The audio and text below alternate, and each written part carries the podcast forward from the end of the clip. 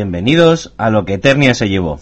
Hola Eternios, aquí estamos otra vez, después de alguna que otra vicisitud, vicisitud de horario, de enfermedades y de falta de internet, pero aquí seguimos peleando duramente.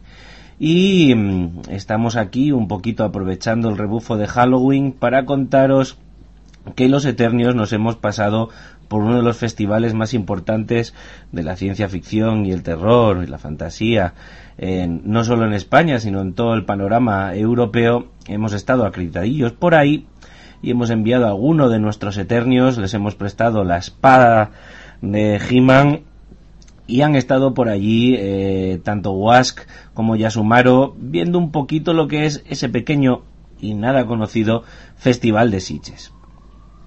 Em, vamos a intentar aquí en este programa mm, pues un poco contaros eh, nuestras experiencias allí, nuestras opiniones y relataros un poquito pues bueno lo que se ha presentado en esta ocasión en el festival y como ya os he dicho para eso tenemos aquí a nuestros dos enviados especiales a Yasumaro, hola Yasumaro ¿Qué tal? ¿Cómo va todo?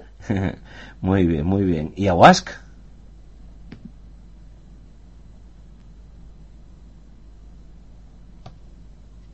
Muy buenas. ya, ya os echaba de menos. muy bien, muy bien. Bueno, chicos, eh, ya como me habéis escuchado, ya les he contado a los oyentes que nos hemos dado, os habéis dado, en este caso, un paseíto por el festival eh, con vuestra acreditación y bueno, así en primer, por primera ronda de preguntas y por abrir un poco el fuego, contadme un poquito vuestra experiencia personal, qué os ha parecido, qué os ha gustado más, qué os ha gustado menos, qué tal estaba la organización, las películas en general, el funcionamiento, bueno, ya sabéis estas cositas que parece que no, pero también importan. Wask. Pues, a ver, eh, yo ya soy un poco habitual del festival. Yo creo que es uno de los festivales que más disfruto o a los que más disfruto acudir, sobre todo por la afinidad, la afinidad temática, eh, que duda cabe.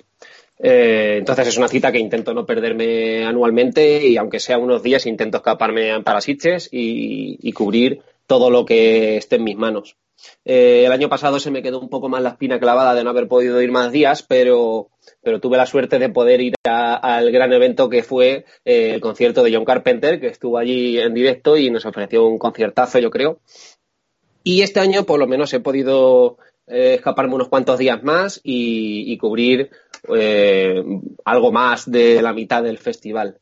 Entonces, en ese sentido, muy bien, porque yo cuanto más tiempo estoy, mejor me lo paso y más disfruto de más películas y más acaparo. Eh, además que ya sabéis que cuando uno está en un festival de estas características, pues al final te entran las ansias y, quieres ver cuanto más mejor y, tragártelo todo porque sabes que a lo mejor luego no vas a tener la oportunidad de volver a ver muchas de estas películas y quién sabe, a lo mejor eh, en algunos nombres por ahí un poco raros que te encuentras de, según qué películas, pues muchas veces te encuentras eh, joyas que de, otra forma pues no podrías descubrir. Además de del inmejorable ambiente que se vive en Sitges esos días. Eh, pero bueno, en cuanto a esta edición que nos ocupa en concreto, yo creo que en general ha sido una edición flojilla, o por no decir más bien mediocre.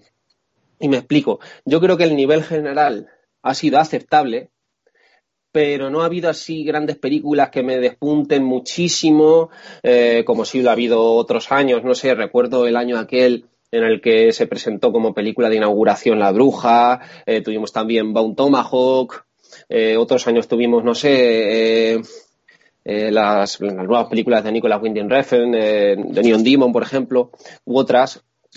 Y este año no he encontrado así ninguna gran joya que, me diga, esta ha sido la joya de, de esta edición del Festival de Sitges. Eh, bueno, eh, luego lo comentaremos, pero una de las grandes joyas que se presentaron durante este festival no formaba parte de la sección oficial y, por qué no decirlo, además, yo ya la había visto en el Festival de San Sebastián, que es la nueva película del director de La Bruja, El Faro.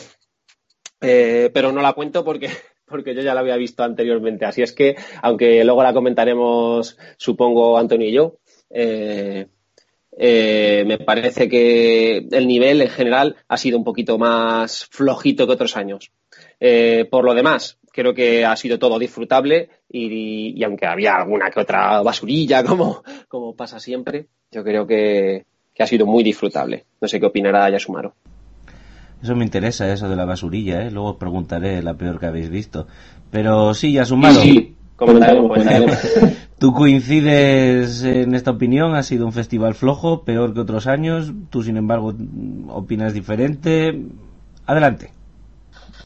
A ver, yo la impresión que tengo es que el festival de nivel ha sido medio alto en contraste con el de otros años. Yo también procuro ir anualmente, cuando puedo y me lo permite el trabajo, a, a porque el ambiente me parece espectacular, la organización es estupenda, pero ya no solo las películas que ponen ni las temáticas, que bueno, las temáticas son las mismas que las de Eternia, así que eh, los oyentes se podrán figurar lo a gusto que estamos allí, sino por el clima que hay, que está eh, imbuido de cine a cada rincón del pueblo y eso es una maravilla. A mí es que me encanta ir a Sitges y, lo disfruto muchísimo. Eh, yo la impresión que tengo es que el nivel ha sido medio alto. Eh, por ejemplo, creo que el año pasado fue inferior, me da a mí la, impresión, ¿verdad? Con, con, esa perla del concierto de John Carpenter que no se nos va a olvidar a nadie. Es verdad que no ha habido ninguna bruja, desde luego. Eh, que fue la película casi inaugural de 2015 y, ahí está como recuerdo indeleble. Pero me parece que hay por lo menos un par de joyitas que no podemos dejar pasar, ¿eh? que bajo mi punto de vista eh, pues son El Faro y, y The Nest, que las comentaremos posteriormente porque creo que los dos las hemos, las hemos visto, aunque diferimos un poquito en, las opiniones, así que va a dar juego. Y claro, y también hay basurilla y, encantado de ver la basurilla, porque eh, a mí el infracine también me gusta, muchas veces es nicho de ideas frescas, aunque no se ejecuten bien, y, yo encantado de, ver infracine también en, estos festivales, porque como bien dice Wask, al final son películas que probablemente no vuelva a ver en tu vida y que se queden localizadas eh, allí, en Sitges, en ese momento, pues eso no deja de, tener un encanto especial. Eh, antes de entrar en materia, me gustaría haceros una preguntita. Y es, eh, para nuestros oyentes, o aquellos de nuestros oyentes que no hayan estado nunca en un festival de cine, ya sea acreditado o no, eh, pues bueno, voy a hacer yo de abogado, eh, voy a ponerme en su papel, en su piel y os voy a preguntar, ¿eso cómo funciona? ¿Cómo funciona un festival? O sea, yo pago un bono, lo veo todo, voy pagando por, es gratuito. ¿Cómo funciona eso? Contadnos un poquito. ¿Quién me lo cuenta? Venga, Wask.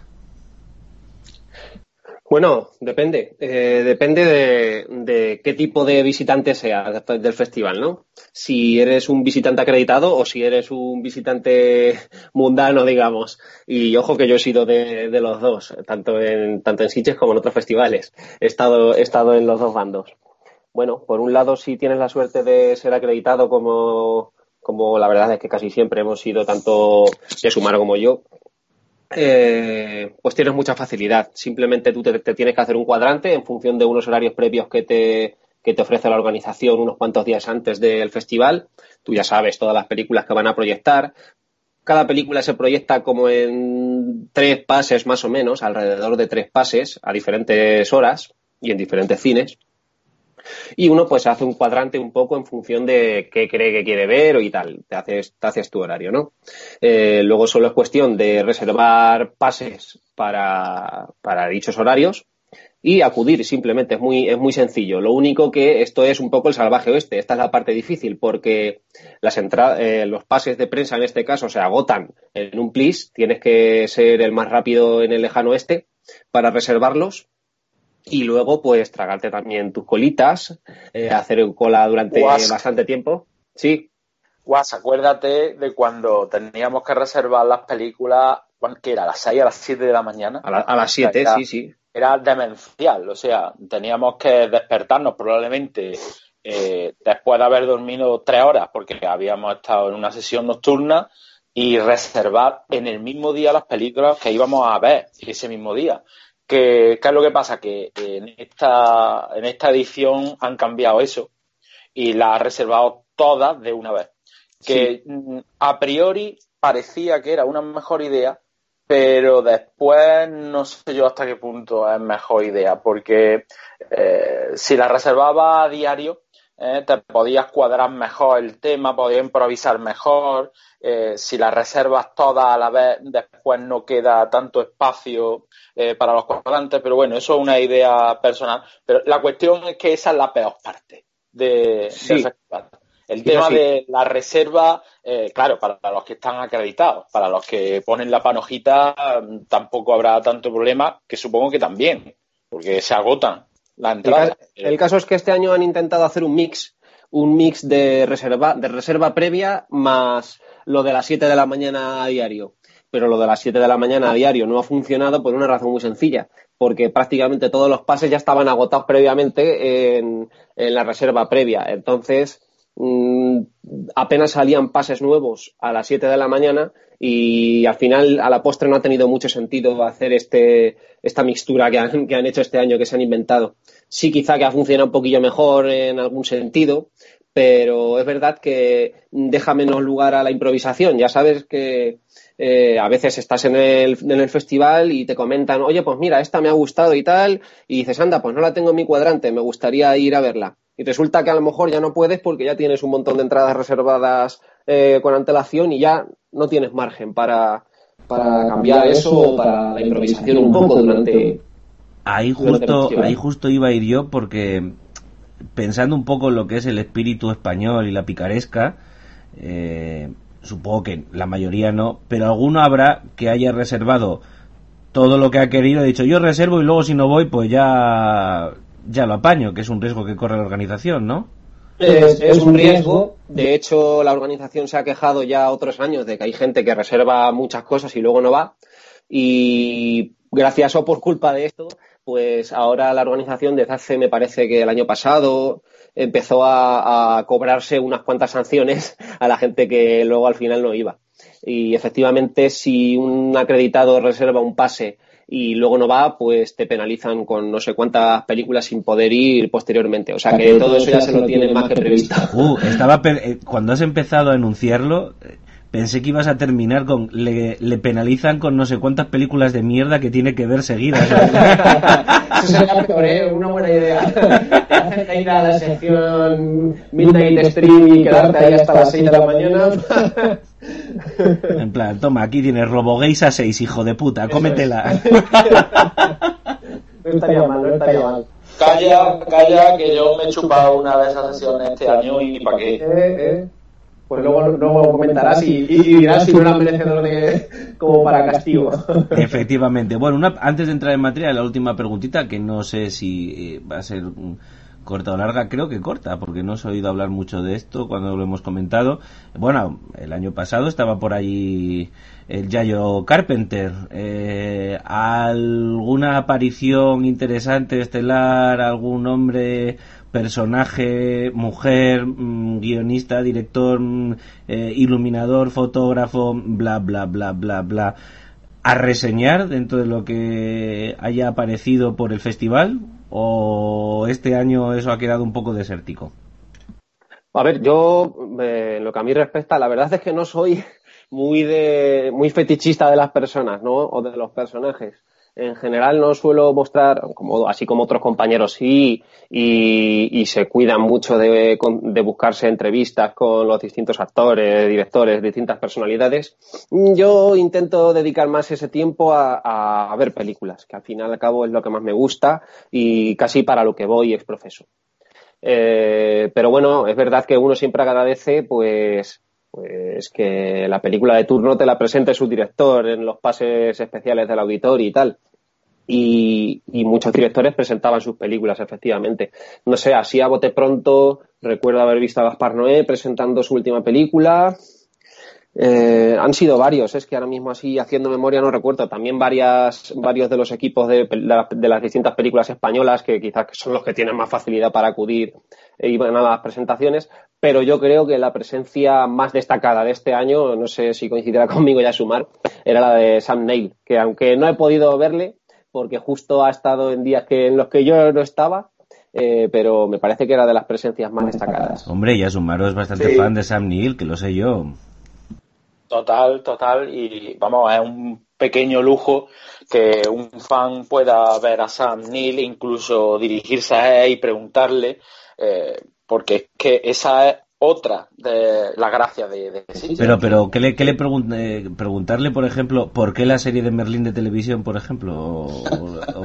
Oye, un respeto, un respeto a esa serie que estaba chulísima, ¿eh? y, y además, hombre, y además le daba, pues la primera serie que introdujo el contexto mitológico artúrico en la edad oscura, eh, post-romana, y eso tiene un mérito. después vinieron un rebufo de películas. Ya, te has ganado una tarjeta amarilla con la era oscura post-romana, eh, ya con eso ya, ya ahí ya no. Oye, oye, que es un término historiográfico. un, término un término historiográfico eh, de principios del siglo pasado que no utiliza nadie y que ya no vale. Pero bueno, venga, venga. Pero, que me entiende, me entiende la gente. Y aparte, y aparte de, de Sam Neill, pues este año pues, ha, ido Pupi Abati, un director italiano que es verdad que eh, ya ha pasado su mejor época, pero ahí estaba y tuvimos la oportunidad de dirigirnos a él, incluso hacerle alguna pregunta eh, eh, relacionada con su película. Ha ido Patrick Wilson, que ya se ha convertido como una especie de actor de género, porque, bueno, si lo recordáis, Patrick Wilson eh, ha participado en la saga Insidious, en The Conjuring, eh, aquí ha estado por la hierba alta.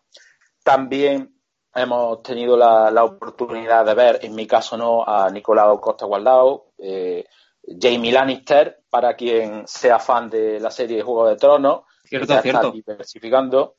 Y, bueno, y son un ejemplo de, personajes o, o, de personalidades, mejor dicho, que estaban pues a, a, tiro de brazo. O sea que había famoseo, había gente guapa en Sitges. Sí, vale, vale. Sí que había, sí que había.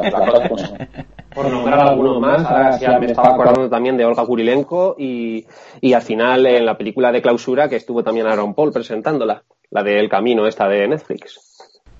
Mm, sí, porque la de la hierba alta ya hablaréis de ella, supongo que sea un segundito, pero vamos, me parece una mierda bastante gorda. Ah, sí, sí, si queréis, de hecho, podemos empezar por ahí. bueno, aquellas que tengáis en común, si os parece, empezamos por ahí con ellas y, y, después ya cada uno hace un desglose de las cosas diferentes que haya visto y lo comento un poquito. Así que venga, adelante, Guas, por alusiones. Pues eso, es que justo estábamos hablando de, de, la, película, de la película inaugural del festival en la hierba alta. Eh, bueno, y, esto me, me, sirve para introducir una de mis pequeñas fullas a este, al festival de este año, que es que creo que se han Netflixizado eh, de una forma exagerada en esta ocasión. Eh, ha habido demasiadas películas que más o menos parecían ser películas destacadas este año o que se han puesto en sesiones destacadas, como por ejemplo la sesión de clausura y la sesión de inauguración, que eran películas de Netflix que prácticamente se estrenaban ese mismo día o al día siguiente. Entonces ahí mm, tarjeta roja un poco para la organización del festival porque eh, yo qué sé, en un festival de esta envergadura se pide un poquito más de exclusividad, no que puedas coger la película. Sí. El año pasado Was lo hicieron con el Apóstol, si te acuerdas. También, también. Pero fue, algo más localizado. Este año es verdad que se están soltando. Y yo creo que es porque, a ver, eh, sabemos cómo es la, la, institución del festival, sabemos cómo es el, director, sabemos, en fin, y son progresistas en el buen sentido y en el mal sentido, e intentan estar, digamos que al día de todo lo que ocurre en el más media, en el mundo audiovisual, en el mundo del entretenimiento. Ya vimos lo que pasó el año pasado con los youtubers y, claro, y bueno, Netflix es un fenómeno al que no podemos dar de lado y ellos están intentando ir de la mano de ese fenómeno. Que hay puristas que no lo ven bien y que piensan que un festival tendría que ser distinto. Eh, es probable, pero bajo mi punto de vista, mm, yo creo que en ese sentido no lo están haciendo mal, ¿no? Y que es una forma de, darle salida y de darle una dimensión distinta a películas que tenemos en casa y que a lo mejor no las valoramos eh, como las tendríamos que valorar por precisamente por tenerlas tan a mano, ¿sabes? Eh, en ese contexto ya se le da otro aire mi, crítica iba más en el sentido no de que fuese Netflix concretamente, sino de que eran películas de Netflix que se iban a estrenar prácticamente al día siguiente. Porque, pero bueno, en verdad podría extender mi crítica también a algunas otras películas, como por ejemplo Noche de Bodas, que también es una película que se iba a estrenar a la semana siguiente en el cine. Y bueno, yo Noche de Bodas concretamente fui a verla allí a Sitges, pero perfectamente podría haber dedicado ese rato a verme otra película un poco más exclusiva e ir al, cine habitual a la semana siguiente a verla. Eh, por cierto, que ahí me consta que sí que hizo un trabajo Ángel Sala un poco de, negociar con la productora de Noche de Bodas. Eh, porque al, en principio esta película estaba programada para ser estrenada unos meses antes, pero intentó negociar para que no estuviese todavía estrenada cuando, cuando se proyectase el festival Parece que hemos perdido a Wask momentáneamente. ¿Ya Sumaro? Ah, aquí está. Eh, Wask, te hemos perdido un pelito. Así que te importa repetirlo para el gran público. tengo la tengo la conexión que me, que me juega mal las pasadas. Nada, eso. Mi crítica iba simplemente a que son películas que, que se estrenan eh, prácticamente al día siguiente y que yo creo que, que, en un festival se pide un poquito más de exclusividad, no, no solo por el hecho de que, de que sea de Netflix, ya solo era eso. Muy bien, bueno, pues vamos al turrón, chicos. La inauguración, eh, la hierba alta. Mm, ¿Qué os ha parecido? Venga, ¿quién levanta la patita primero? No seáis tímidos. a ver, voy a empezar yo porque me parece que le vaya a dar fuerte y flojo eh, a la peli. Eh, de hecho, creo que no ha tenido una buena recepción.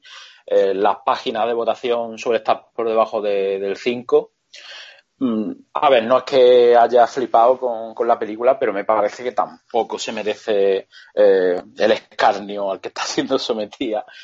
Eh, a ver, como activo, para mí tiene eh, lo que yo demando en el cine de terror actual o, contemporáneo, que adolece de, de falta de novedad, ¿sabes? las películas es que se reproducen en serie son prácticamente eh, esquemáticas, son clichés y lo que yo valoro eh, en el terror nuevo, digamos, son ideas, ideas frescas, eh, ideas que te planteen introducirte en universos distintos, ¿vale? Y eso es indudable que la hierba alta lo consigue, porque la premisa, al menos, es llamativa y es novedosa. Otra cuestión, que puede hacerse eh, repetitiva o que el formato se agote rápido. Puede ser, puede ser.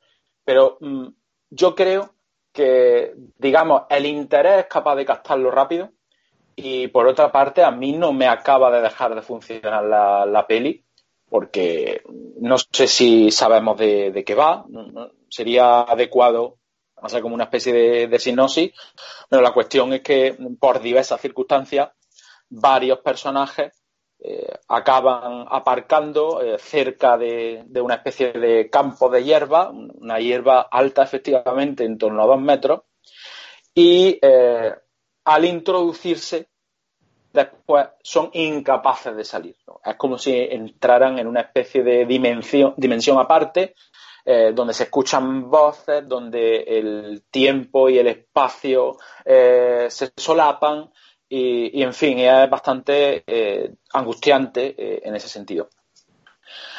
A mí la, peli me funcionó, ¿eh?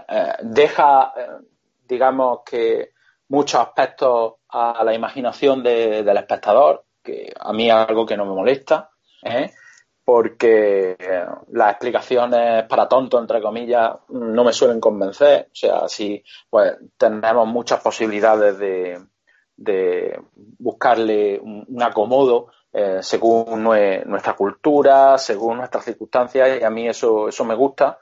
aunque sí te dan, digamos, que algunas claves para llegar a conclusiones, ¿no? Como eh, esta piedra que vertebra eh, el prado de, la hierba y que tiene también, digamos que, mm, semejanzas con otra historia de Stephen King. Recordemos que el relato original en el que se basa la película lo escribió Stephen King, creo que a la limón con, con su hijo, y se relaciona con el mundo indígena, que es un leitmotiv que ya hemos visto en muchas de, su historia, eh, sin ir más lejos en Cementerio de, Animales. Eh, entonces, a partir de ahí, pues uno ya que, se imagine lo, que quiera, mm, pero el rollo de meter personajes en un prado del que no se puede salir y aspectos del pasado, del presente, del futuro, eh, se entremezclan y los ponen al límite, a mí no me ha dejado de funcionar. ¿Por qué? Porque sobre todo me ha parecido fresco, me ha parecido original. Que tampoco es para tirar cohetes y que no se va a quedar en mi recuerdo, pues mira, probable. Pero creo que hay otras películas que merecen ser reventadas más que en esta hierba alta, que por lo menos tiene el don de la singularidad narrativa, que eso eh, en los tiempos que corren tampoco es tan sencillo encontrarlo. A ver, yo voy a dar mi opinión muy rápida y, y es esta. Si estoy de acuerdo con Yasumaro en que intentan hacer algo diferente con el tiempo y el espacio, intentan, pero no les sale. Bajo mi óptica personal, ni está bien montado, ni el guion es suficientemente bueno, queda inconexo, deslavazado y parece más que juega solo a engañar que a ofrecer. Y cuando juega a engañar demasiado y la película es demasiado tramposa, no solo pierde al espectador, sino que pierde su interés y acaba convirtiéndose en un poquito en un tostoncillo, que es lo que me pareció a mí. Una película con muchas ínfulas que viene, como tú muy bien has dicho, que, viene diciendo que esto es un relato de Stephen King. ni que Stephen King no cagara por las mañanas. Pero bueno, aparte de eso, creo que han abierto o han querido llenar demasiado el saco y no les ha quedado nada bien. Pero bueno, eh, insisto, es mi opinión también personal. Eh, no dudo que haya otras que haya que darles más, porque al fin y al cabo la película tiene cierta factura más allá de que esté diseñada para más para la televisión o no, que eso sería otra discusión u otro debate, claro. Wask. Yo en esta discusión casi que le doy más la razón a, Yasumaro. Eh, de hecho, al margen de que sea una adaptación de una novela de Stephen King, creo que la temática, el tipo de película, eh, cómo está construido el relato creo que tiene bastante que ver con el universo, si es que, si es que Vincenzo Natali tiene un universo, del universo de su director.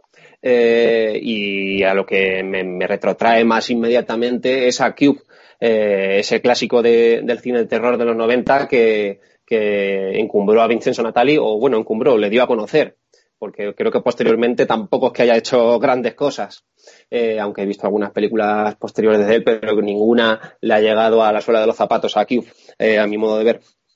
Pues también te digo que, eso, que si su idea de volver a pegar un petardazo es ofrecer eh, el mismo concepto, pero un poco peor, pero solo que poniendo, poniendo a Stephen King como argumento, Desde luego yo creo que es un poco peor, un poco peor que Cube, aunque solo sea porque la idea ya está un poquillo trillada, la idea de que hay un grupo de personas que se quedan encerrados en un lugar, no saben por qué y tienen que intentar salir y ese lugar está plagado de peligros que, irán descubriendo poco a poco a medida que se desarrolla la película, ¿no?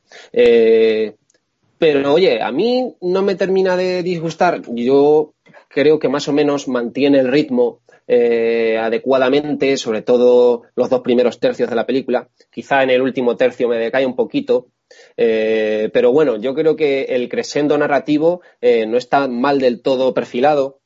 Este momento en el que ya la locura se va cerniendo sobre algunos de los personajes, todo se va, todo va desembocando hacia un final un poco más terrorífico, porque hasta entonces eh, los toques quizás eran más tipo thriller, tipo más intriga, eh, de descubrir qué narices está pasando con esta hierba.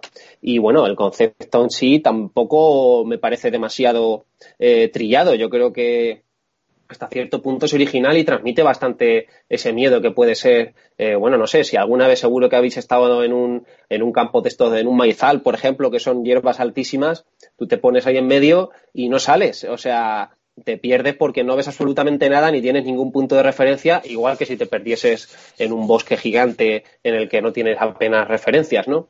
Y un poco yo creo que la película trata de, de transmitir esta sensación. Eh, por lo demás, eh, son actores que mm, hacen lo que pueden, pero sin ser nada notables. Efectivamente, la presencia más notable es la de Patrick Wilson. Eh, y yo creo que la película, por desgracia, decae hacia el final. Y será más recordada. Que, por cierto, sí. no sé yo si mm, a vosotros también os ha pasado, pero Patrick Wilson en esta película me recordaba un poco a Paul Newman.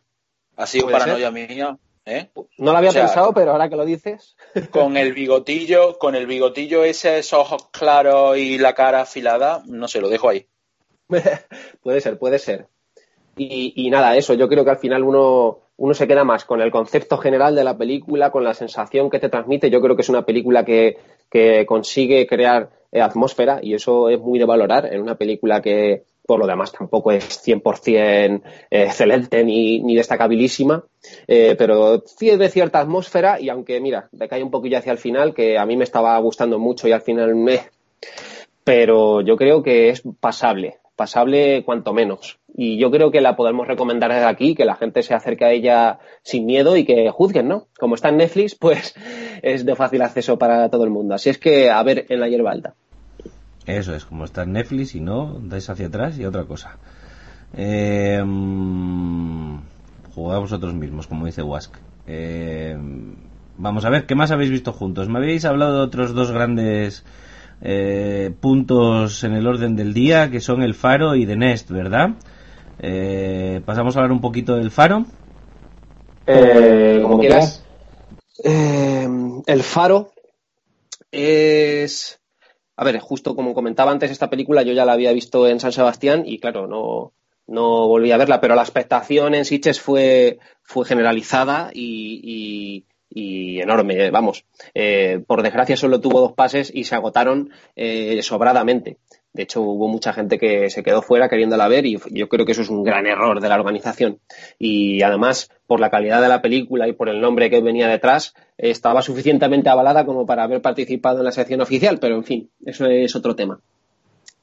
El caso es que a mí el Faro me parece otro paso adelante más en la carrera de su director Robert Eggers y me parece una película directamente excelente. Vamos, a mí, si no fuera porque la vi en San Sebastián, me parecería lo mejor de, lo mejor de este festival. Eh, y de momento, eh, de lo que llevo visto, me parece lo mejor del año.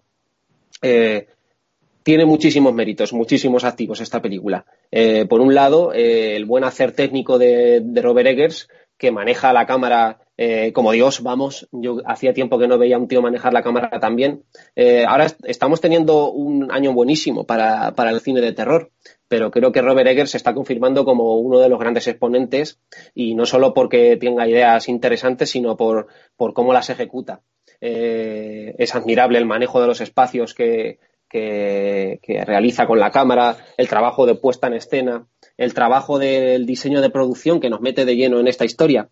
Eh, recordemos que El Faro es una película que está ambientada eh, en el siglo XIX, a finales del siglo XIX, y nos habla pues simplemente de dos fareros que llegan a trabajar a una isla y sus vicisitudes.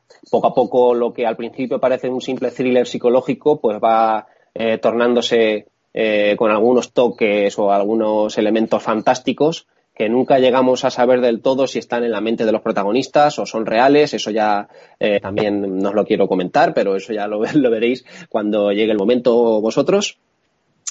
Eh, pero me parece que está perfectamente ambientado ese trabajo de ambientación eh, con una que yo creo que es una localización especialmente atractiva, especialmente cinematográfica, en todo lo que tiene que ver con, el faro, con el viento, con las inclemencias del tiempo, con la tormenta, con el mar eh, y, por supuesto, la, la ambientación temporal, ¿no?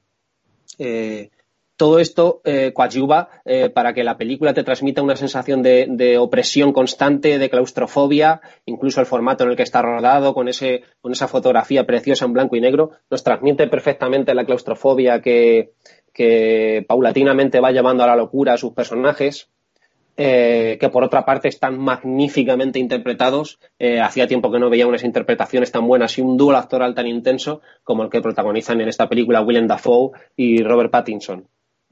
Eh, yo, creo, me gustaría, yo creo. Eso, te iba a decir, sí, sí, acaba, acaba. No, que como me gustaría intercambiar opiniones, te iba a dejar justo hablar, o sea que me has leído el pensamiento por comentar un poco entre los dos.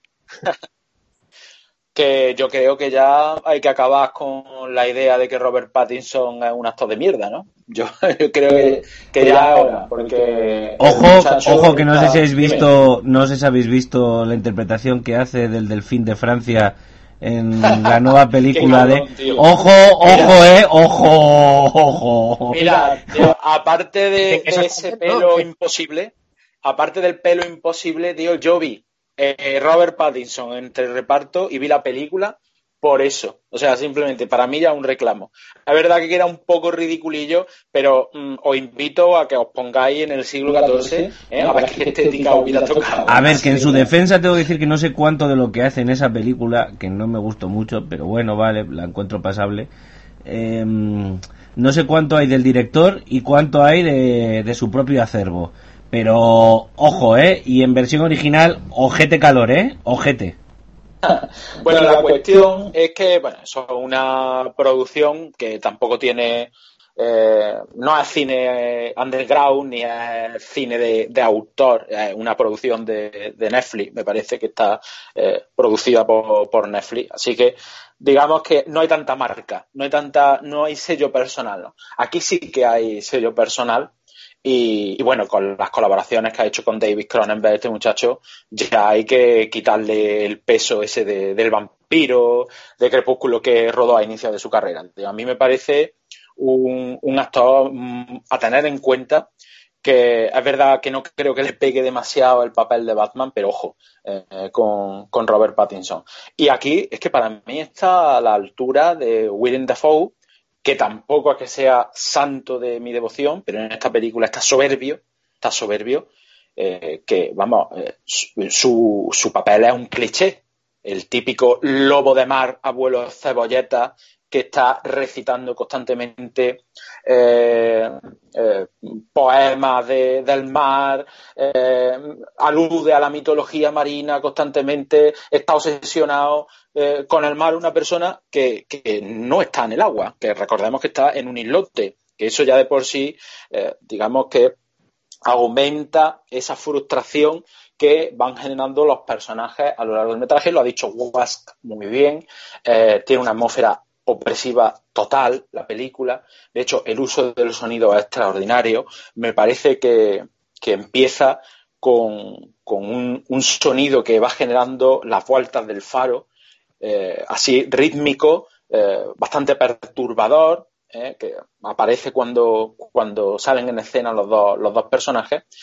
Está rodada en blanco y negro, un blanco y negro precioso, pero es que además también, y esto es una decisión arriesgada a los tiempos que corren, está rodada en cuatro tercios. O sea, como en, en cuadrado, como en las teles de los años 80 y 90. Lo que mm, también digamos que aglutina los elementos en pantalla. Eh, y si por si fuera poco, mm, el tema del sonido, el tema del blanco y negro y el tema de desarrollarse la escena en un habitáculo vertical, poco espacioso, pues esto eh, también ayuda a, generar eh, en el espectador una sensación opresiva. El tema de, el fantástico o no, también es interesante porque, en efecto, la, película pues puede decantarse hacia una ensoñación de, los personajes que están llevados al límite en un espacio eh, muy pequeño, en una circunstancia bastante desfavorable, eh, o no, porque eh, al final Robert Egger jugó un poco con este tema en La Bruja, aunque al final de la narración ya se decantó por lo fantástico abiertamente. Aquí no es tan explícito, aquí todo queda un poco a, la opinión del espectador. Pero en todo caso, eh, la solución es extraordinaria.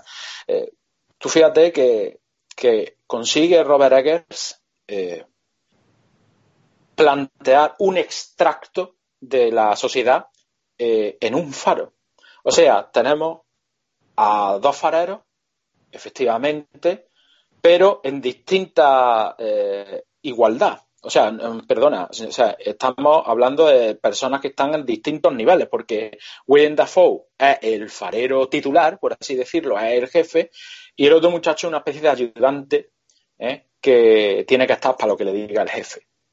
Entonces, ahí se va generando como una especie de tensión que en realidad es lo que ocurre en nuestra sociedad eh, en plan general. O sea, los que están abajo quieren subir, quieren conseguir unos derechos que no tienen, los que están arriba quieren permanecer en la poltrona, quieren seguir administrando su, su posición de, superioridad. Y eh, a mí me parece apasionante cómo solo con dos personas se puede hacer una analogía social tan veraz, tan verosímil y, tan interesante como, consigue esto, eh, como consigue Robert Eggers. Y, y por si fuera poco, está otra metáfora, la, la, película va avanzando por, por, símbolos, a través de símbolos constantemente, que es la luz, la luz del faro. O sea, Willem Dafoe eh, es solo quien puede gestionar eh, la iluminación del faro. Robert Pattinson, el personaje de Robert Pattinson, está deseando hacerlo, pero eh, su posición no, no se lo permite. Y, ahí la disputa. O sea, incluso podríamos pensar que la luz del faro es como una especie de, éter que, eh, al que aspiran los, humanos, una especie de trascendencia. Y, ahí están esas luchas eh, internas entre los dos por, gestionar e, esa energía. Eh, bueno, es, el fuego de los dioses, ¿no? el fuego de los dioses. Lo que más ampliamente se puede entender como el, como el mito de, de Prometeo, ¿verdad? Prometeo, Hombre, se puede, exactamente, se puede, se puede establecer una comparación perfecta con el mito. Sí, de hecho, ahora que lo estás diciendo, que, que no había caído, por cierto, eh, el tema de. Hay un fotograma concretamente en el que una puta gaviota por culera le está picando a Robert Pattinson. O sea, eso mm, me lleva al mito de Prometeo también, que, recordamos fue castigado por los dioses eh, haciendo que una ave le, comieran, no sé si era el hígado constantemente, etcétera, etcétera. Venga, voy, a seguir vuestro, voy a seguir vuestro juego y os voy a decir que por esa regla de tres todo el cine o gran parte del cine y la literatura lo que tiene es el castigo de Sísifo que es subir y bajar la misma puta piedra toda la vida no está mal y estoy de acuerdo que si queremos podemos extrapolar y encontrar hasta la lucha social como tú muy bien has, descrito, Yasumaro. Pero es que eso no es nada nuevo. No, pero tú, ya ves, vete a la película y verás cómo encuentras más de un paralelismo. No, no, seguro, seguro. Con, con, los dos personajes, con la intención del personaje de Robin Pattinson de, de aspirar a lo que de alguna forma poseen los dioses y cómo la película configura eso en torno a, no se sabe bien si son unas aspiraciones metafísicas o unas aspiraciones a nivel fantástico, a nivel alegórico, no se sabe muy bien, y, cómo todo eso está engarzado incluso con casi literalmente con, lo que es el, mito de Prometeo. Sí, a ver, eh, últimamente, en los últimos años, ha habido dos o tres películas sobre fareros que no han estado mal, en temáticas diferentes, pero que las dos podrían estar incluidas.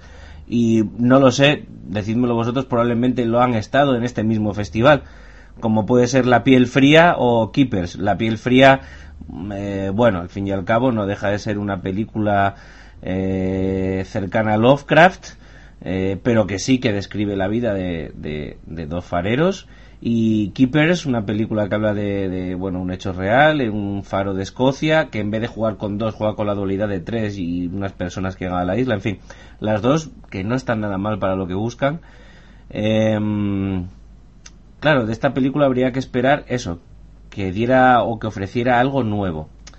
Precisamente que Keepers la veo muchísimo más prosaica y muchísimo más eh, más pegada a lo habitual, digamos, a lo que es un cine normal. Para mí es una obra de teatro. Sí, sí. No tiene, yo a esa película no le di demasiados puntos de interés, más allá de un desarrollo que pueda interesar más o menos. Y un par de buenas interpretaciones, sí, sí, ni fu ni fa, estoy de acuerdo. Pero esta posee muchísimos más activos, ya solo sea desde el punto de vista técnico, desde el punto de vista eh, de las temáticas que se tratan, eh, desde el punto de vista actoral, que eso es un activo para la película increíble, o, como comentaba antes Yasumaro, el, el, el increíble y subyugante diseño de sonido que es de los mejores que he visto en años. Bueno, entonces, entonces la recomendáis, ¿no? Vaya. Sí, y ojo, ojo, que, que, que no quede en el tintero el tema de la piel fría, porque si bien no tiene nada que ver con esta película, sí hay algunos elementos que pueden estar hermanados. ¿eh? Pues recordemos que había como una especie de bestialismo en esa película. Uno de los fareros fornicaba con una de las criaturas ¿eh? Eh, híbridas y aquí el tema de, de las relaciones entre distintas razas, entre hombre y monstruo, también se toca, porque Robert Pattinson eh, tiene ensoñaciones con una sirena, además una sirena especialmente particular, ¿no? Porque tiene vagina y además hay un primer plano de, la vagina eh, que es bastante desasosegante. Y, eso pues me ha llevado a, relacionarla con, la piel fría, o sea, con el hombre que está en, en soledad, con el hombre que está apartado, con el hombre que se tiene que consolar eh, con, la imaginación o con el primer objeto que, pueda echar de mano. Eh, aquí Robert Pattinson, uno de los primeros días, se encuentra con la figura de una sirena muy tosca en su cama. Bueno, y eso es el pistoletazo de salida para, para unas fantasías sexuales que acaban derivando en esos sueños con, esa sirena con, con vagina. E incluso hay una escena ¿eh? Eh, una de las mm, varias trifulcas que, tienen tanto William Dafoe como Robert Pattinson, en las que se pelean y están eh, forcejeando hasta el punto de que quedan cara a cara. Y no sé si fue una impresión mía, pero casi, casi que se llegan a, besar, ¿sabes? pero a besar desde un punto de vista mm, sexual. Sí, sí, yo creo que está sugerida esa especie de relación eh, de homosexualidad latente, digamos, cuanto menos, entre, entre los dos. Exactamente. Y es, que, y es que hay tantas cosas, hay odio, hay asco, porque es que eh, el personaje de William Dafoe es asqueroso, hay deseo, o sea, hay tantas cosas eh, en tan poco espacio y están también gestionadas por el, el director y por el guionista que la película no tiene desperdicio alguno. Pues venga, va. Tenemos vuestro beneplácito y vuestra recomendación. Dime, Wask.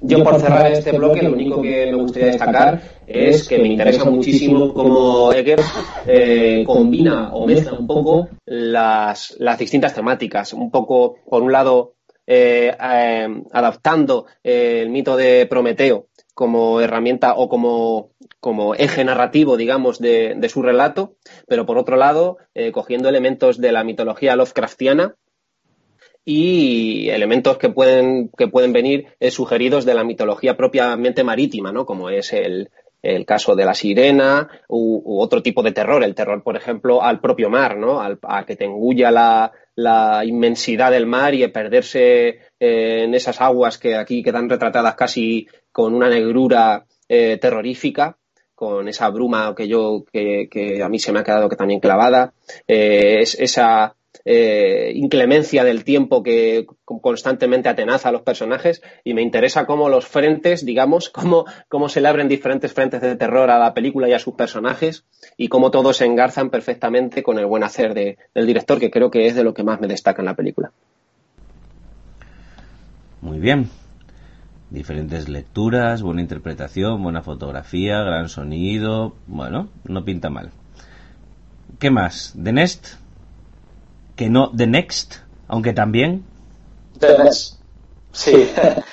eh, Muy buena. Pues a ver, The Nest para mí ha sido la gran sorpresa del festival. Porque al final yo sabía, o más o menos podía esperar, que El Faro iba a ser una película notable, más viniendo de quien viene y, y más siendo la bruja el precedente inmediato. Sin embargo, Denés eh, la firma un, director jovencísimo, eh, apenas supera los, los, 30 años, un director italiano llamado Roberto De Feo. Y, bueno, la película Se trata de un, cuento gótico bastante singular en el que eh, al principio mm, se ve un padre que intenta rescatar de una mansión a, su hijo, pero no consigue hacerlo y, ese niño vuelve otra vez a la mansión eh, donde la presencia de la madre eh, es bastante opresiva también. ¿no? O sea, la madre siente una necesidad de proteger a su hijo, que por otra parte está lisiado, y hay una serie de, personajes que giran en torno a, esa relación que contribuyen a, esa sensación de estar encerrado. Eh, un niño que está impedido y que no puede salir de esa mansión, de esa villa eh, que, hay en la, en la, película. Entonces, eh, digamos que ese status quo, es, esa, esa situación se rompe con la llegada de, una niña, una niña joven, eh, que, pasa a formar parte del servicio de la gran mansión y que pues capta rápidamente el interés de, este niño que yo creo que pues, tendrá 10 o 11 años, está en una época en la que empieza a, pensar ya en, en chicas y tal. Y claro, y, esto pues no le gusta a la madre. Eh, entonces, hay ahí también una especie de Mad Doctor eh, que tiene una relación con, la madre que parece una figura bastante eh, grotesca. Eh, todo el mundo parece estar aliado para aislar a ese niño y que no tenga contacto con el exterior y con, y con, la, con la niña que, forma parte del servicio. Y bueno, la película a, nivel fotográfico es una maravilla. Eh, tiene eh, algunas escenas muy bien iluminadas, tiene personalidad. Eh, hay algunas actuaciones, sobre todo las infantiles, que son bastante notables. De hecho, tuvimos la suerte de, conocer a todo el elenco de actores porque esta película se estrenó en, en Auditori tenía un aforo extraordinario y allí se, presentó con todo el elenco, con todo el elenco actoral. Y, y es que eran niños pequeños de, de 10 a 11 años y el empaque que tiene actuando de verdad que es una, maravilla. Después la actuación de Silvia Montanari es espectacular, que es la, madre, eh, una mujer austera, una, una mujer eh, prácticamente eh, enferma y enfermiza, eh, que, parece que no quiere dejar experimentar a, su hijo, y se crea ahí un dilema psicológico que el, el espectador pues va absorbiendo poco a poco y, que resulta muy interesante. La cuestión es que la película a mí me estaba funcionando, a mí me estaba funcionando, pero mm, digamos que le exigía algo más para que fuese notable. Eh, era una reflexión que yo estaba teniendo mientras la veía, digo, una película con buena factura, buenas interpretaciones, buena atmósfera, pero eh, que no va a quedar en el Olimpo, ni mucho menos de, mi filmografía, eh, salvo que haya un cohete al final, ¿vale? Yo por supuesto, no voy a ser tan cruel como para desvelar este cohete, pero sí digo que la película acaba con un giro de guion magnífico y que justifica todo lo que hemos visto anteriormente y le da un sentido.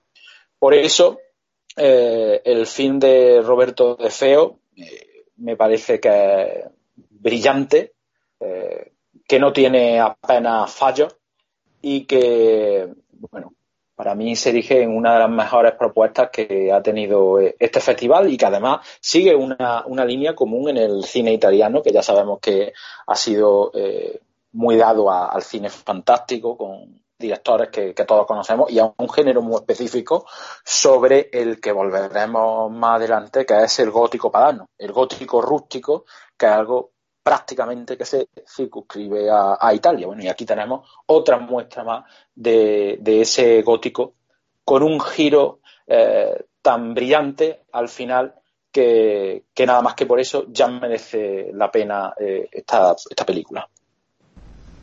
Hombre, aquí en España también tenemos mucho gótico urbano. bueno, ya, en fin. Eh, Fíjate que, que yo no estoy, o yo no, no sentí las mismas cosas, no es que no esté de acuerdo, sino que no sentí lo mismo viendo esta película que lo que sintió Yasumaro. Eh, yo sí que la vi un poco más prosaica. Eh, no me interesó tanto, por ejemplo, ni su fotografía, ni su puesta en escena. En todo momento eh, me estaba aludiendo, no sé si tanto por la fotografía, que quizá no, pero sí en cuanto a la puesta en escena, en cuanto a la historia en sí, en cuanto a la narrativa en sí, me estaba aludiendo a los otros eh, que por otra parte es una película que tampoco es que sea santo de mi devoción. Entonces, eh, las constantes alusiones a, aquella me estaban tirando la película para atrás constantemente. Eh, curiosamente sí que creo que la salvo, porque en la película no me estaba gustando demasiado, la salvo por, el giro final, que es, verdad que ayuda a reconfigurar un poco todo y, que creo que es valiente y que, y que está muy bien. ¿Cuál es el problema? Que las películas que están demasiado apegadas a un giro de guion al final, a un requiebro, una vez que ya te conoces el requiebro, terminan, dejan de funcionar. O sea, eh, la película no se presta a una revisión, yo creo, porque, en fin, ya te conoces lo más potente de la película, que es el final, y una vez que ocurre eso, las películas, en este caso, por ejemplo, le pasa mucho a las películas de Shyamalan, ya lo conocemos, las películas que se basan en un golpe de efecto tan, tan concreto, eh, pues pierden en una revisión porque ya dejan de tener ese interés. Es como eh, las películas del Who eh, es decir, de saber quién es el asesino. Si de repente al final de la película te lo descubren, sí, es sorpresivo porque nadie esperaba que iba a ser el, abogado o el, o el criado, como siempre, pero una vez que ya sabes que es el criado, ¿para qué volverla a ver, no? pues un poco a estas películas le pasan un poco lo mismo. Y, pero bueno, al margen de eso, que verdad que perfectamente hay muchísimas buenas películas que están basadas en un golpe de efecto o en un giro del guion al final, y esta podría serlo. Eh, al margen de eso, eh, tampoco es que tenga demasiados elementos de interés durante su desarrollo como para que se justifique un poco su, su visionado o, al menos como para que a mí me guste demasiado. Ya digo que cuanto, cuanto menos me parece pasable eh, y cuanto mucho también, pero tiene algunos errores a mi modo de ver que, son injustificables y, y, algunos de ellos, eh, por ejemplo, lo configuran ese personaje del Mad Doctor que creo que está fatal escrito. A mí em, era un personaje que me molestaba especialmente, o sea, me recordaba una especie de, parodia cutre de, del Mad Doctor de, del quien pies humano, que lo que allí en esa película funcionaba, o, mm, bueno, a mí precisamente es una película que me encanta, pero eh, a la mayoría de la gente no, pero creo que lo que nadie discute es que el Mad Doctor del Cien Pies Humano eh, eh, funcionaba a la perfección, ¿no? pues este parece una especie de parodia de aquel. Y, y en todo momento como que a la película se le notan las costuras, ¿no? Como que te mete su Mac Doctor, su madre eh, o su institutriz un poco así dura, que educa férreamente a sus hijos, luego viene la, la, niña que viene un poco a desestabilizarlo todo, y la niña es la típica niña así en plan Lolita, que también me estaba un poco resultando demasiado obsceno como estaba escrito todo y todo de una forma un poco apresurada. Uy, pues, pues pues fíjate, fíjate que a mí me resultó muy valiente el rol que se le da a la nena, ¿eh? porque estamos hablando de una niña de 11 años que además yo la vi en persona.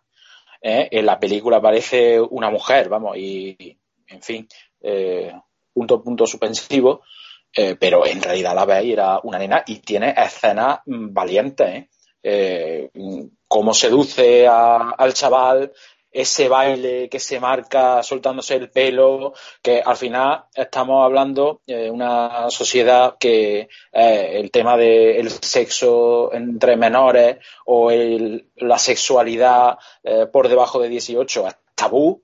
Eh, aquí tenemos un personaje muy bien escrito, un personaje libre que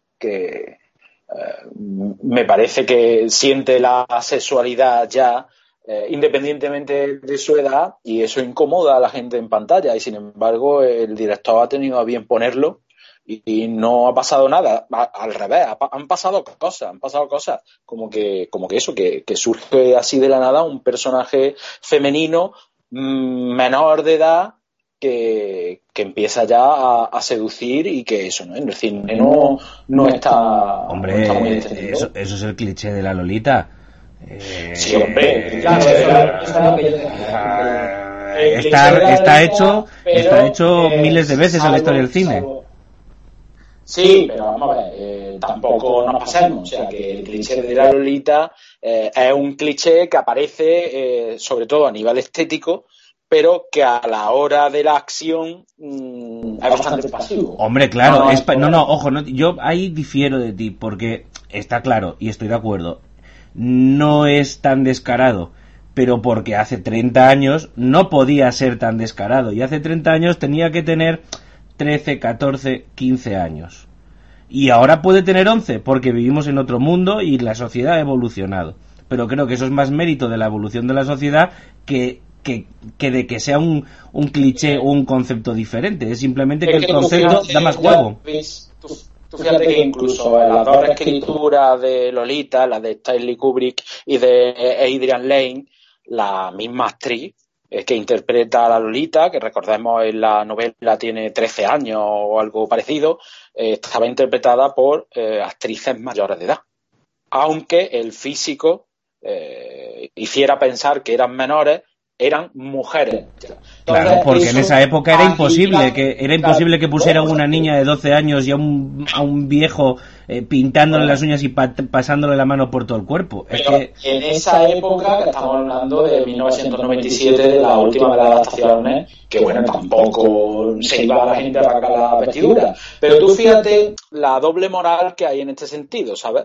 Que te están vendiendo una historia sexual entre una niña y un adulto y sin embargo la actriz que protagoniza la película es mayor de edad. Sin embargo, aquí no hay ambajes, aquí no hay eh, trucos, no hay espejismo. Aquí te ponen a una niña de 11 años eh, que está absolutamente erotizada eh, y además mm, de una manera evidente. Y a mí eso pues me mola me mola porque eh, hay valor detrás de también, También era, era, más fácil de configurar porque su partener en este caso era otro niño.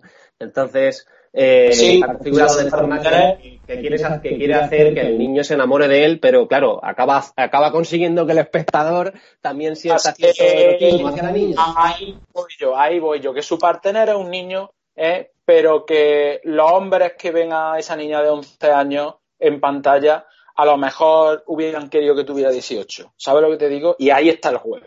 Ahí está el juego y ahí está la valentía. Pues fíjate, bueno, pero eso sí, ya sumaron. Eh, incómodo, ¿eh? Lo de la. Yo creo que puede buscar esa incomodidad. Pero ya por cerrar el tema y no, no excavar más en, él, eh, eh, esto de la niña te lo apunto donde el Cristo cachas y las monjas, ¿vale? Va al mismo, va al mismo cajón, ¿vale? Pero, visto que complejo soy que mente más chunga. y valiente, y valiente, y valiente, como tú mismo dices. Pero, eh, bueno, yo creo que hasta aquí me habéis contado que era donde habíais em, coincidido a la hora de ver películas, pero que hay otra riestra de ellas, eh, otro dechado de ellas, que, que, bueno, que no compartís eh, haber visto juntos, pero que si creéis que es reseñable. Así que si queréis o si hay algo más que hayáis visto en común antes de ello, podemos pasar, si no es el caso, a bueno, a hablar de todas estas otras películas. ¿Hay alguna otra que queráis comentar en común que os haya interesado y que podáis debatirla entre los dos? Yo si queréis una. Ahí. ah, bueno, días, bueno. Y, eh, a ver, eh, yo creo que los dos hemos visto además Tree from Hell, ¿no? sí, iba a comentar que, bueno, que, por ir cogiendo un poco de carrerilla, comentaba un poco lo que había visto el primer día yo y que justamente la última era Tree from Hell y ya un poco enlazaba contigo. Si quieres, hacemos eso. Venga, pues de lujo, hacemos Adelante, chicos. Pues lo dicho, el primer día eh, pude ver eh, tres películas que además eran algunas de las más esperarillas de, este festival, eh, tampoco sin pasarnos, pero yo sí que le tenía especial eh, querencia a la nueva película de Rob Zombie porque es un director que me encanta, así es que por lo menos era mi, mi objetivo del primer día. Así es que por ir un poco siguiendo este guion, empecé, empezamos el festival con Dogs Don't Wear Pants, una película finlandesa que No se proyectaba en la sección oficial, pero sí se presentaba en la sección Nuevas Visions y que es una sección que a la postre pues eh, siempre nos ofrece alguna, alguna que otra joyita. No creo que sea el caso, pero este Dogs Don't Wear Pants eh, por lo menos tiene el don de la originalidad. Eh, es una película que nos narra la historia de, de, un personaje atormentado por un trauma en el cual murió su mujer, eh, y este trauma, digamos, lo viene arrastrando durante muchos años. Eh, años después de la muerte de su mujer, esto no estoy destripando nada porque ocurre en los dos primeros minutos de la película, eh, por cierto que están bastante bien rodados. años después empieza a descubrir lo que viene siendo el mundo del sadomasoquismo y se mete, se introduce en un mundo de, de autodestrucción y de descubrimiento de, del dolor y del placer a la vez, en la fina línea que separa el dolor del placer, porque se da cuenta de que cuando está en esa fina línea que separa eh, el dolor de la muerte, eh, comienza a acordarse de, de, su mujer o empiezan a venirle recuerdos de su mujer con, de una forma especialmente viva o empieza a recordarla no sé, bueno, no quiero dar muchos detalles, pero bueno, empiezan a, empieza a recordarla, ¿no? Lo cual es una idea ya un poquito what the fuck, pero bueno. El caso es que la película tiene cierto encanto visual, tiene cierta gracia conceptual, pero creo que a la postre es un pelín fallida. Eh, estas constantes alusiones al pasado eh, a través de demasiados flashbacks me sacan mucho de la película y aunque al final tiene alguna, algunas redenciones, tiene algunos toques de efecto que, en fin, eh, algunos toques de, incluso no sé si llamar gore, pero sí de, de asquete, eh, que le dan cierta gracia a la película, eh, relacionada sobre todo con la violencia y con el, con el masoquismo. Creo que la película transcurre por unos senderos demasiado enrevesados o, o demasiado poco, poco relevantes para un amante del género fantástico, yo creo, y que, bueno, se quedará como una mero, mera anecdotilla. Eh, para seguir, eh, la siguiente película que pude ver este día fue Zombie Child, que es la nueva película del francés Bertrand Bonello. Es un director famoso que sobre todo tiene en su haber para mí una gran película como fue Casa de Tolerancia, que era una película eh, totalmente postmoderna en la cual eh, se mezclaban elementos del pasado con, con elementos del presente.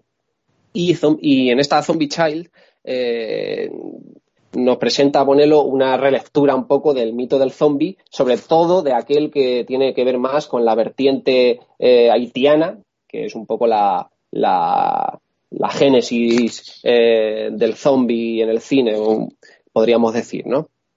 Y un tema que tampoco se ha tratado tanto a lo largo de la historia del cine. Tenemos películas como eh, Yo anduve con un zombie o eh, eh, esta película de Wes Anderson, ahora mismo no me acuerdo cómo se llama. En fin, no tenemos demasiadas. La serpiente y el arco iris. Eh, eso es, me, me, has leído el pensamiento.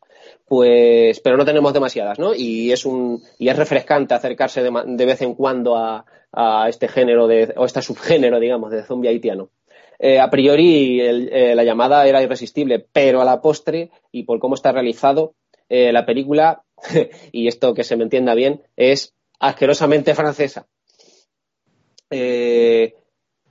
Porque hay algo que, que a mí no me gusta demasiado, que a mí se me atasca especialmente, que es cuando las películas de terror intentan ser demasiado sesudas o demasiado gafapastas, ¿no? Eso puede entrar o puede no entrar, es muy arriesgado, es como el humor, es como una comedia de terror que si no te hace gracia, pues te arruina la película entera, ¿no? Pues cuando...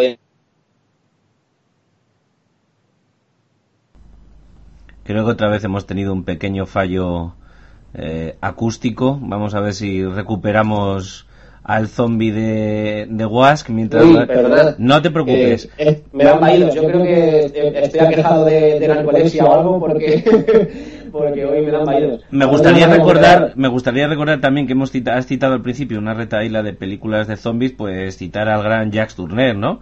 Y a Yo Sí, anduve pues con un zombie que es haitiano y es prototípico y yo creo que ahí, ahí, ahí nace, ¿no? Adelante. Parece el prototipo. Nada, me había quedado por ahí más o menos, ¿no?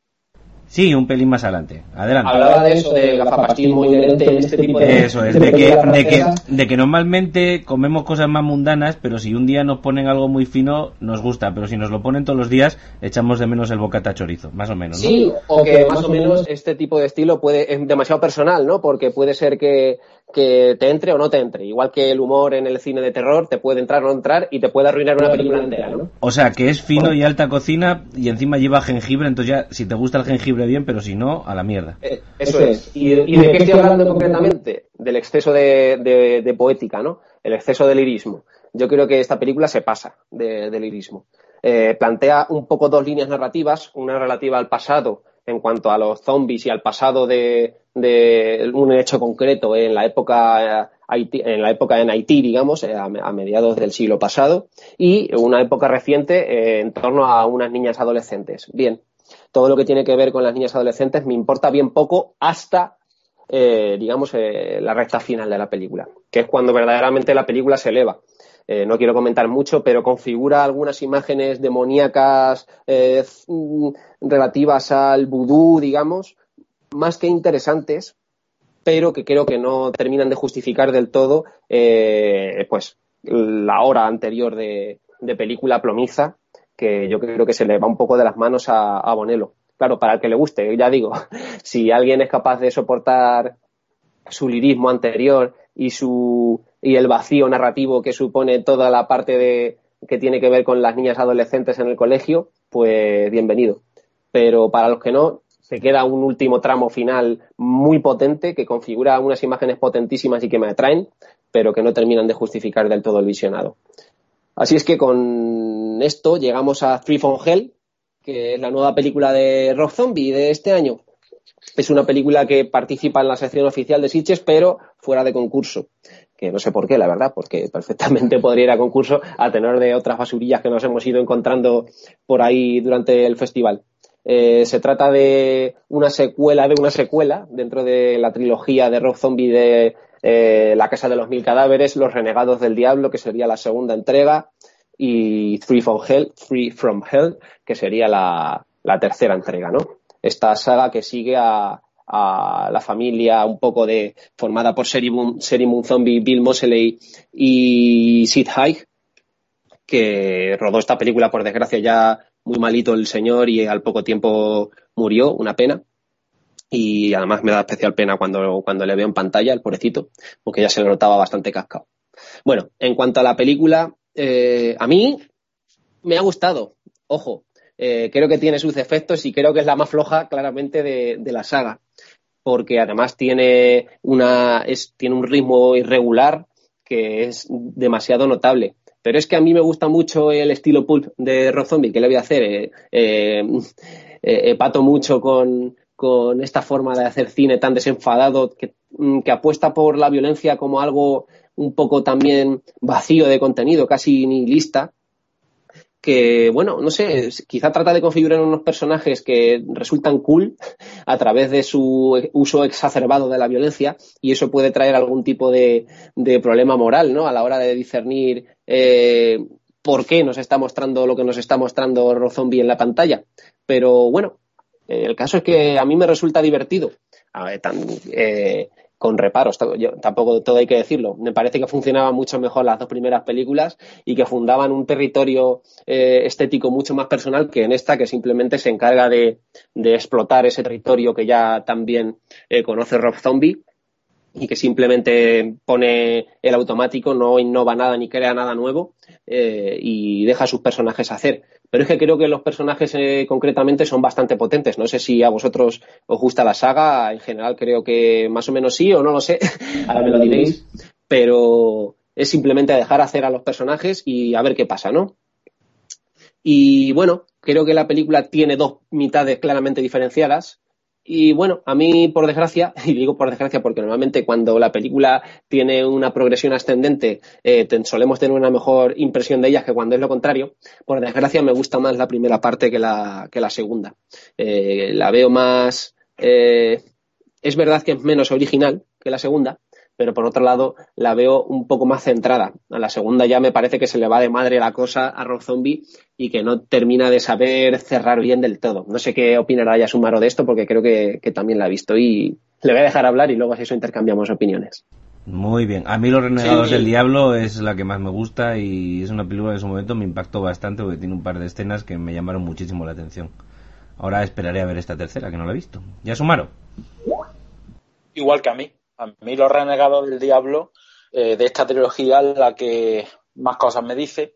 Y, a mí también me gusta el tono de Rob Zombie, estoy totalmente de acuerdo, me gusta eh, esa violencia gratuita, me gusta ese tono pulp, me gusta cómo graba a su mujer, que por otra parte parece que no pasa el tiempo por ella, está la tía exactamente igual de sexy que en anteriores películas, y a mí eh, Moon Zombie me parece el mayor activo de, la peli, cada vez que sale me interesa, eh, pero es verdad que eh, en la segunda parte, que los protagonistas, después de, diversos avatares, pues acaban en México.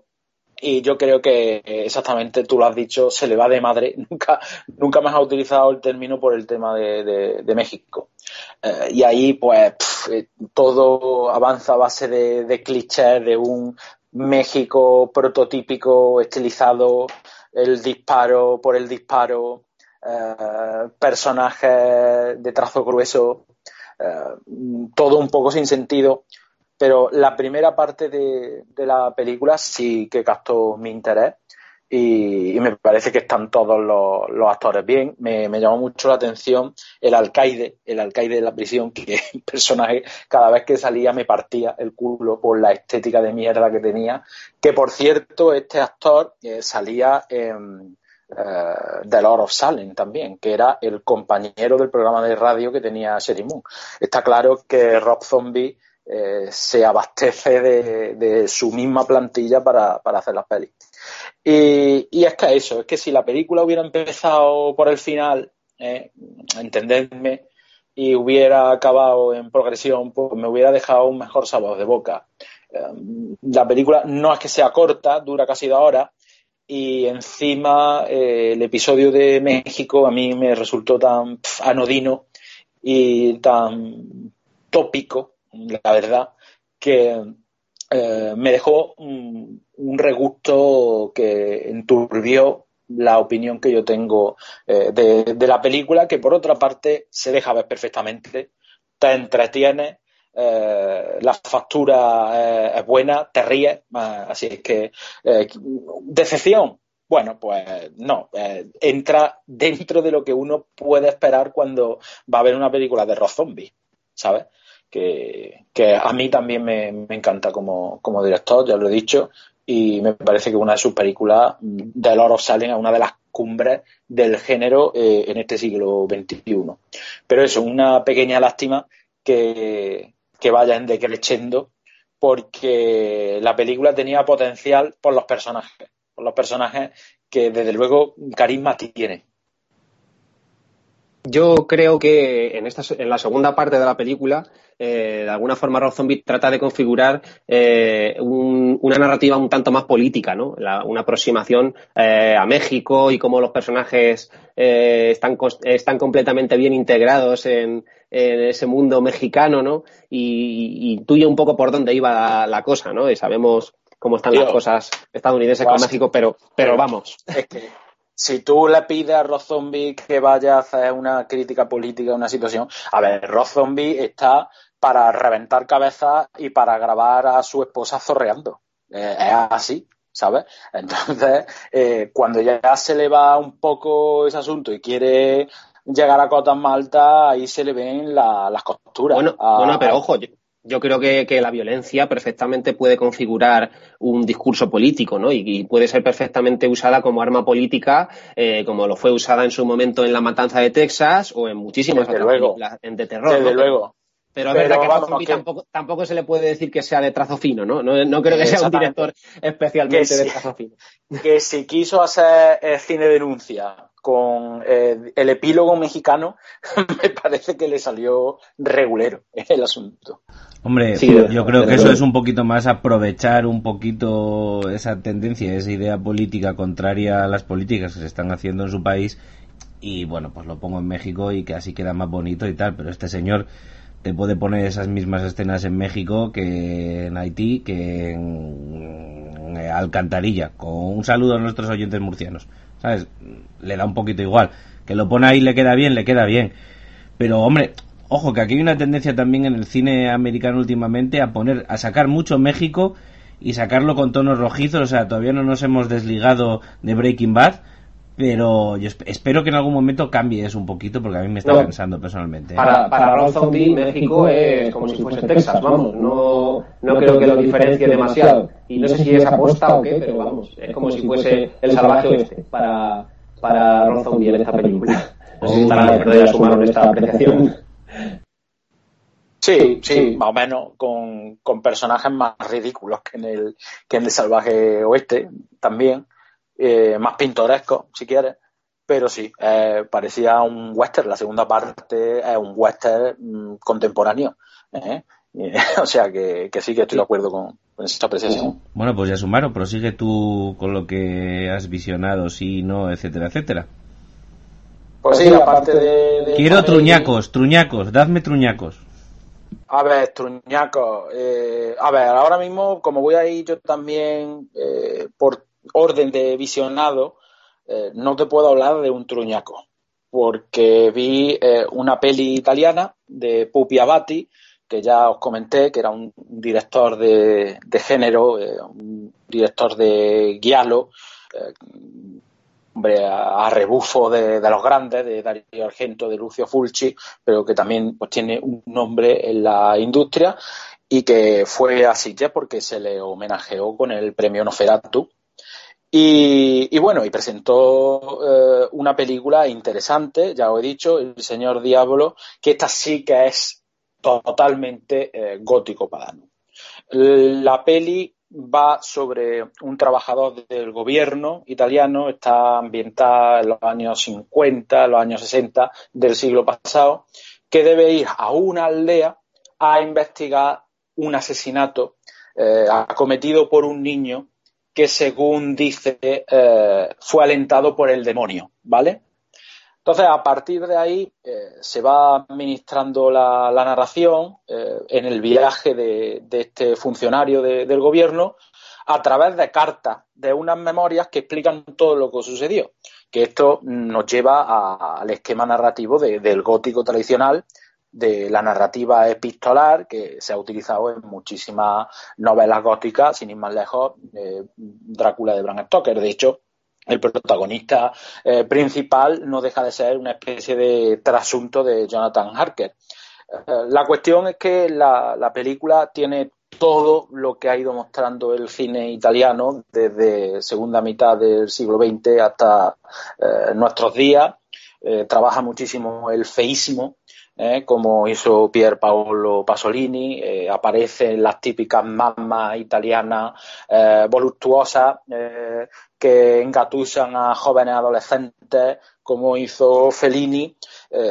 y el tema está en que la película tiene, tiene carácter, es verdad que es sucia, es una película sucia que está articulada a través del amaterismo, no hay prácticamente diseño artístico, eh, hay mucho cliché, o sea, perdona, mucho filtro eh, muy vasto, o sea, la película eh, intenta, digamos, que tener una atmósfera oscura y el director lo que hace es poner un filtro gris, sin más.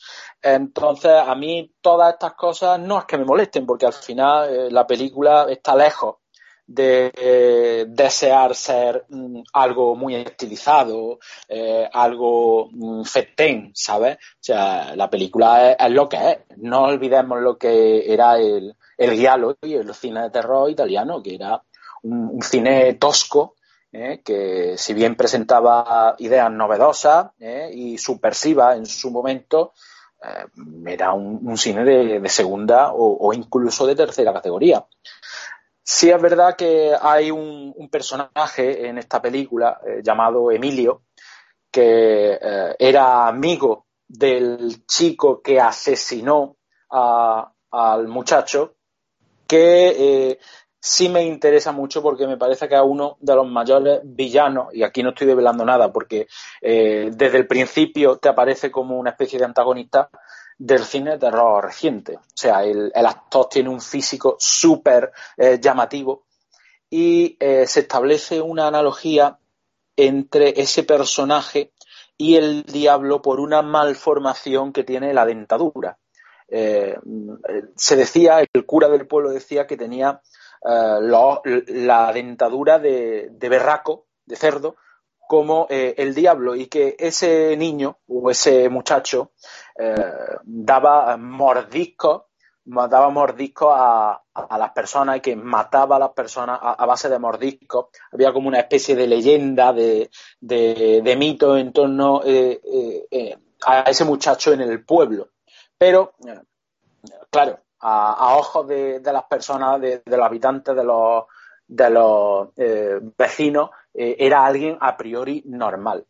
La película, ya os digo, tiene interés, tiene alguna escena potente, pero, pero bueno, no esperáis tampoco gran cosa, pero sí se, administra bien en ese contexto rural que ya os digo es tan típico del cine italiano y eh, ya os digo, deja alguna escena para el recuerdo y además bastante bestia de las que me gustan a mí, ¿sabes? Eh, así que, bueno, no puedo dejar de, recomendar El Señor Diablo, que eh, rescata a este director Pupi Abati después de muchos años sin rodar terror y hacer otra serie de cine menos interesante bajo mi punto de vista. Después ese mismo día eh, asistí a una serie de cortos que se pusieron uno detrás de otro. Me parecieron todos infames.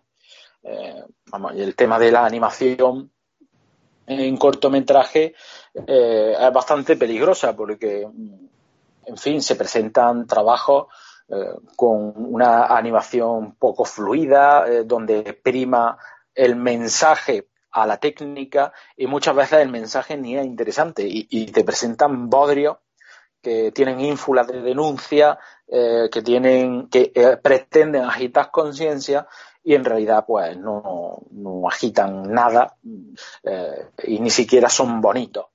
Eh, el tema es que sí hubo dentro de esta terna de cortometrajes de animación uno que me llamó la atención precisamente porque no aspiraba a, eso, o sea, aspiraba a ser un cuento de, terror y además se hace a través de una animación bastante eh, bella, simulando la acuarela, que se llama Renacuajo, ¿vale? El director se llama Jean-Claude Rousset y, bueno, el corto básicamente va de dos hermanos pequeños.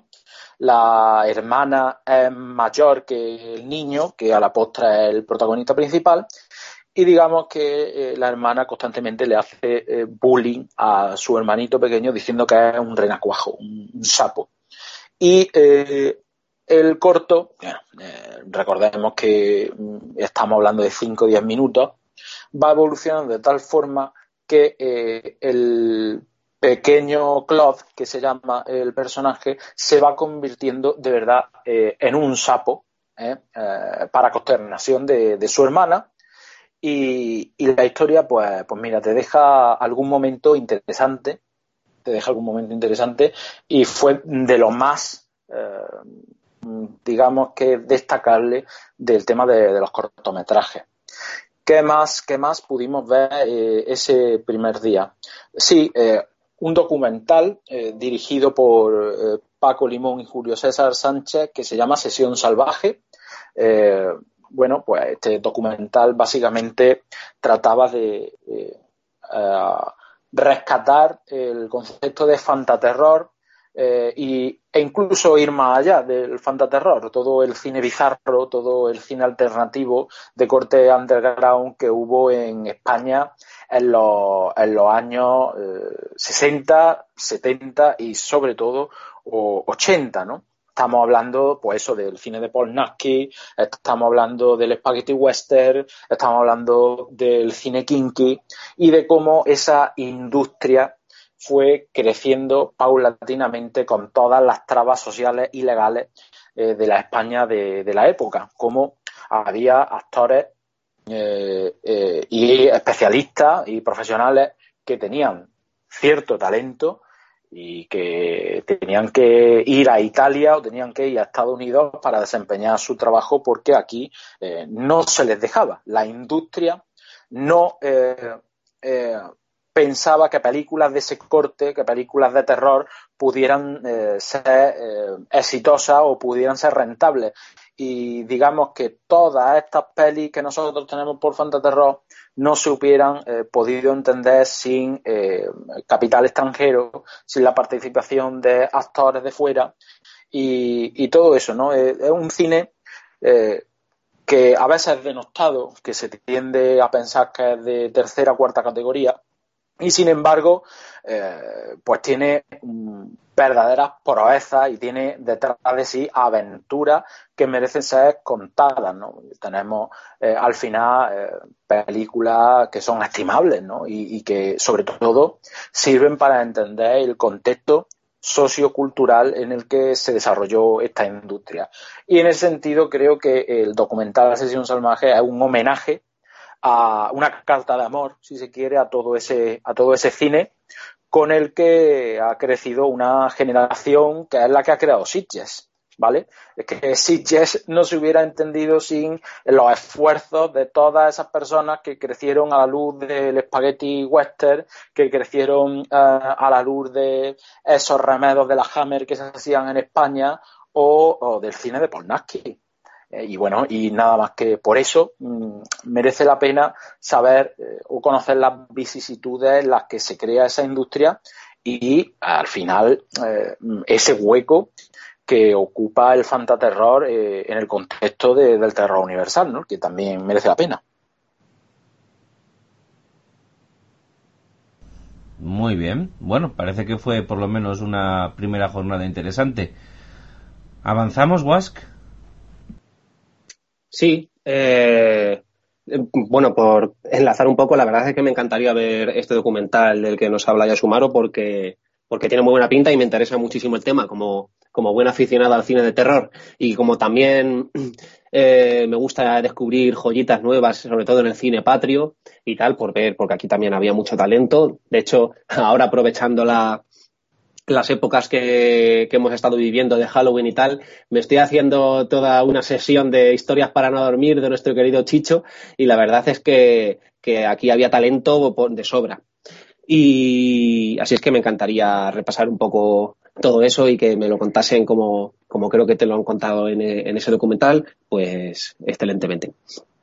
Eh, yo lo siguiente que vi fue The Lodge, que esta sí era una de las películas de la sección oficial que tenían a priori buena pinta. The Lodge eh, es una película que trata sobre un padre que se queda viudo y tiene dos hijos y conoce a una chica que había estado atrapada en una secta, que era la hija además del jefe de la secta, y se, hace se hacen novios, el, padre y la chica. Entonces, eh, la película nos narra un poco las dificultades que tiene la chica con el trauma del pasado y los hijos del hombre para aceptar a, la nueva pareja de su padre. Eh, en torno a ello, pues se crea toda una trama de terror que más que nada es psicológica, más que un terror físico o, fantástico, ni mucho menos, ¿no? Eh, está dirigida por los directores de Good Night, Mommy, que era una película estimable, que además se presentó también en Sitges hace unos años y ahora la podemos ver para el que tenga Planet Horror, pues ahí creo que está en su catálogo. Eh, pero lo que en aquella eran hallazgos, en esta me parece que todo es demasiado banal. Y el problema de Deloche es que no me la creo. No, no termino de creerme en ningún momento la relación de, ese señor con, la chica joven que acaba de salir de una secta y que se comporta como si nada. O sea, estará ya todo perfecto al principio. Luego ya tenemos un giro, pero se comporta perfectamente. Es majísima la chica, no tiene nada que, no tiene nada que nos haga atisbar que en un pasado pertenecía a una secta fundamentalista religiosa en la que todos ah, se habían suicidado y solo había sobrevivido ella. Eh, para nada, todo, todo es normal. Eh, eh, la chica está bien interpretada por Riley Keough, que es una, una, chica joven que ahora está saliendo en algunas producciones interesantes, como por ejemplo la última película de Lars von Trier o Lo que esconde Silver Lake. La pone muy bien la crítica a esta muchacha. Y de hecho la película acabo de ver que tiene más de un 80% en Rotten Tomatoes. Me ha sorprendido pues Sí, eh, creo que a mucha gente le gustó. El problema es que yo no me la terminaba de querer. También tenemos por ahí a, uno de los personajes, al protagonista de It, de del remake, por supuesto, el chaval el que hacía de tartamudo. Y, y tampoco lo, no lo hace mal. pero ya digo, el problema es que te configura una trama que me parece que es demasiado poco creíble. En determinado momento el padre les deja solos a los niños y a la, y a la chica, les deja solos en, en una casa y él se va y están como aislados completamente del mundo exterior por culpa de la nieve, ¿no? Ya me parece una, una, idiotez suficientemente grande que el padre les deje solos así porque sí, cuando no se llevan bien ni, ni hay ningún tipo de afinidad entre ellos. Vale, ahí os quedáis, os dejo y ahí es donde se desarrolla un poco todo. Pero es que lo que viene a continuación eh, no lo podrás querer, como dicen las publicaciones de Huffington Post, ¿no? Pues efectivamente, me parece que no se puede creer. Y, y está todo muy mal hilvanado y a la postre no me interesa casi nada. De hecho, creo que hay algún giro risible que no lo digo yo, sino que lo, dice eh, lo dice las risas que se oyeron en, en, la sala cuando determinado giro sucede. Además, se supone que tiene que ser un giro impactante y lo que causa es risa, más que más que no sé, incomodidad o terror o, o alguna que otra cosa. Estoy yendo un poco rápido porque yo he visto un montón de películas y no, creo que, no quiero que se me quede ninguna en el tintero, entonces voy corriendo un poco, ¿vale? Eh, el siguiente gran plato fuerte de, aquel día fue Noche de Bodas, que ya sabéis que se ha estrenado hace poco. Es una película eh, interesante. el título original es Ready, or Not, por si os suena más el título original. Eh, el, mayor activo de esta película es Samara Weaving. La trama es una especie de malvado Zaroff, pero configurado como una comedia de terror, ¿no? Eh, y, aquí tengo que decir que, que, yo tengo cierto problema con las comedias de terror, y es que en general eh, me cuesta ahora mismo así a bote pronto encontrar alguna que me haga gracia. No sé si es porque en, la, en general la mayoría eh, abordan el humor desde, desde las bromas más banales, que yo considero que es un poco un humor más adolescente que, no sé, a lo mejor es que me estoy haciendo mayor, ojo, pero, pero es que el tipo de broma que, que, se suele poner en liza en las comedias de terror no me termina de hacer gracia. ¿Y qué le vamos a hacer? Y si eso ocurre, pues la película pues, pues decae sobremanera. Y últimamente estamos presentando mira, mira que no gustarte, mira que no gustarte eh, Conde Brácula y aquí huele a muerto, de verdad, de verdad, guasco. No, no, no. Pues en su momento me encantaron. ¿Pero por qué? Porque tenía a lo mejor 10 años cuando las vi, o 9. Pero claro, con 30, pues ya me dirás tú si te hace gracia con De Brácula o, o Martes y 13, que bueno, que sí, me hace cierta gracia porque, porque, porque, bueno, en fin, esa nostalgia y esa, y esa cosa de haberlos visto de joven y que en aquel momento yo me partía el culo, sí. Pero, buf, ya empieza a estar la cosa un poquito desgastada, ¿no? Y como digo, en, Noche de Boda se plantea una temática fantástica un poco a lo el malvado Zaroff, en la cual eh, la chica recién casada conoce a la, a la familia rica de, de, su pareja y, y, estos tienen un ritual extraño mediante el cual tienen que intentar matarla por todos los medios, asesinarla antes de que se haga de día, ¿no? Porque si no, una maldición que atenaza a la familia, pues les hará al revés, morir a ellos, ¿no?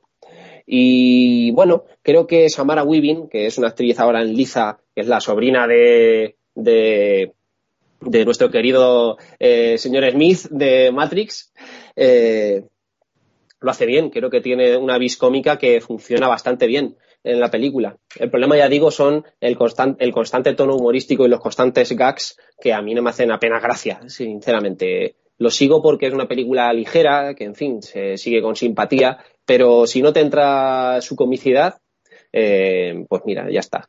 Eh, luego la película es verdad que no tiene reparos en ser basta, es decir, en ser basta en el mejor sentido, ¿no? En ser violenta y en ser ligera y, nos da, precisamente creo que es la película justa que quieres ir a ver a Sitches, ¿no? Es la típica película que te cuesta encontrar a veces porque hay muy poco cine de terror, muy poco, muy poca brutalidad, pero esta posee suficientes elementos de terror, pero también suficientes elementos ligeros de comicidad, de violencia, como para satisfacer a un poco a todos, ¿no? Pero a mí se me queda ahí entre dos aguas y bueno, la dejamos por pasable.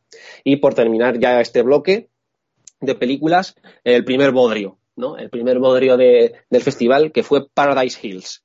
Eh, esta película también se ha estrenado hace muy poco en cines, algo que me cuesta mucho entender por qué, qué ha llegado a ocurrir, la verdad. Eh, Paradise Hills es una película de la directora Alice Waddington, que además estuvo allí presentándola en Sitges y demás. Eh, se jactaba un poco, bueno, la directora comentó en la presentación que aunque a ella le gusta mucho el cine fantástico y el cine de terror, eh, durante toda su infancia le han faltado referentes femeninos, ¿no? Eh, porque él siempre ha ella siempre ha tenido, pues no sé, sí, referentes masculinos hay en toda la literatura fantástica, en toda la literatura épica, en toda la literatura de terror, pero referentes femeninos muy pocos. Y ella ha podido verse reflejada muy poco en las historias, ¿no? Esto es lo que comentaba ella. Y por eso quería configurar una película en la que, que fuera mm, claramente femenina, ¿no? no diré feminista, sino diré femenina, ¿no? Bien, pues eh, la película que plantea Alice Waddington es una especie de distopía de ciencia ficción eh, en la cual hay una especie de internado en la que la protagonista se ve inmersa. Eh, este internado está dirigido por nuestra querida Mila Jovovich, pero bueno, obviamente pronto sabremos que las chicas van a intentar descubrir lo que se esconde detrás de este internado, intentarán escapar y demás. Eh, la película está configurada como si fuese un poco aquella película, bueno, como si fuese un poco, no, prácticamente sigue al pie de la letra a la famosa serie El prisionero de, los años, no sé si era de los años 70, eh, puede ser, la famosa serie, bueno. Eh, aquella en la que había un señor escondido en una isla que intentaba escapar, ¿no? que luego fue parodiada en Los Simpsons y demás, pero con una estética que no podía ser más repulsiva. Eh, desde el diseño de vestuarios hasta la fotografía, hasta el diseño de peluquería, me parece absolutamente repulsivo y no, no hay forma de que me entre. Es como si, como si te intentases tragar 20 chicles de sabor extra fresa de, de golpe y no hay forma de, de conseguir eso. Además, te lo intentas tragar con un trago de batido de sabor fresa, ¿no? Pues, pues lo mismo. Se supone que en el guion está por ahí metido de, alguna forma Nacho Vigalondo, pero yo no termino a ver su genialidad ni sus ideas por ningún lado. Y por último, y por terminarla de, rematar, creo que está fatalmente interpretada, desde su protagonista Emma Roberts, que me parece de lo más anodino, hasta, por qué no decirlo, Mila Jovovich, que yo creo que nunca ha destacado por ser una actriz excelentísima, ni con unos ni con una complejidad excelente, vamos. Se supone que aquí tenía que hacer un poco la contrapartida dura, la contrapartida seria, y a mí no me puede dar más igual. Luego la película que está plagada de problemas desde, la propia dirección. Esto es algo que es muy difícil de describir si no la ves, pero eh, por cómo están construida la puesta en escena, cómo, van cómo andan los personajes de un lado a otro de la sala, eh, está todo tan mal que huele a serie Z eh, y lo que yo no me explico precisamente es cómo una película con una calidad tan ínfima ha podido llegar a estrenarse en cines hace poco y ha tenido una, una distribución, pues oye, más o menos aceptable.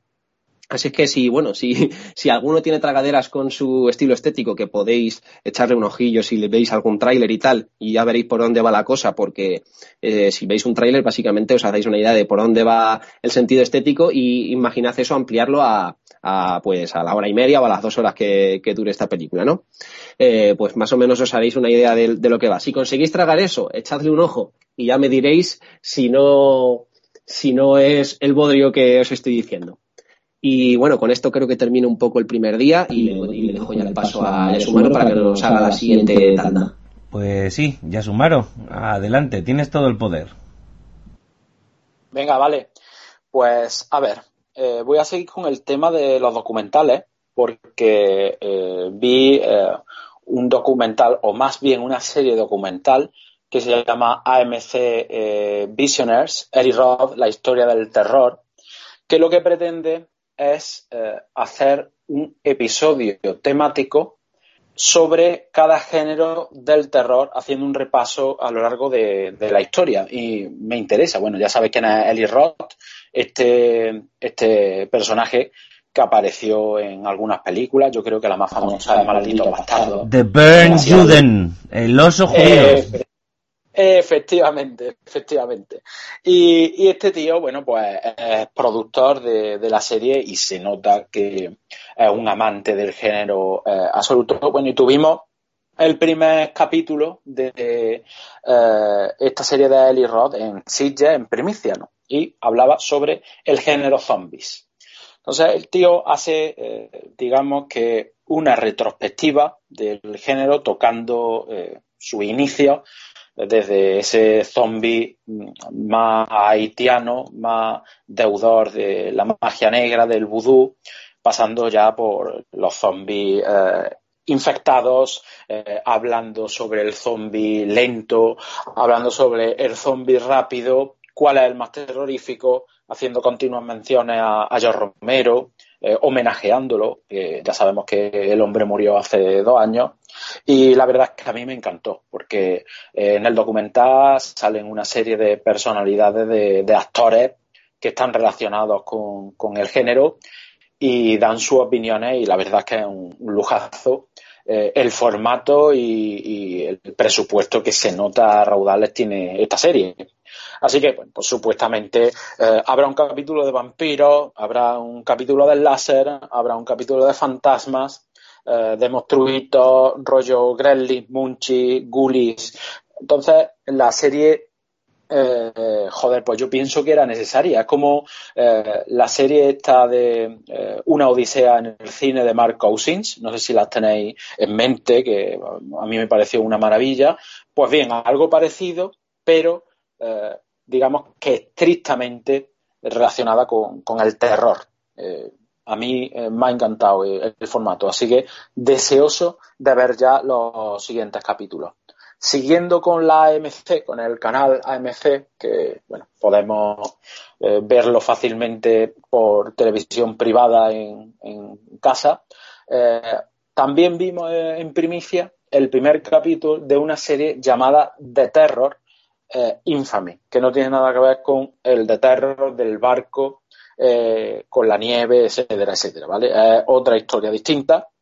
Aquí estamos hablando de una producción de Alexander Wu y Max Borenstein y eh, se refiere o gira en torno a una comunidad de japoneses que se desempeña en San Francisco justo en los prolegómenos de la Segunda Guerra Mundial.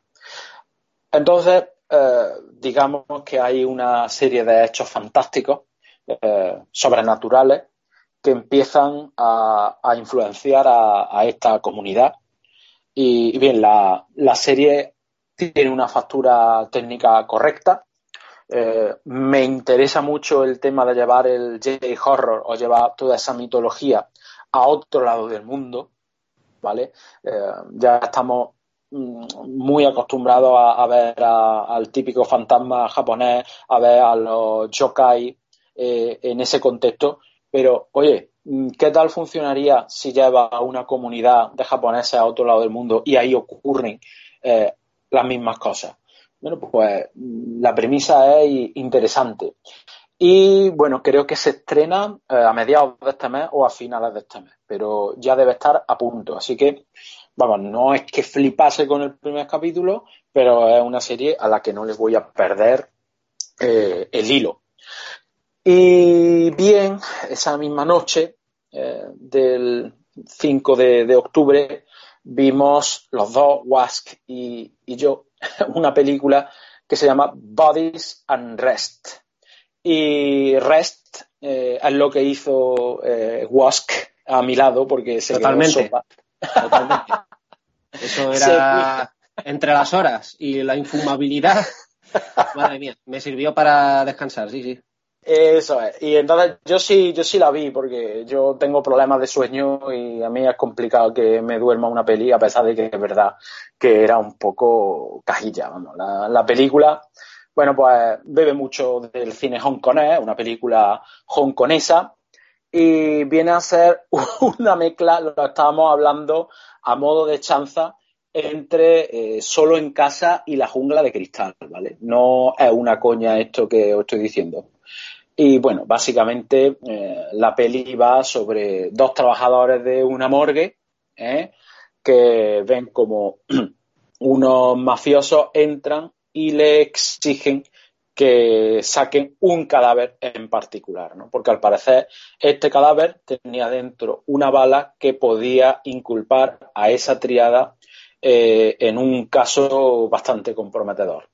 Y bueno, a partir de ahí se va desarrollando la acción, una acción eh, anodina, no, no aporta absolutamente nada, pero la verdad es que el director ¿eh? no es nuevo en esto del cine, porque estamos hablando del de, eh, culpable de La jungla de Cristal 2, Alerta Roja. O sea que lo que hemos dicho de que se parece a La jungla de Cristal no es casualidad. También ha hecho Máximo Riesgo de Silvestre Stallone, La isla de las cabezas cortadas, eh, Deep Blue Sea, El Exorcista al comienzo, o sea, ya os podéis eh, hacer una idea de lo que trabaja este hombre. Eh, films de acción bastante simples y bueno, aquí ha hecho su, su incursión en, su cine eh, hongkonés.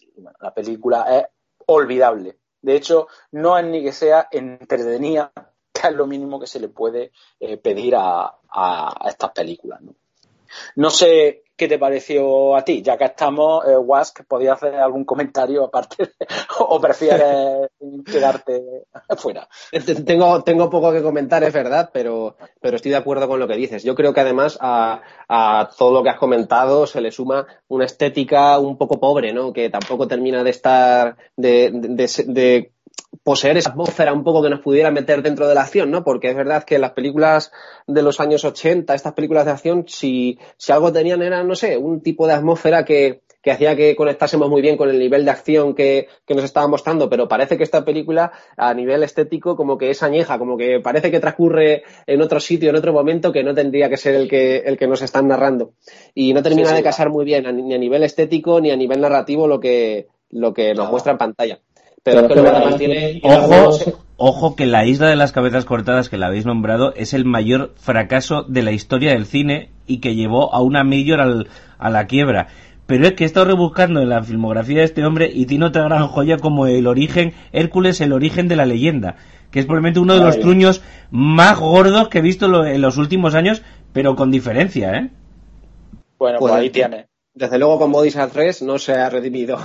y además yo creo que también adolece de, falta de presupuesto, ¿no? Porque eh, la película recurre, como muchas otras producciones del cine asiático de acción, sobre todo el cine asiático de acción de más bajo presupuesto, recurre al CGI por ordenador eh, en, demasía y yo creo que se nota, ¿no? Se nota que, no hay mucho presupuesto y que tienen que tirar el CGI porque... Pero a ver, hay mafiosos chinos y hay unos chinos, hostias habrá por lo menos, ¿no?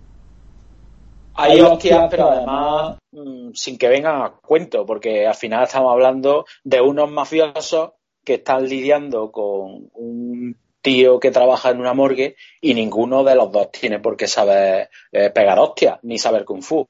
Pero bueno, aquí te lo meten con calzador porque al final... Que no, ya sumaron. Todos los chinos saben kung fu y todos los negros juegan bien al baloncesto. Esto es así. Esto es así, joder. Eso es. Sí, pues, pues una peli olvidable totalmente y ya está, ¿qué, le vamos a hacer? Y bueno, joder, ahora sí que viene la hostia buena, porque eh, como dijo Was antes, yo hice la penitencia del Midnight Extreme y me metí en un maratón de tres pelis de dos horas cada una a la una de la mañana, que por cierto se retrasó y empezó a la una y media. O sea, imaginaba qué hora acabé sí que era un zombie, tío, y no lo de Eli Roth. Bueno, encima es que fueron las películas. Mm, la, primera fue una puta mierda. O sea, es lo peor que, yo he visto. Eh, se llama Alone, mm, traducido como sola, porque la protagonista es una, chica llamada Julia Class, y bueno, la premisa es tal que cual, ¿vale? Eh, la muchacha esta supuestamente es un pibón, ¿vale?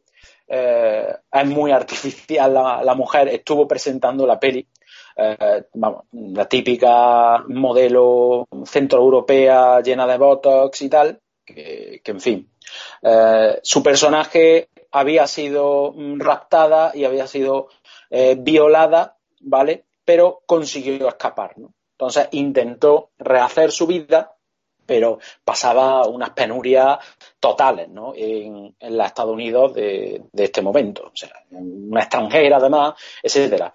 Pero con la suerte de que un día les llega una carta diciendo que había heredado un casoplón de un tío eh, al que no conocía. Entonces, pues bueno, pues la muchacha, pues saltó de alegría, ya puedo imaginar, tengo la vida resuelta, y va a casa de su tío, que está aislada en la montaña, eh, cubierta de nieve, bueno, y allí pues empiezan a pasar cosas un poco extrañas en soledad, eh, no, no, puede saber hasta qué punto es la imaginación de ella al estar aislada, eh, ¿cómo se llamaba? La fiebre de, los montañeros, ¿no? Que se decía en El Resplandor o incluso en Ravenous. O de verdad estaba pasando algo chungo. Por si alguien la quiere ver, no voy a desvelar qué es lo que pasa, pero la película, tanto a nivel de interpretación como a nivel técnico, da vergüenza ajena. Y a mí la duda que me suscita esto es eh, qué filtro ha habido para que Alon de James Cullen Bresak, vamos a decir el nombre del director, haya tenido un lugar en Sitges, porque de verdad estamos hablando de, un cine de serie Z totalmente prescindible. Yo, yo creo que en, esta sección a veces se cuelan películas que directamente es que son como trabajos de fin de carrera, ¿no? Que no son, sí, sí, sí, películas. Ojo, ojo, revisando la filmografía de este hombre, revisando la filmografía de este hombre, veo una, veo una película que yo sí he visto. Igual Necron también, porque es el lago sangriento, el ataque de las lampreas asesinas. O sea, eso es, eso es crema, eh, cuidado. Madre mía, tío. Bueno, pues esta no es crema. Esta no es crema y además tiene momentos bochornosos de rollo poner música sinfónica mientras la Mm, artista principal está comiendo y se le cae una lágrima porque por fin eh, puede desarrollarse como persona, una puta mierda total, vamos, porno emocional barato, chunguísima. Bueno, la cuestión es que la segunda peli de esta terna que me hizo sufrir, vamos a decirlo claro, se llama The Black String, eh, dirigida por Brian Hanson, y cuyo protagonista sí creo que es famoso o es popular en cierta medida, que es Frankie Muniz o Muñiz, como eh, queráis, que es el protagonista de la serie de Malcolm, ¿vale? Que ya está cocito, ya tiene sus 33 años y lo han rescatado ahí del abismo de los actores en el ostracismo eh, para, para hacer esta peli. Esta ni tan mal. Quizás porque eh, entre las dos que estaba, pues luce un poco. Básicamente estamos hablando de un nerd, de un, friki con problemas a la hora de sociabilizar y sobre todo con problemas a la hora de ligar y mantener relaciones sexuales, que eh, se ve abocado a llamar a un contacto de citas, una, empresa que te facilita eh, pues tener una cita con, con, una mujer y en esa circunstancia pues le toca un pibonazo y consiga acostarse con ella en la primera noche, con la mala suerte de que le contagia una extraña enfermedad.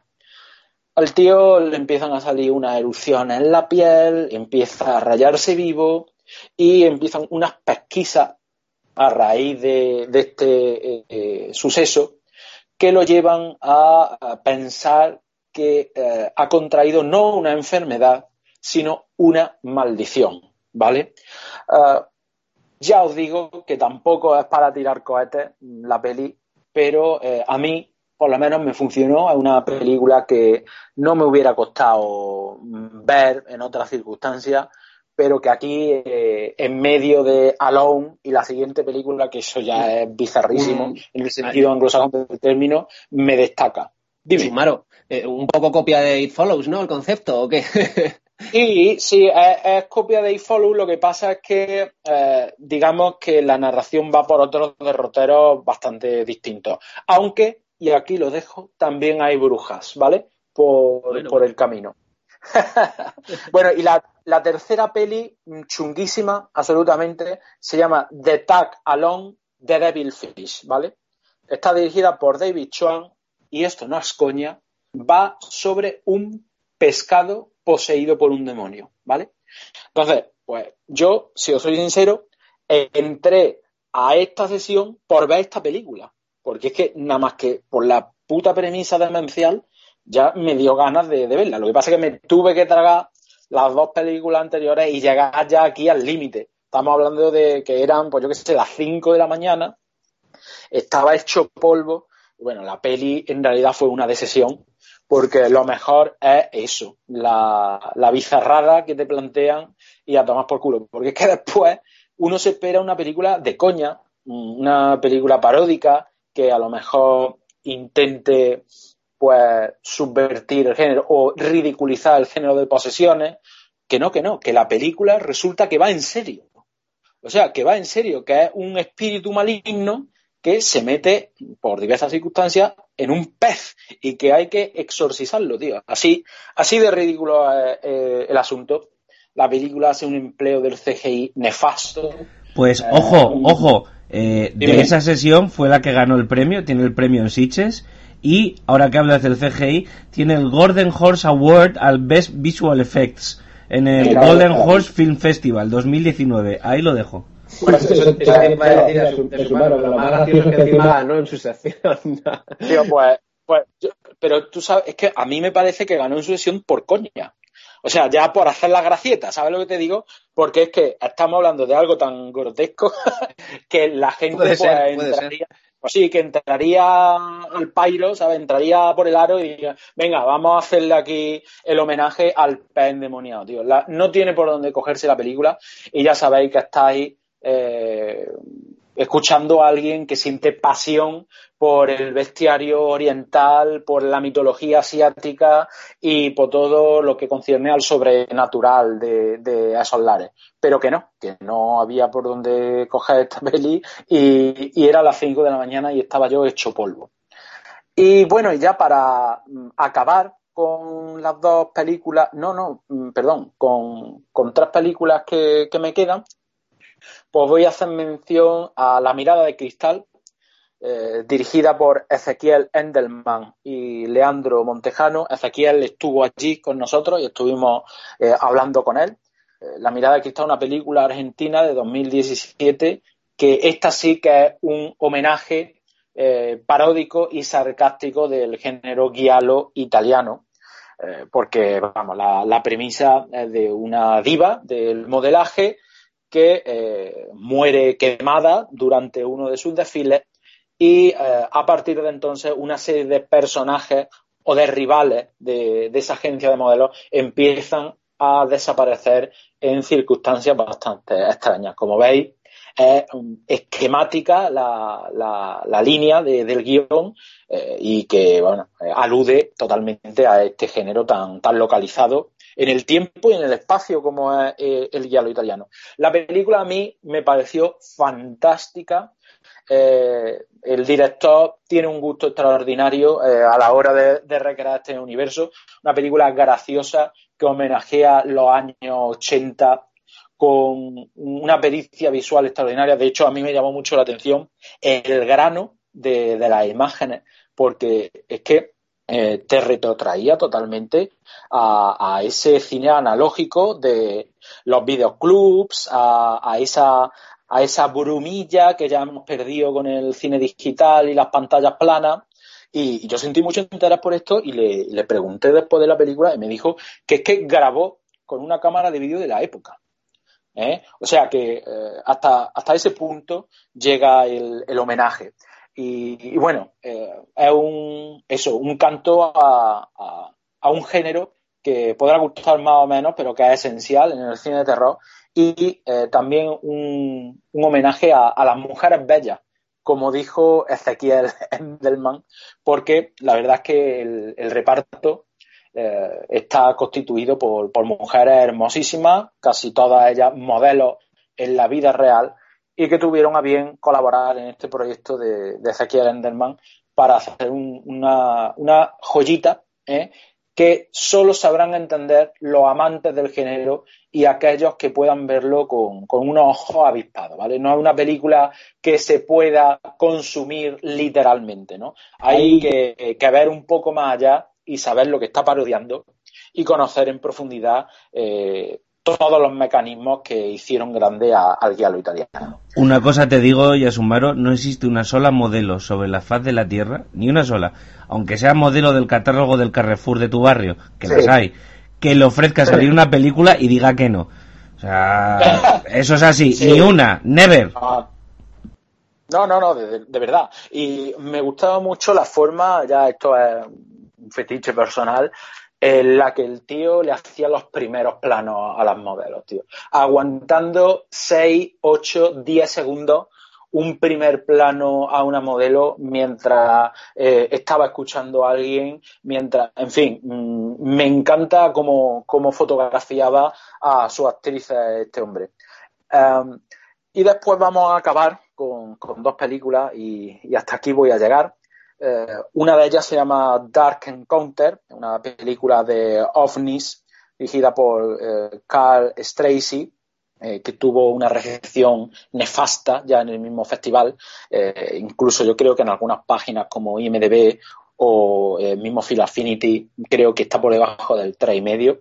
Y sin embargo no lo entiendo porque también homenajea un, tipo de cine de ovnis que estuvo muy en boga a finales de los 70, principios del 80 y que se centraba en el alien bueno de encuentro en la tercera fase, por ejemplo, o de enemigo mío, eh, etcétera, etcétera. Bueno, aquí estamos en una sociedad rural estadounidense, probablemente eh, rayana con Canadá, en el en la que una familia pues, está pasando una crisis porque desaparece eh, su hija pequeña, ¿no? Entonces, en medio de, ese contexto hay como una especie de apariciones, de avistamientos, ovnis, hasta que eh, los ovnis y la desaparición de la niña confluyen narrativamente, pero de una forma bastante inesperada, ¿no? Porque aquí, pues todo el mundo empieza a pensar que los ovnis cogieron a la niña, le hicieron investigaciones, eh, en fin, como ya ha habido películas eh, en ese sentido, pero no tiene nada que ver. Eh, aquí la resolución es bastante sorprendente y, creo que las actuaciones están muy bien conseguidas y además con algunas escenas bastante, bastante bien realizadas y que se parecen incluso a, los poltergeist del, cine de terror eh, de fantasma convencional, pero aquí llevadas al tema de, los extraterrestres. Tengo, tengo, que, tengo que, decirlo, Yasumaro, déjame, déjame. Eh, por favor, esto es un capricho personal. Impresionante documento, Yasumaro. Ya puedes seguir. pues sí, pero no podría yo poner la mano en el fuego porque os guste a vosotros y a los oyentes menos, porque yo fui eh, con, mi novia y, mira que tenemos gustos muy similares en el cine y a mí esta película me gustó y a ella pues ni fu ni fa, o sea que está en la línea más general eh, y generalista de opinión. Y bueno, y al final pues dejo It Comes, una película de 2018 de Tetsuya Nakashima, que es un director japonés en su momento bastante tochete, porque dirigió Confessions, mm, que tuvo mucho éxito, pero esta peli, de verdad os digo, mm, me pareció otro despropósito. Eh, estamos hablando de peli supuestamente de terror, de intriga, y que tiene un, argumento eh, disparatado, eh, va también sobre posesiones, pero la película no se llega a entender, para que os hagáis una idea, pues hay dos personajes, Hideki y Kana, que son pareja, ¿vale? De recién casados, y mm, digamos que Hideki pues está mm, bastante feliz porque eh, va a tener un hijo, ¿no? Con, con Kana pero mm, resulta que eh, digamos que las circunstancias del nacimiento del niño empiezan a enrarecerse y tampoco quiero explicar por qué, porque si no, eh, os estoy jodiendo, digamos que la principal premisa de la peli, pero aparece un tema de posesión también sobrenatural, fantasmal en medio de esta historia, ¿sabes? Que eh, a, priori parecía no guardar ningún tipo de relación con, este tipo de, cine. Tampoco estoy jodiendo nada porque esto se resuelve en la primera media hora de, peli. La cuestión es que la narración es eh, atropellada, el guion está mal escrito, las actuaciones para mí son bochornosas, eh, entendiendo cómo es el modo de actuar de, los japoneses, que ya sabemos que es distinto, muchísimo más impostado que en el caso de los occidentales, pero es que aquí hay, ya pues, una serie de, vicios que, se están adquiriendo tanto a nivel gestual como a nivel visual. Y estoy pensando, por ejemplo, en la estética kawaii, en la estética del absurdo.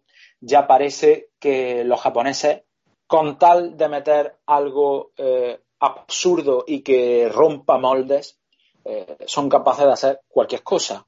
Y, no, eh, no todo funciona, no por introducir un elemento, digamos que contrario a, su contexto, va a funcionar en una película.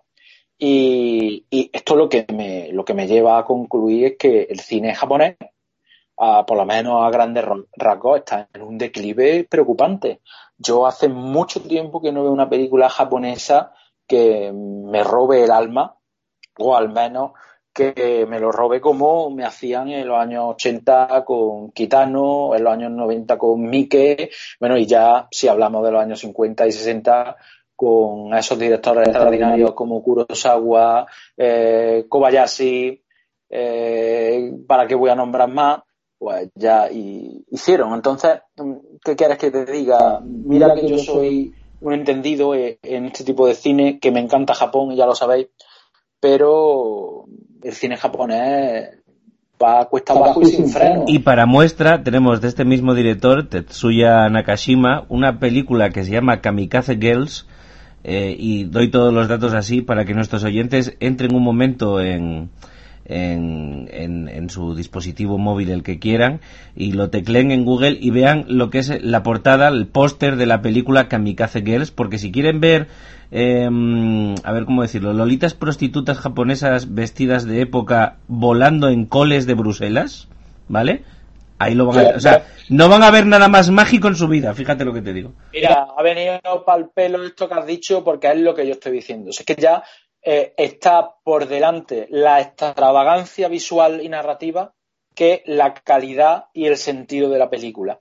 Y esto es algo de lo que adolece todo o la mayor parte del cine japonés actual, entre otras cosas por eh, su influencia del manga y el anime. Yo, yo ¿Eh? yo es que además creo que, este director es que es paradigmático de, de, esto que estás comentando. Yo creo que hay eh, actualmente en el panorama eh, cinematográfico japonés hay directores mucho más finos, como vamos, el que más destaca y el que primero se nos viene a todos a la cabeza es Koreeda. Pero precisamente este, este señor eh, nos ha dado algunas películas en las, que, en las cuales, por lo menos a mí, lo que más me molesta es ese exceso de dramatismo que no se puede llamar ni siquiera melodramatismo, sino que es un exceso de drama absolutamente impostado que a mí se me atraganta constantemente y que, bueno, lo vamos viendo desde Confessions y esta película no la he visto, pero, pero precisamente he huido de ella a posta porque me daba la sensación de que iba a jugar un poco en la misma liga. No sé si me lo puedes confirmar un poco, pero ese, a, mí, a, mí, se me atasca totalmente ese exceso de drama, ese exceso de lirismo, pero un lirismo mal entendido. Aquí más que, que exceso de lirismo, como ocurre en Conociendo a Mitsuko, ¿eh? que es una especie de Amelie a la japonesa, pero más cargante que Amelie, y eso ya es jodido, ya es complicado. Eh, lo que hay es, pues, pues eso, lo bizarro por lo bizarro, la presunta espectacularidad eh, por encima de la elegancia inherente al cine japonés de siempre, ¿sabes? Y, esto es preocupante porque la industria japonesa está evolucionando de tal forma confluyendo en la narrativa de animación eh, condicionada por el tema de los live action que están perdiendo su identidad eh, cinematográfica para llegar a ser un cine grotesquillo. Eh, y ahí tenemos el ejemplo también de directores que queremos muchísimo, como Takashi Miike, que lo último que nos ha traído en, cine han sido cosas de este estilo, ¿sabes? Y, a mí ya me cansa, ya eh, pues el tema de, pues eso, de la Lolita que corta cabeza, eh, también lo hace Sion Sono, si es que ya lo hacen casi todos, menos eso, como Coreda y, un par de ellos más. Eh, ya es que no tienen el sello tradicional de siempre. Y, eso, el, hecho de, poner bizarrada, de poner a alguien adorable cortando cabeza, a tías sexys mm, pegándose peos, a mm, tías volando en cohete, que eso puede quedar bien en narrativas visuales, en adaptaciones orientadas a un tipo muy específico, siempre de animación, pero cuando lo lleva a pantalla queda ridículo. ¿eh? Pero tanto a nivel de, historia como en diseño de personajes, eh, a muchos niveles. ¿Qué pasa? ¿Qué consume? La gente consume esto. Y entonces, pues está, digamos que justificando que este nuevo tipo de industria de cine japonés se vaya perpetuando en el tiempo. Y de verdad es, un dilema, ¿eh? porque eh, ya hace tiempo que el cine coreano le ha puesto la pata encima a los japoneses y, me temo que, el cine japonés va a perder su identidad, si no la ha perdido ya, para mezclarse eh, con el manga anime, con el universo manga anime y, decaer mm, totalmente. Bueno, ya Sumaro, que sabemos que tienes cosas que hacer y no te queremos entretener. Eh, últimas valoraciones, última idea, eh, palmarés, opiniones finales, algo que te hayas dejado. Abandonamos las lolitas, por favor, y los pedos y seguimos. bueno, bueno, básicamente igualmente, aunque yo diga que he visto eh, pelis como esta que me han decepcionado profundamente, o la del pez demonio, o la de Alone, al final yo veo todas estas películas con ilusión, porque eh, no deja de existir la posibilidad que en medio de todos estos truños veamos una joya, ¿vale? Que, se nos quede ahí grabada para siempre, como ya de hecho nos ha pasado en otras ediciones, ¿no? Y, que pues te genera eh, el subidón, pues yo qué sé, que a, un minero él ha encontrado una beta de oro o algo así, ¿no? Es algo casi que, es triunfo personal, ¿no? Por, por, decirlo de, esa manera, ¿no? Como descubrir algo eh, que puede ser singular, que puede ser único y que probablemente no hubieras visto nunca ¿eh? de, no estar contextualizado en un festival de, estas características. Por eso a mí me gusta tanto, a pesar de lo que he dicho, eh, Sitges, porque te descubre una cantidad de, universos, de directores, de planteamientos que están más allá de lo que estamos acostumbrados a consumir. Y aunque aquí le dé fuerte y flojo a algunas de estas películas, no dejo de disfrutar viéndola y, aquí el verdadero giro oscuro de, mi personalidad, de mi fetichismo por el cine eh, de serie B, el cine bizarro, el infracine y todo lo que queráis, porque yo al final mm, en mi casa, eh, eh, en mi privacidad, mm, digo, hostia, he visto una película de un pan endemoniado y digo, coño, pues mira, me alegro y la disfruto. Eh, igual que puedo disfrutar una película de Terence Malick o de Paolo Sorrentino, se me entienda, ¿no? Y, ahí también está el gusto, ¿no? Y eso no, no lo facilita eh, eh y todo Yo me he comido dos o tres pescados endemoniados, ¿eh? Ya en mi vida. Una cagadera rica, rica. Después, ¿sabes esto que dices? Huele un poco mal, pero si, le, si lo harino y frío esto va para adelante. Pues ahí, ahí. Eh, totalmente. pues eso que, que, nada, chicos, que aquí os dejo en buenas manos y, ahora os escucho, ¿vale? A ver qué conclusión habéis llegado. Perfecto, Yasumaro. Nos vemos en la próxima. Un abrazo. Un abrazo. Hasta luego. Wask, seguimos contigo. Adelante. Pues sí, yo es que, claro. Ojo que la oferta, la oferta está difícil de superar, ¿eh? Porque peces endemoniados, Eh, lolitas, pedos, bueno, aquí tenemos de todo, ¿eh? Es que lo que ocurre es que eh, en Sitges una de las cosas que tiene es que no sé por qué, a, lo mejor algún día alguien me lo explica, pero, pero tenemos la sección oficial, mm, debe de ser pues de las más extensas, yo no sé si de todos los festivales así importantes de, del mundo en general. Y, la cantidad de películas que, contiene es enorme. Eso en su momento, ¿sabes dónde se, dónde se veía? Que ahora es más difícil, claro, porque eso ya no existe. Tú antes, hace ya, hace ya unos cuantos años de esto, pero Sitges ya tenía nombre de aquella, tú ibas al videoclub, ibas a la sección de terror y el 90%, por, el 90 llevaban en, el, en la carátula del DVD el simbolito de Festival Sitges, sección oficial. El 90% que en aquella época ya era una garantía de decir, ojo que se ha ido a Sitges, ojo, lo voy a coger porque algo bueno tendrá, ¿sabes? Pues sí, sí, sí. Y es que solo en la sección oficial ya hay treinta y pico, con ya eso, por no contar las secciones anexas, secciones paralelas, Novas Visions, Midnight Stream, etcétera, etcétera, etcétera. De cortometraje, documentales, películas asiáticas, de animación. Entonces, es tan difícil de abarcar, pero bueno, yo en general cuando voy a, a Sitges y también a otros festivales. Eh, intento sobre todo centrarme en la sección oficial y, eso en Sitges eh, no es decir poco. Así es que como veréis todavía me quedan una buena lista de películas de las que hablar, aunque por desgracia no, no puedo eh, hablar de todas porque porque no tuve ocasión de poder verlas todas, aunque solo sea porque es que es imposible físicamente, ¿no? Entonces, bueno, la primera película por la que me gustaría seguir es Bloodline, eh, una película efectivamente de la sección oficial de un director nuevo que se llama Henry Jacobson. Yo no conozco ningún trabajo anterior de él, creo que esta es su primera película. Eh, y el principal activo que tiene la película es la interpretación o la recuperación un poco eh, del actor Sean William Scott, que ya conocemos que era uno de los actores de, de, esta, de los 90, de las películas comedias de los 90, tipo American Pie o Colega, ¿dónde está mi coche? Que llevaba bastante tiempo condenado al ostracismo y ahora se recupera aquí un poco eh, en un registro completamente opuesto al que nos tenía acostumbrados y, y es lo más interesante, yo creo, de ver o el principal atractivo para acercarse a Bloodline. Eh, es una especie de historia eh, muy similar a Dexter, a la, famosa serie sobre un asesino en serie, y en ese sentido poco tiene que aportar, la verdad. sigue a pies juntillas eh, lo que podemos esperar de ella, en ese sentido también es bastante previsible, eh, pero tiene un buen activo que es, por un lado, la interpretación de Son William Scott, que creo que está bastante convincente en ese papel hierático de asesino eh, que lleva una doble vida y demás, y por otro lado, el buen hacer en la dirección.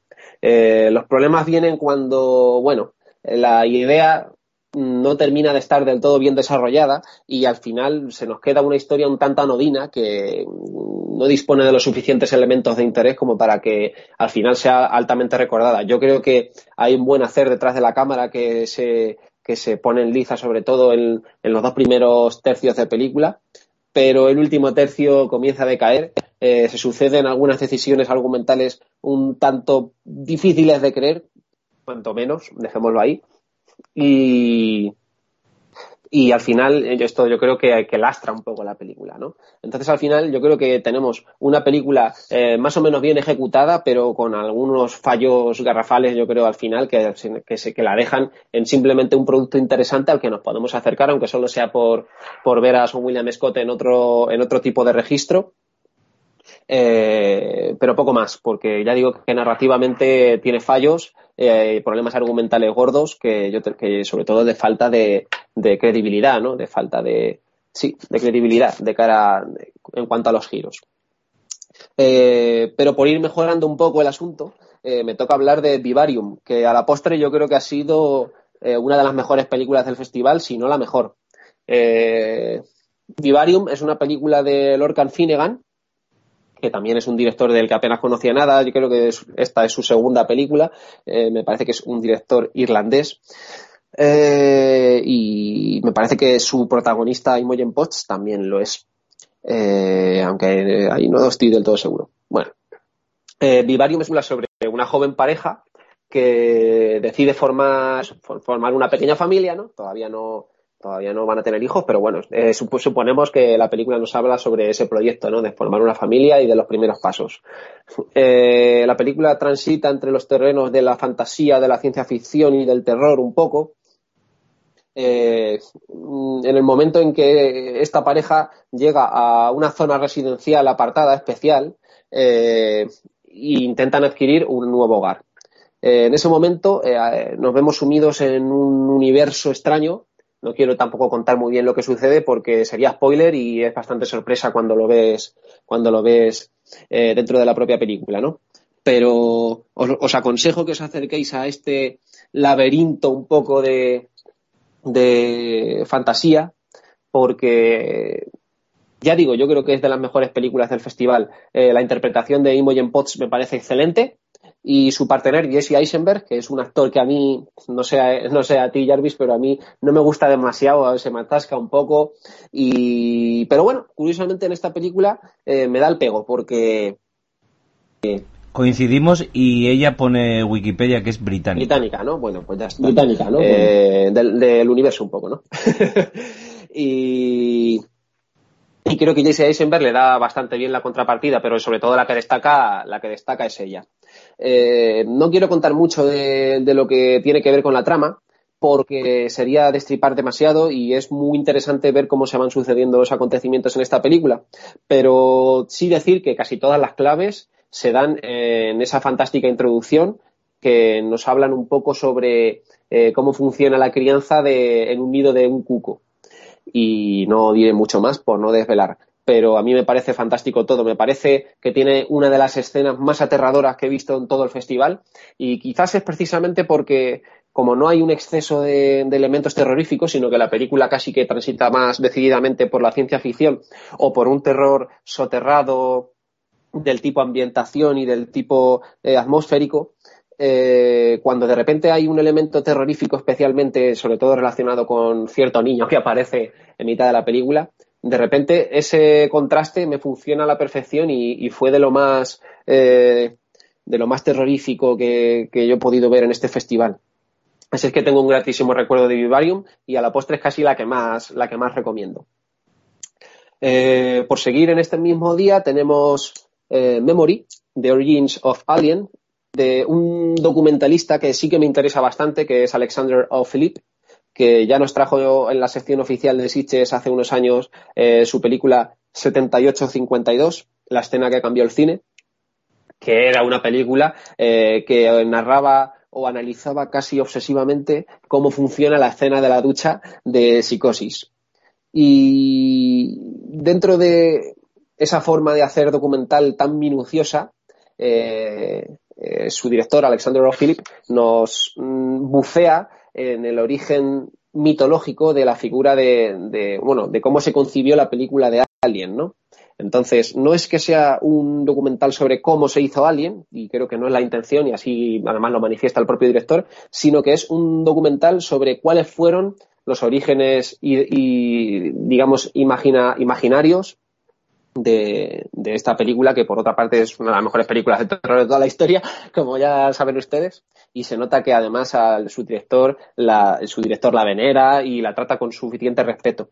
Eh, me parece un documental muy interesante y creo que, todos los amantes de, de Alien se pueden acercar a ella sin, sin miedo, sin miedo a que se vayan a aburrir. Precisamente yo es que no soy un gran fan de los de los making of porque me parecen al final que son un poco todos iguales cuando te ponen making of de la película en los extras de los DVDs. Yo no sé si vosotros los veis o no, pero yo sí los veo en 10 minutos y ya estoy aburrido porque porque son todos iguales y no me parece que por sobre todo artísticamente aporten nada nuevo, más bien una especie de documento curioso y ya está, pero pero no los puedo valorar como obra artística, o por lo menos muchos de ellos, porque, porque me parece que suelen ser planos o suelen ser muy similares todos entre sí.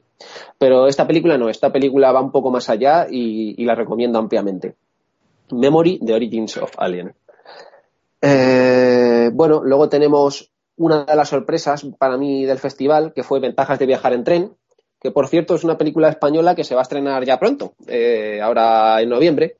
Y oye, yo no me esperaba gran cosa porque también después de ver Paradise Hills, que también era una película española, con, en la cual vi un tráiler que mm, estéticamente no me cuadraba, pues con ventaja de viajar un tren me pasaba algo similar. Yo veía así una estética un poco recargada, eh, que me recordaba un poco también al cine de, del director de Amélie, que yo detesto por cómo, por cómo dirige y por, y por cómo encuadra incluso. Y por cómo encuadra incluso. Yo he visto el tráiler de esta película y no sé por qué, pero me da la impresión, y que probablemente sea errónea, sí, ya me sacas tú de...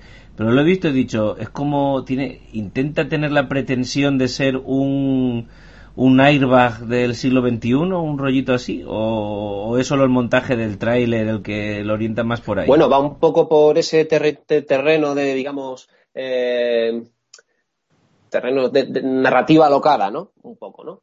Eh, quizás se queda ahí la cosa, porque luego posee muchos elementos fantásticos eh, y, de, y elementos que, digamos, la película funciona como como si se envolviera sobre sí misma y, se alude a sí misma una y otra vez, se rehace una y otra vez. No sabemos a qué nos estamos sujetando muy bien porque, porque la narrativa se niega a sí misma una y otra vez. Y en ese sentido funciona muy bien a modo de laberinto, ¿no? Eh, lo que al principio, durante la mitad de la película, me tiene muy descolocado, porque te presenta toda una troupe de personajes y, no tienes a lo que asirte, porque tan pronto te presenta uno como luego te narra una historia dentro de la historia y esa historia te narra otra historia dentro de la historia y te cuesta mucho asirte a algo determinado, a un actor concreto que te sirva de guía, poco a poco se va centrando, va tomando sus, va tomando su ser un poco, se va sentando eh, narrativamente y comienza a interesar. Yo lo que sobre todo valoro de ventajas en un tren es que es original y eso no es fácil de decir en, sobre todo, bueno, ¿por qué no decirlo? En el cine español, que, se trata, muchas veces intenta emular el cine de otros países como si tuviésemos algún tipo de complejo con el, con el cine que se hace aquí. Tenemos que apoyarnos en el cine del extranjero, pues no. Yo creo que Aritz Moreno, que es el director de Ventajas de Viajar en Tren, eh, es inteligente. Eh, en, verdad la película es una adaptación de una novela de Antonio Orejudo y además eh, lo comentaban los, los protagonistas antes de, ver la película en la presentación.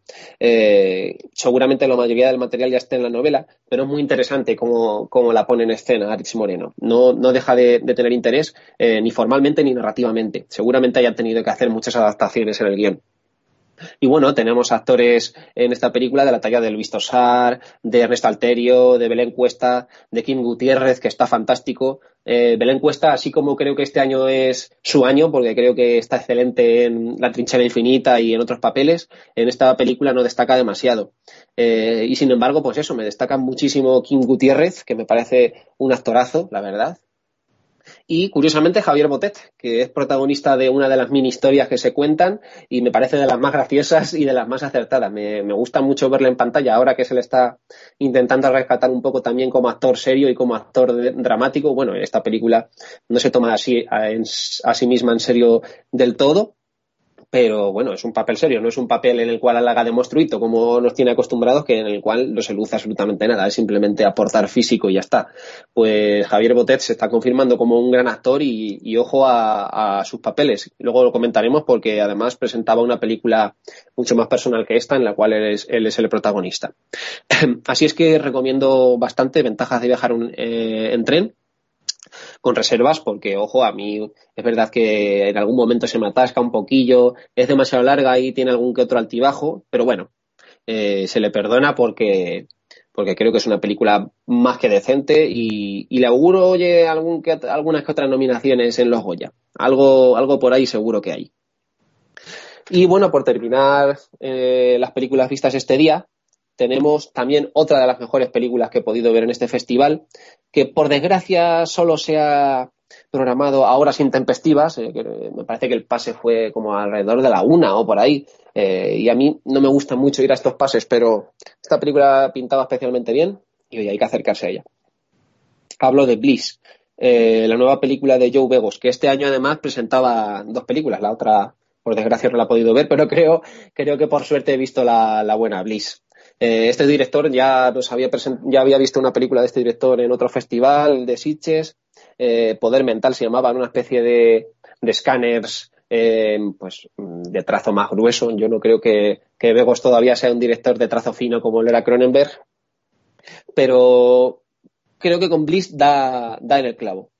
para que os hagáis una idea, bueno, os cuento un poquito de qué va Bliss es la historia de una chica que es pintora y, está atravesando un problema, una fase de creativa eh, pues bastante escasa, digamos. Le cuesta avanzar en un cuadro que le han solicitado desde una galería y esto le va a llevar a que, a que la despidan. La chica entra en contacto eh, en una espiral de drogadicción que, curiosamente, eh, dentro de esa espiral de drogadicción que conlleva autodestrucción, a su vez y en paralelo consigues tener una capacidad creativa mayor a medida que la chica se autodestruye más, eh, en lo que a mí me parece un estudio excelente sobre, sobre cuánto se deja de sí mismo un autor a la hora de a la hora de crear, a la hora de crear cualquier cosa, sea una película, un, eh, cuadro o una sinfonía mismamente, ¿no?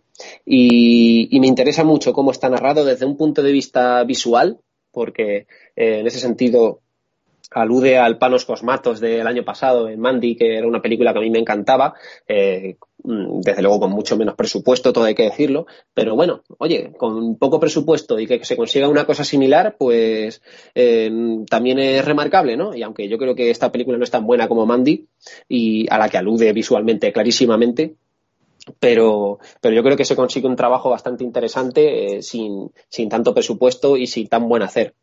Y luego, además, otro activo importante de la película es su, protagonista, Dora Madison, que está excelente. Eh, creo que en mi vida había visto una, una chica o una mujer tan mal hablada en una película que como Dora Madison en, Bliss. Eh, bueno, le da cierta personalidad, ¿no? Esa forma de, expresarse eh, que yo, yo, creo que si, si no dice hijo de puta en cada frase al final, eh, no se queda tranquila, ¿no? Pero bueno, eso es algo anecdótico. Al final, lo que más me interesa es cómo, cómo Joe Bego se escudriña en esta idea de que la autodestrucción conlleva creación eh, y viceversa, ¿no? La creación conlleva autodestrucción por medio de las drogas o por medio de, en este caso, la temática era sobre la drogadicción, pero, pero me gusta mucho cómo traza ese paralelismo y creo que es una película totalmente disfrutable para, ver en Sitges o para ver en vuestras casas. Ojo que la podéis encontrar ya por ahí, no digo dónde, pero, pero si alguien se quiere acercar a ella, la, la puede encontrar. Y esto es lo que he podido ver en este día. No sé, ¿te ha interesado algo de lo que, de lo que te he contado? ¿Te acercarás algo, Jarvis? Pues lo de Bliss la tengo, mm, en fin, em, bueno, sí, las cosas como son, descargadas, la tengo descargada. Eh, el resto no lo tengo muy claro. Eh, mm, mira, ya por ser sincero, estoy mientras estamos grabando aquí buscando cómo descargarme de Lodge, por ejemplo. Eh, me acabo de buscar también Bloodline. Bloodline también la podrás encontrar. Bloodline también la podrás encontrar fácilmente. Sí. Y por el momento hasta ahí. Aunque igual luego me da y me bajo el pez, el pez maldito. Pero pero por el momento me he quedado ahí, la verdad. Eh, pintaba mal. Eh, pintaba mal. Nos cuentan al final, era tan mala como pintaba. era tan mala como pintaba. Pero es que ya me ha picado, es que ya me ha picado. ¿Sabes esto? Esto es muy de los Simpsons, de no cojas eso, que eso pica mucho. Así, dame. ¡Ah! Puede ser, puede ser. Pues igual, puede ser. Pues igual, pues igual. No me ha gustado, y con razón, pues igual también. Con, tal cual. Por si acaso creo que a ti también te puede interesar Vivarium. Te puede interesar y prácticamente a todo el mundo se Ya he rebuscado Vivarium, pero no está por ahí. Tendré que esperar un poquito. Y, y esta peli española de que creo se estrena hoy estamos grabando es martes, pues mañana sí, pasado. Pronto. En sí, pronto. Eh, también me pica bastante. Ojo, no sé si te merecerá la pena para verla en el cine. Eh, pero bueno, si no hay nada mejor que ver, eh, desde luego no creo que te resulte indiferente. No creo que te resulte ya, indiferente. Ya que estamos en petit comité entre tú y los oyentes, pues yo tengo una tradición de toda la vida que es ir a votar y luego ir al cine. Así que de hecho, de hecho estoy en la diatriba esta semana del domingo qué ir a ver.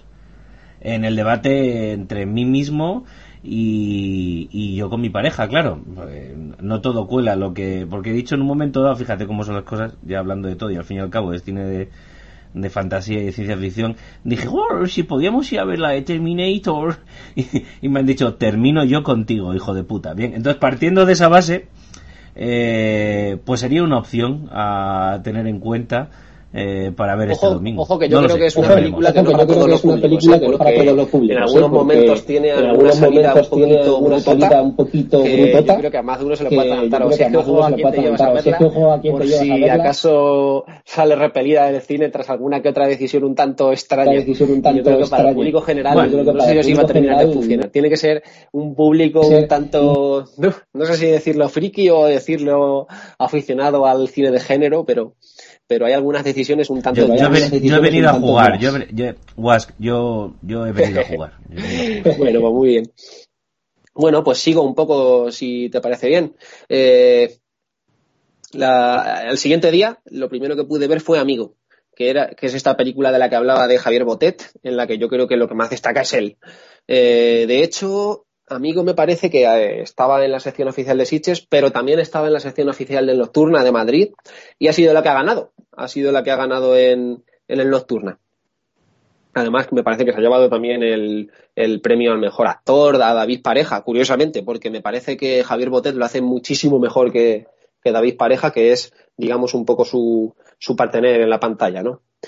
Eh, bueno, no hay mucho que decir de Amigo. Es una película española dirigida por Oscar Martín.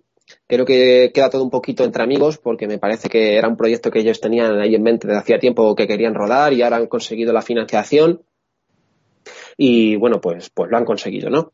Eh, la película por lo menos es resultona y ya no es decir mucho porque yo me esperaba poco menos que resultona y, bueno, se salva.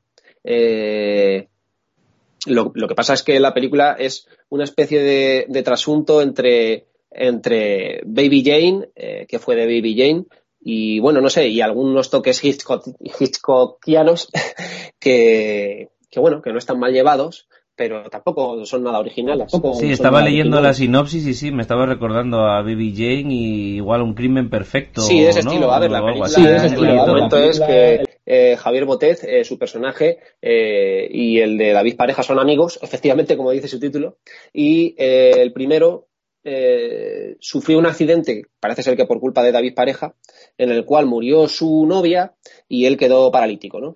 Entonces, David Pareja, por una especie de, de síndrome de culpa o no sabemos decir muy bien o porque simplemente son amigos, pues se lo lleva a cuidarle a su casa. Y esa relación se va enrareciendo eh, de una forma bastante bien hilada, yo creo, porque es lo mejor de la película, como, como la cosa va creciendo un poco y se va hilando bien, pero bueno, sin tampoco demasiados puntos de interés a los que asirte ni, ni demasiadas situaciones interesantes que, o, o por lo menos novedosas que, que tratar con estos dos personajes. Eh, el final es, está chulo, o sea, yo creo que está bien construido y se ve, se ve talento detrás de ahí. Yo ya digo que me quedo sobre todo con la interpretación de Javier Botet, que está inmenso, ¿eh? Yo eh, me sorprendió muy, muy gratamente.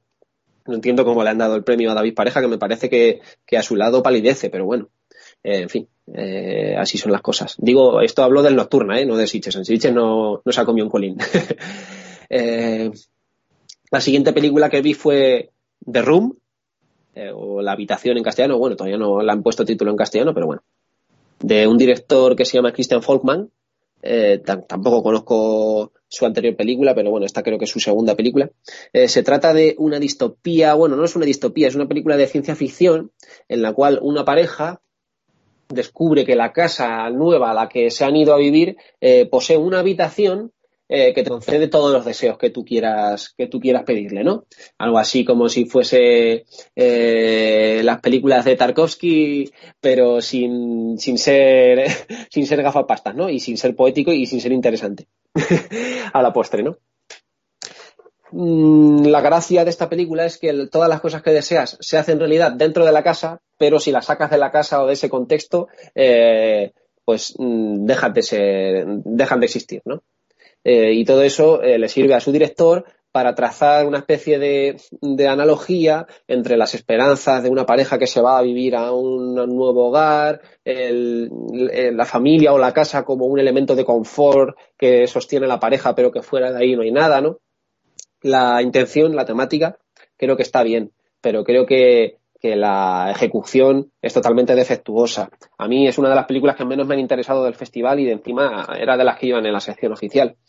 Eh, una de las actrices, o por la actriz más importante de la película es Olga Kurilenko, que por cierto también estuvo por allí en Sitges y tal y se la vio pasear a Olga Kurilenko, pero uff, a mí es que me parece una actriz pésima, ¿eh? No, no, no, no creo que tenga ningún activo eh, personal como actriz, pues más allá, no sé, de ser modelo también y de, y de dar la imagen, pero, pero no sé, hay gente que, la, que dice, oh, la película en la que sale Olga Kurilenko, pues mira, a mí no me puede dar más, más igual eh, su, su papel ni, ni, su interpretación, pues me parece que es bastante defectuosa.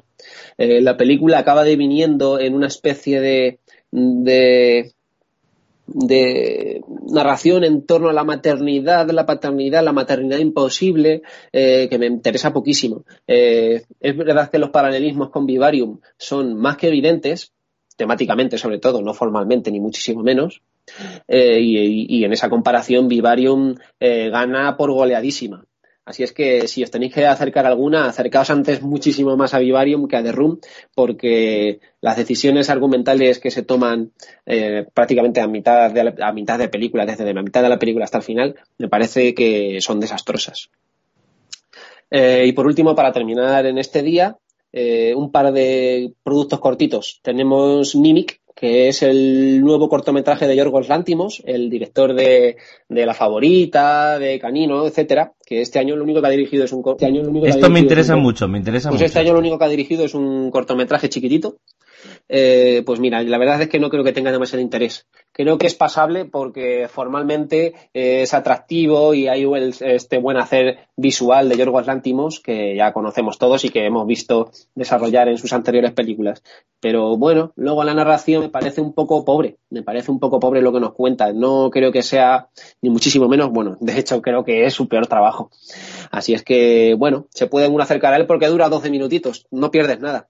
Está interpretada por Matt Dillon, que es el protagonista, y sí, los nombres que aparecen por detrás son interesantes, pero, pero poco más. La, eh, la película, digo, el cortometraje habla sobre un chelista profesional eh, que se encuentra con una mujer en el metro y esa mujer empieza a seguirle y poco más que duplica su vida, ¿no? Empieza como a imitarle, como si tuvieras el típico amigo tonto que empieza a repetir todas las palabras que dices para picarte, ¿no? Pues algo así una cosa similar, pero con, su forma de actuar. Y simplemente, pues esta mujer como que empieza a suplantarle. Eh, bueno, es, eh, la película se agota en su premisa. Es una, la película, otra vez, el corto. Es una premisa un poco escasa y, creo que su desarrollo no, no, da para mucho más. Así es que, bueno, no, lo recomiendo, no lo recomiendo. Lo recomiendo porque dura 12 minutos y acercaos a él si queréis pero, y juzgarlo, pero no me parece muy interesante. Y algo similar tengo que decir de Luxa Eterna, que es la nueva película de Gaspar Noé, que también a la postre es un, mediometraje, dura solo 50 minutitos, así es que si tenemos por aquí fans de Gaspar Noé, pues mira, os podéis acercar a, Luz Eterna porque porque bueno, pues ahí creo que está condensado un poco todo el universo eh, cinematográfico de Gaspar Noé, pero de una forma yo creo que un tanto más anodina.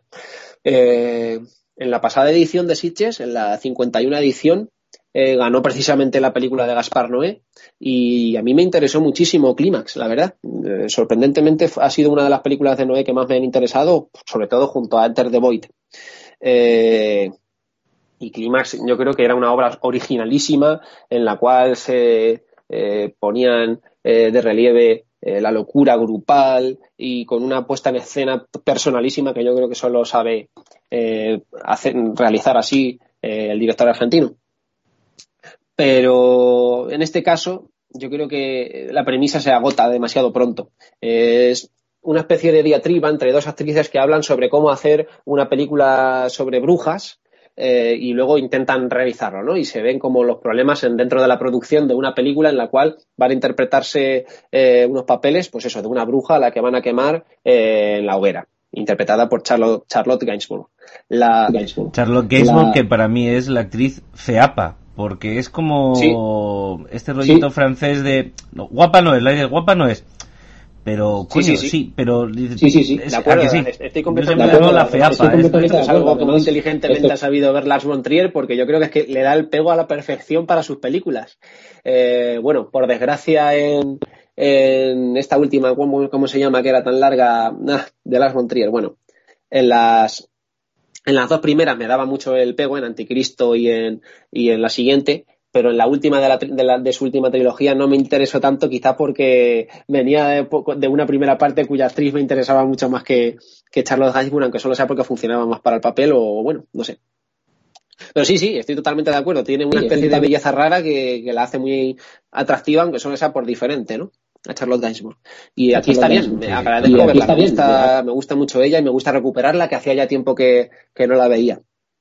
Eh, pero joder, a Gaspar no es que se le va la chola, empieza a, además que las propias actrices nos lo, nos lo avisaron antes de, antes de que empezase la proyección. Poneos gafas de sol en el último tramo de la película.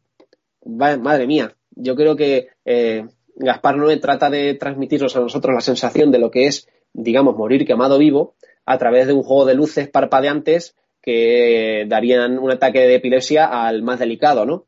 O al menos delicado casi. Eh, pues así como 10 minutos seguidos de, luces parpadeantes, eh, aposta, que yo creo que lo hace de una forma que es, que es hiriente para, el que lo está viendo, hace, daño a los ojos y, deja al personaje de Charlotte Gainsbourg ahí eh, padeciendo detrás de, o delante, digamos, de, esos focos parpadeantes. Es el principal atractivo, digamos, de esta película, que hacer que Charlotte Gainsbourg mm, sufra y que nosotros suframos con ella, ¿no? Pero, joder, eh, es un poquito difícil de soportar, dejémoslo ahí. Pero bueno, como experimento cinematográfico es cuanto menos curioso. Para cafeteros, ¿no? Para cafeteros. Para cafeteros y, y, que, y que si lo vas a ver al cine es que o cierras los ojos o es que te da un ataque, vamos.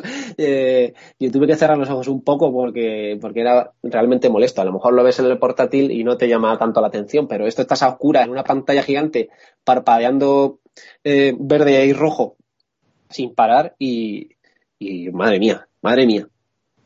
Y bueno, esto es un poco todo lo que vi este día. Eh, no me quedan muchos más días, así que en, verdad nos queda poco, en verdad, de programa y poco, de lo que hablar. de programa y poco de lo que hablar. el siguiente, el siguiente día pude, pude empezarlo con Corporate Animals, que es una comedia de terror un tanto, un tanto tonta, que va simplemente sobre un grupo de, empresarios, eh, trabajan en una empresa juntos y contratan a otra empresa que les va a llevar a una experiencia de aventuras, digamos, para para que los trabajadores se coordinen mejor entre ellos, aprendan a conocerse, una especie de estas experiencias coach que se llaman ahora mucho, ¿no?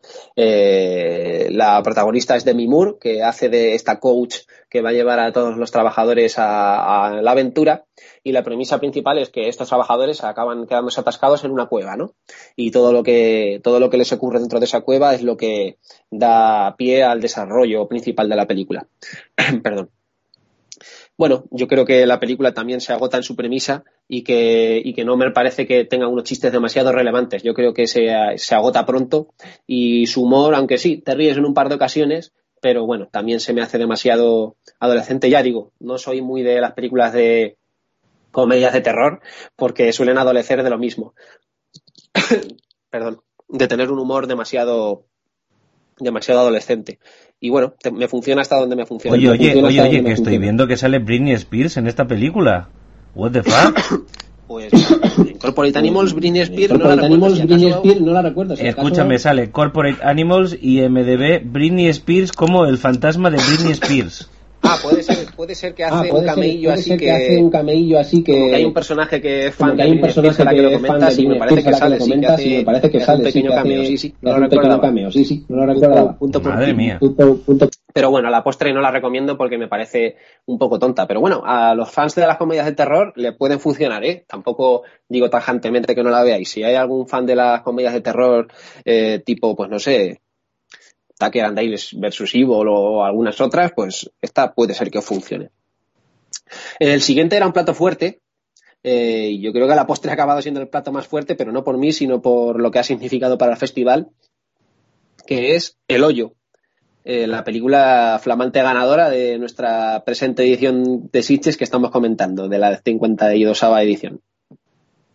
Eh, se trata de una película española dirigida por Galder Galder, uy, a ver si lo digo, Galder Gaztelurrutia, un director eh, vasco, que es además su primera película, o sea que eh, la verdad es que tiene mérito la cosa. Ha ganado y ha dado el clavo a la, primera.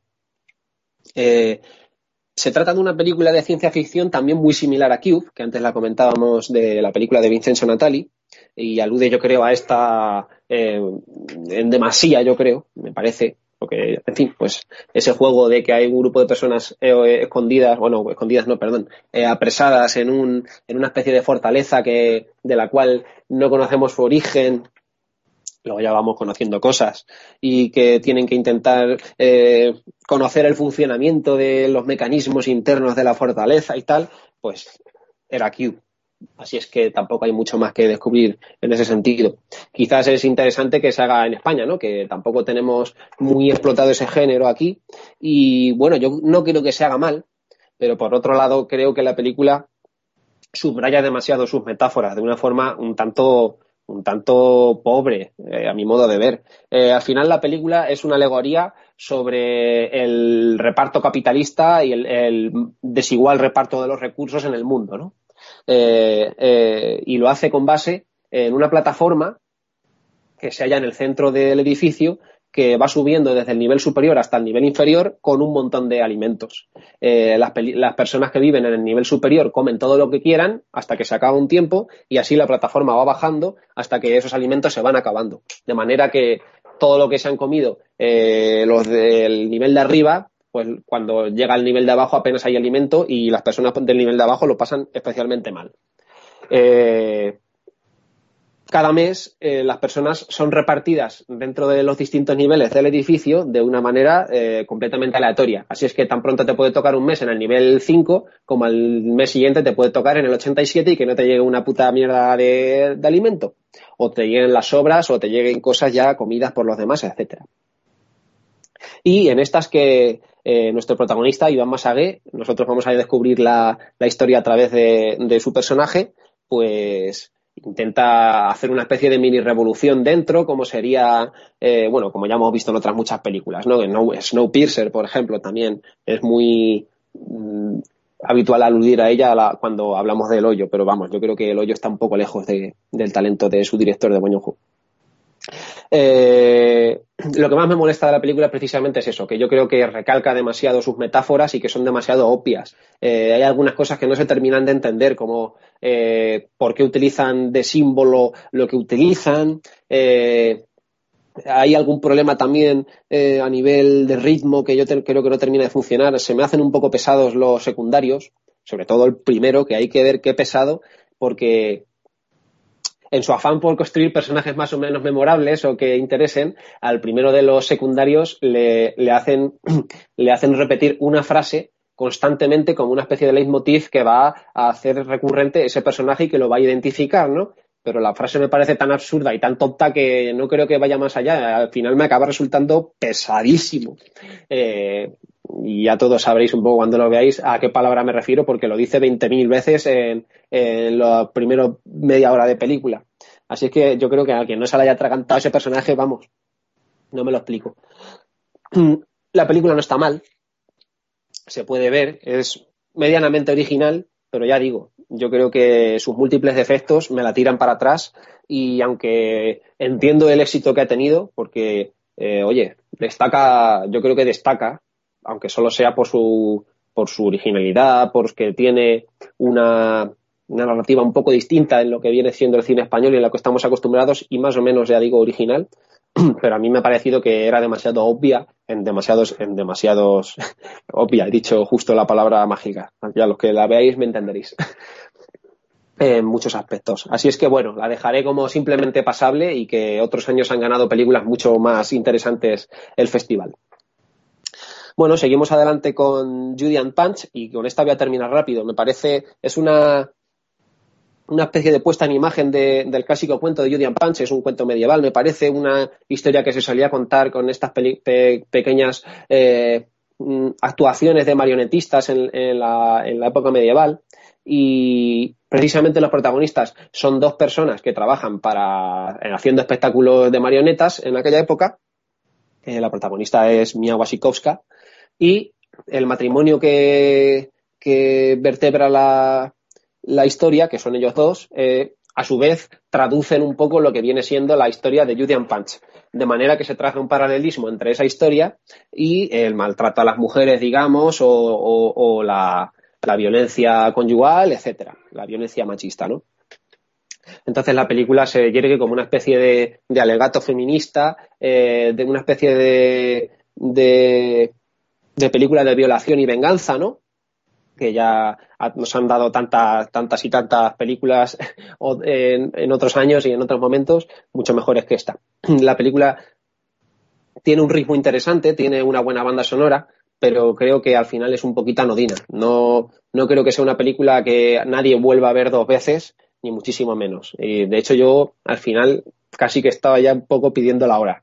Aunque al principio ya digo que la puesta en escena me estaba interesando. Seguimos. El siguiente producto que, del que me gustaría hablar es Horror Noir, A History of Black Horror. Eh, se trata de, de, un documental que yo creo que tiene interés para los amantes del cine de, terror, porque nos habla de algo que no controlamos tanto, que es eh, la historia del cine, o mejor dicho, la historia de la raza negra dentro de la historia del cine en general y también de la historia del cine de terror en concreto. Eh, entonces, mmm, muchas veces está contada por sus protagonistas. Obviamente está dirigida, eh, me parece que es un director de raza y también todos los que salen son, son personas de color también, ¿no? Eh, es interesante. Yo creo que eh, la visión que aportan eh, es desde los orígenes del cine, ya sabemos, eh, Griffith, y ya sabemos todo lo que hacía en sus películas, hasta las últimas películas de Jordan Peele.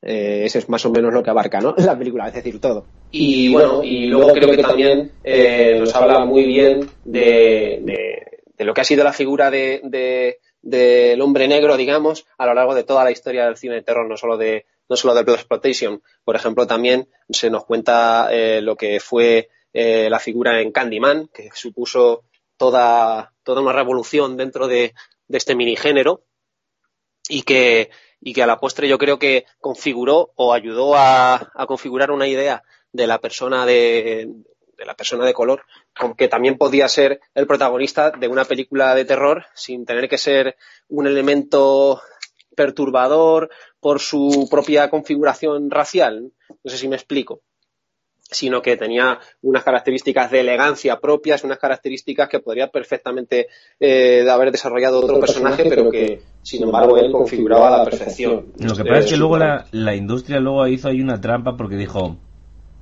sí, vale, los negros pueden, ser, pueden tener papeles protagonistas serios, sí, vale, los negros pueden tener el papel del asesino, pero luego la, la, la, industria ¿no? y los slashes hicieron mucho ese concepto, esa trampa de, venga, sí, vamos a poneros uno negro, pero va a ser gracioso y va a morir el primero.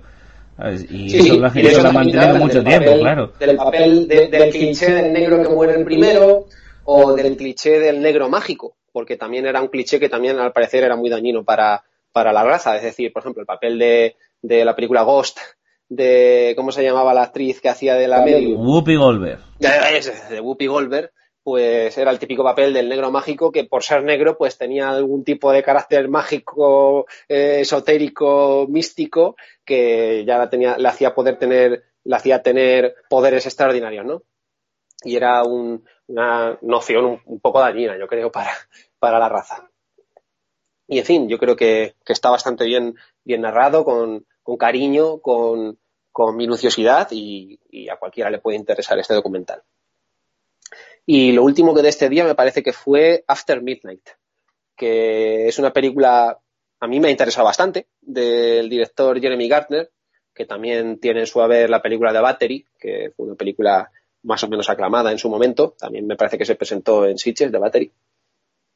Eh, es curiosa, eh, esta película creo que tiene originalidad, eh, tiene buen hacer, está muy bien escrita, eh, nos habla sobre un poco sobre un tipo al que le ha dejado su novia y cómo vive ese duelo, pero de, esta, de esto, dicho así, no tiene ningún interés y, nadie se va a acercar a la película porque yo le diga esta tontería.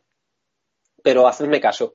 Resulta que por las noches, cuando él está solo, eh, una especie de bestia a la que solo ve él, eh, ataca a su casa y luego a la mañana siguiente él ve los arañazos en la puerta y tal, le intenta dispararle, intenta matarle, pero solo él ve a la bestia y nadie sabe qué, qué narices es.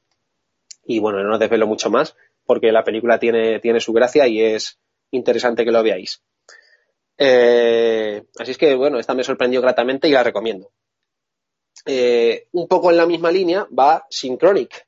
Synchronic es una película de Justin Benson y Aaron Burhead que los conoceréis porque eh, también han trabajado y han traído películas a Sitges hace poco. Bueno, El Infinito fue una de ellas, Spring, y además eh, incluso uno de ellos, me parece que Justin Benson trabaja en la anterior película como actor, en, en After Midnight. Así es que un poco también todo queda en casa.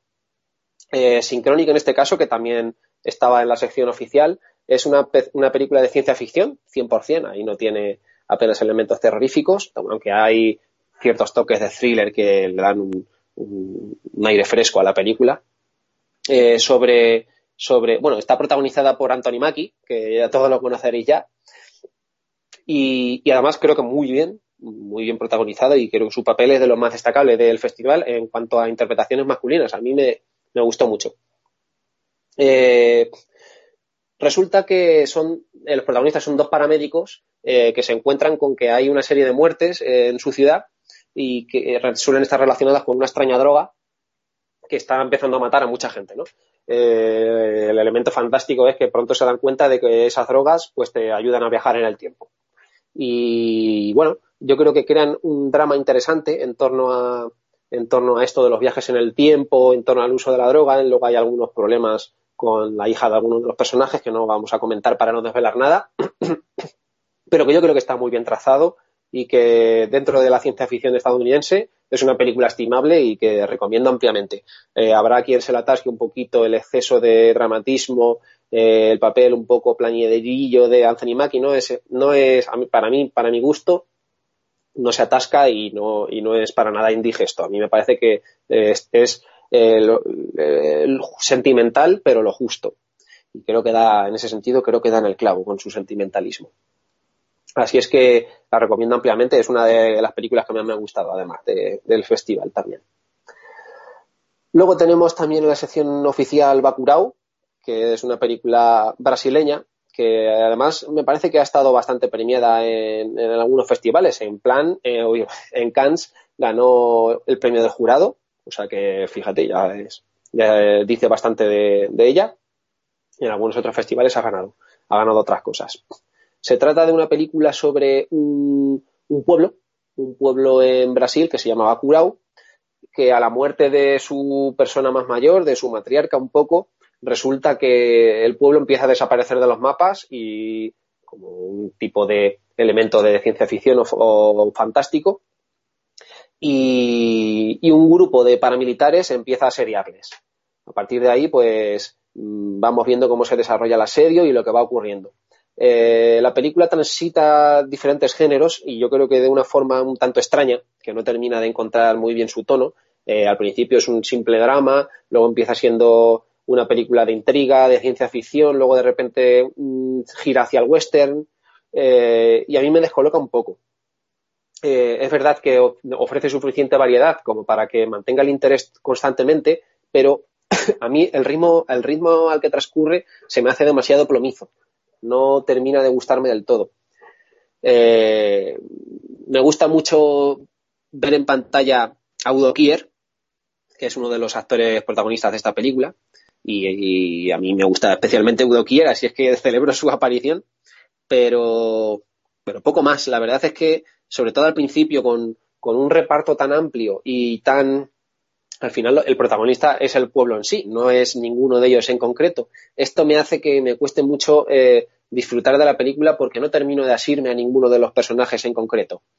Y bueno, aunque creo que tiene interés, sobre todo hacia el final, que yo creo que es cuando se desarrollan los minutos más interesantes y más gratificantes, digamos, para el espectador, pero también transcurren las cosas demasiado atropelladamente y no termina eso de ser del todo 100% una redención 100% estimulante, aunque bueno, ya digo que es la mejor parte la del final. Eh, bueno, a quien le interese este cine brasileño un poco más pausado, pero con, al, con altibajos y con, y con algunos destellos creo que son, son de agradecer, pues, pues bienvenido sea Bacurau y acercaos a ella porque, ya digo, además ha sido una película bastante premiada y yo creo que no dejará indiferente a nadie. Eh, luego tenemos The Antena, otra película de la sección oficial, en este, en este caso una película turca. Eh, es curioso porque últimamente se está viendo toda una oleada de cine turco que a veces nos llegan productos más o menos interesantes y yo no sé si es que los productores de, o los directores del festival eh, se acercan a Turquía para ver qué han hecho este año por traer, por decir que tienen una película turca y hacerse un poco los abiertos, o qué pasa, porque es curioso que todos los años haya alguna película turca, una película de Marruecos, etcétera. No sé si hombre, ¿no? hay también productoras y distribuidoras que dicen, bueno, quiero que me lleves Bacurao, que acaba de salir en Cannes, que la llevas tú, dice, vale, vale, yo te la llevo, pero mira, me vas a proyectar esto turco y esto de este otro, que tal. Bueno, eso se ve sobre todo, eso que comentas, Jarvis, se ve sobre todo en, en algunas películas, producciones españolas que da la sensación de que se han colado porque había que colarlas en plan pacto, en plan, pues mira, si te, si te dejo meter esta en el festival, me tienes que meter esta otra que es de un colega que está empezando y a ver si así la, le juntáis un poquillo. Sí, sí, sí, y hay que justificar y como luego pone que ha sido presentado en el festival de tal, pues, pues bueno, un currículum que lleva, que luego la, la película no triunfa, pues no triunfa, pero el director ya lleva en el currículum que ha tenido una una película que se ha proyectado en un festival de renombre, a tomar por culo. La, próxima vez que pide una subvención la va a tener. Eso es. Y, bueno, yo no sé si con el caso del cine turco lo hacen un poco por, por pose o por qué, por traer una película de Turquía, porque bueno, en algunas ocasiones nos han presentado un producto más o menos original, como pasó hace, no recuerdo, hace tres o cuatro años hubo alguna película turca eh, decente. Hay cine turco decente, lo que pasa es que ojo, el cine turco nos ha dado, y esta es una palabra de Yasumaro que siempre me, me ha encantado, tal cantidad de glorioso infracine que, que, necesitaría por lo menos 20 o 30 años más de buen cine para equilibrar un poco la balanza. ¿eh? Así es. Y yo creo que de antena eh, se intenta un poco alejar formalmente de lo que es ese infracine que nos ha otorgado maravillosamente el cine turco durante muchos años e intenta acercarse más a los referentes clásicos del cine de terror, a David Cronenberg, incluso a, David Lynch o, a otros, a otros directores de cine de terror clásico. ¿no? Yo creo que sobre todo a, David Cronenberg y Videodrome son los principales referentes de, bueno, y algunas otras, eh, pero bueno, vinieron de dentro de quizás y bueno, otras de David Cronenberg. Pero es totalmente fallida. La película no puede ser más plomiza. Los actores son malísimos. La puesta en escena es paupérrima eh, los personajes deambulan de allá para acá con, como si, como si tú te imaginas que tienes unos alumnos adolescentes de cine y tienen que hacer su primera película de terror. Imagínatelos eh, haciendo una película de terror, no sé, ahí en el propio instituto, ¿no? Y intentando transmitir miedo a través de ellos mismos son los que actúan, por supuesto, ellos mismos son los que se dirigen, ellos mismos son los que hacen la fotografía y ellos lo hacen todo, ¿no? Imagínatelos andando eh, a través de los pasillos del instituto, poniendo, intentando poner cara de terror, intentando poner cara de circunstancia, pero al final son chavales que están empezando y que están estudiando, ¿no? Imagínate cómo lo harían.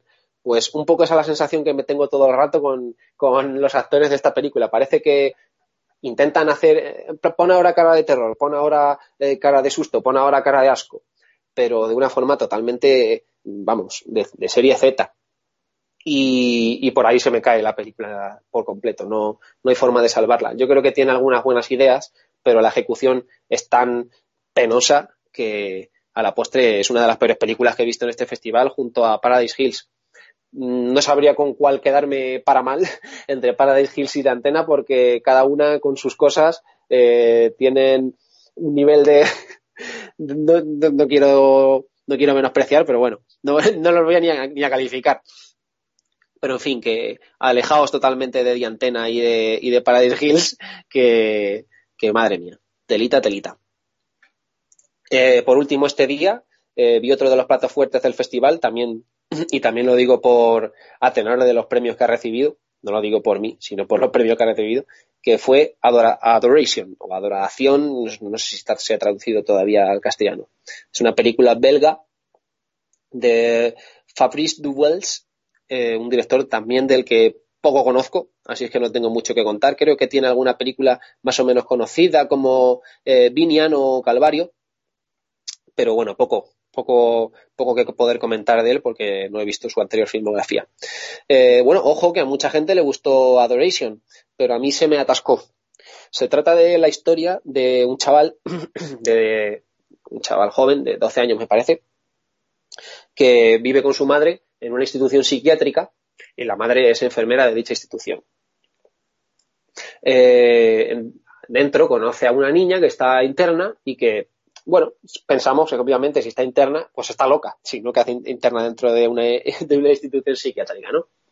Eh, los dos niños empiezan a tener una relación mutua de cada vez de, bueno, efectivamente pues se enamoran el niño no es capaz de ver la locura dentro de ella, pero porque ella, en fin, pues maneja los tempos muy bien.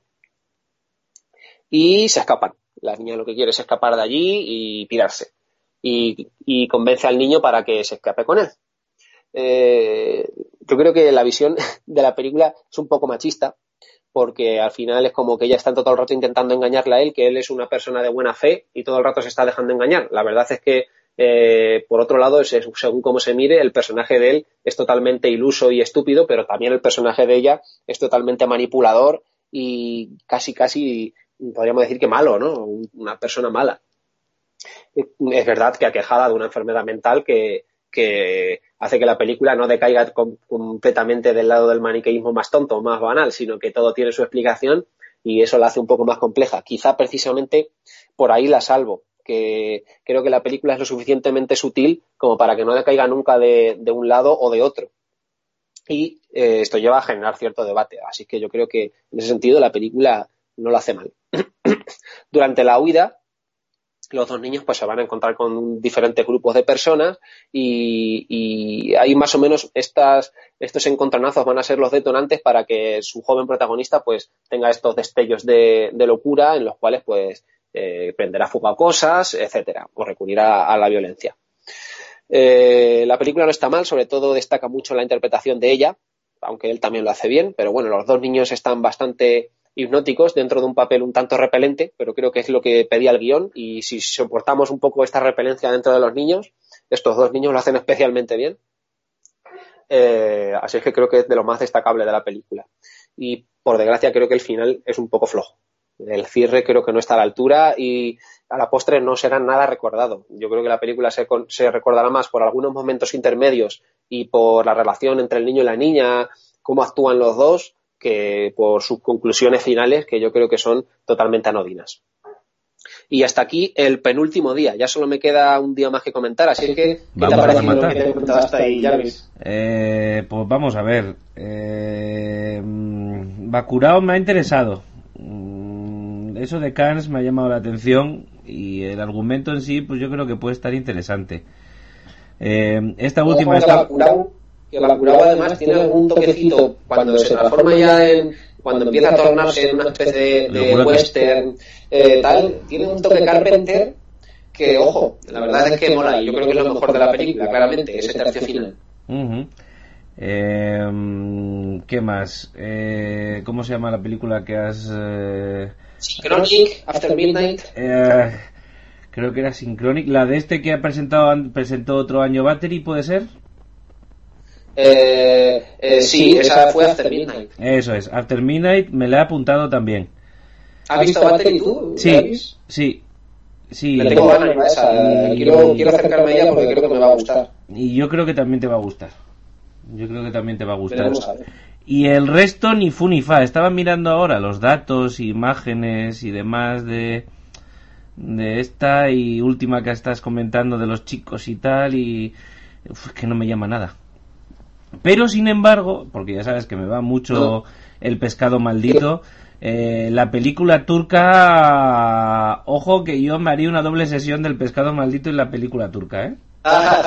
la verdad es que pues, como producto mm, tiene algo distinto. Eso hay que reconocérselo a, Diantena. Tiene algo distinto y, se intentan cosas distintas. Además es una película que intenta jugar por la oscuridad, por la suciedad, que yo creo que son sus principales activos y lo que a la postre no la condenan al ostracismo más absoluto y más completo. ¿Cómo, ¿cómo deletreas Diantena? Como una antena, pero con dos N's. De antena. Pero con el D y la I delante, ¿no? De el o la antena. con dos N's, antena, dos N's en la segunda N, para que le quede claro a nuestros oyentes. La segunda. El director se llama Orkun Behram, pero también poco nada se le conoce, así es que así es que no hay muchas referencias que tomar de, de su director. Estaba en la sección oficial de Sitges en cualquier caso, así es que se puede buscar es muy fácil, ahí. Es muy fácil acudir a la sección oficial y buscarla. Pues... El título original era Vina, con B. Vina. También se la conoce con ese título. Vina, que me ha salido por aquí en el buscador Vina. Vamos a ver.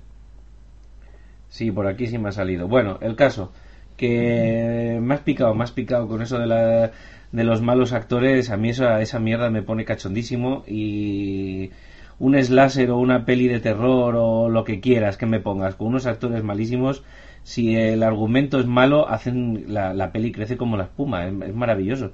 Lo enriquecen, es como como lo que quería Colón de llegar a América pero por el lado largo, pues lo mismo, o sea, es dar, darle la vuelta a todo y llegar, acabar llegando, pues igual, igual. Sabía que como buen amante del cine malo te, te iba a poder convencer de alguna Sí, forma. sí, sí, sí, sí, ya te he dicho que a mí eso de pones turco delante y yo ya veo fantasía, o sea que... Bueno, pues llegamos a las tres últimas películas Adelante. del festival que puedo comentar por ahora. Eh, Making Waves, que es un documental interesantísimo y que yo creo que es eh, ahora mismo capital en el asunto que trata, que es el arte del sonido cinematográfico. Eh, cómo eh, se ha utilizado el sonido en el cine. Y poco más tengo que comentar porque no hay mucho más de, que decir más que que el documental hable por sí solo. Eh, lo que nos cuenta a nivel a nivel argumental es muy interesante, así es que ya solo por sí vale, solo por lo que nos cuenta vale, vale su visionado y vale y vale totalmente la pena que, que sea vista. No puedo Estoy viendo, que hay, más, estoy viendo que hay un trailercillo en YouTube o dos, por si la gente... De Making Waves. ¿no? Sí, pues echarle un ojo al tráiler porque seguro que está interesante. Hay muchos eh, nom- nombres muy interesantes de- detrás que podemos ver en la película, sobre todo grandes directores poniendo en valor a sus técnicos de sonido, ¿no? Y es muy interesante ver cómo trabajan, cómo mezclan el sonido, cómo se explican los distintos aspectos de, de la producción sonora dentro de, de una película y cómo en todas las películas, o casi desde el principio, el sonido ha trabajado muy activamente para conseguir eh, el efecto deseado de los directores dentro de cada una de las películas y sin el, sin el cual pues no se podían entender muchas de las películas que hoy en día conocemos. Yo soy, me declaro culpable totalmente de que, de que y que creo que así ha sido, analizándome a mí mismo, que gran parte de las películas que más me gustan y que más me han llegado al corazón a lo largo de mi vida, eh, gran parte de ello lo tienen eh, sus diseños de sonidos y sus bandas sonoras en general. Y yo creo que mis bandas sonoras preferidas se, encuent- se encuentran todas prácticamente en mis 20 o 30 películas favoritas. Entre mis 20 o 30 películas favoritas están también mis 20 o 30 bandas sonoras preferidas. Y bueno, es sería muy interesante verse esta película, eh, Making Waves, en una sesión doble con, con El Faro, para valorar un poco eh, lo bien que maneja la edición sonora su director, o no, sé quién será el, el técnico de sonido o los directores de mezcla de son- sonora del Faro, no sé si será el propio director o, serán otras personas, pero vamos, el, el caso es que el efecto conseguido es magnífico y creo que sería muy interesante poder verlas en una sesión doble. Primero Making Waves y luego ver el Faro. Así que ahí dejo la recomendación, que este es uno de los mejores documentales que, he visto en este festival. Eh, después tenemos Come to Daddy, que tiene el principal atractivo de, de- estar protagonizado por Elijah Wood, que hacía ya tiempo que no le veíamos, pero sí, aquí está. Eh, por desgracia tengo que decir que es otra comedia de terror. Así es que me pasa un poco parecido como con todas. Curiosamente, eh, a Come to Daddy, eh, en Come to Daddy por lo menos sí me funciona un poquillo más su humor, pero también porque quizás está mejor equilibrado entre los toques eh, de thriller, de terror, eh, y, y la comedia es, está un poquito más a un lado, es un poquito más, eh, algo un poco más anecdótico, un poco más contingente, ¿no? Y en esta película sale Ona Grauer, que mm, para los frikis de la ciencia ficción es ese pibonazo que sale en Stargate SG-1 y Atlantis, que es un- una mujer preciosa y con una calidad interpretativa, por supuesto, fuera de toda... En fin, tenía que decirlo. Me gusta mucho esta mujer. Pues fíjate que ahora mismo ni la recuerdo en Camp Daddy, la verdad, no sé, no sé, no puedo recordar qué papel hará en, en Camp porque, porque claro, lo que más destaca... eh, Aquí pone que es- Precious. No, no recuerdo los nombres. Eh, eh, voy, a, voy a explicar un poco el argumento y, y comprenderéis porque Camp to Daddy es una película en la cual Elijah Wood es un chaval que no conoce a sus padres. eh, muy, muy joven, su padre eh, se fue de casa y no ha vuelto a saber de él.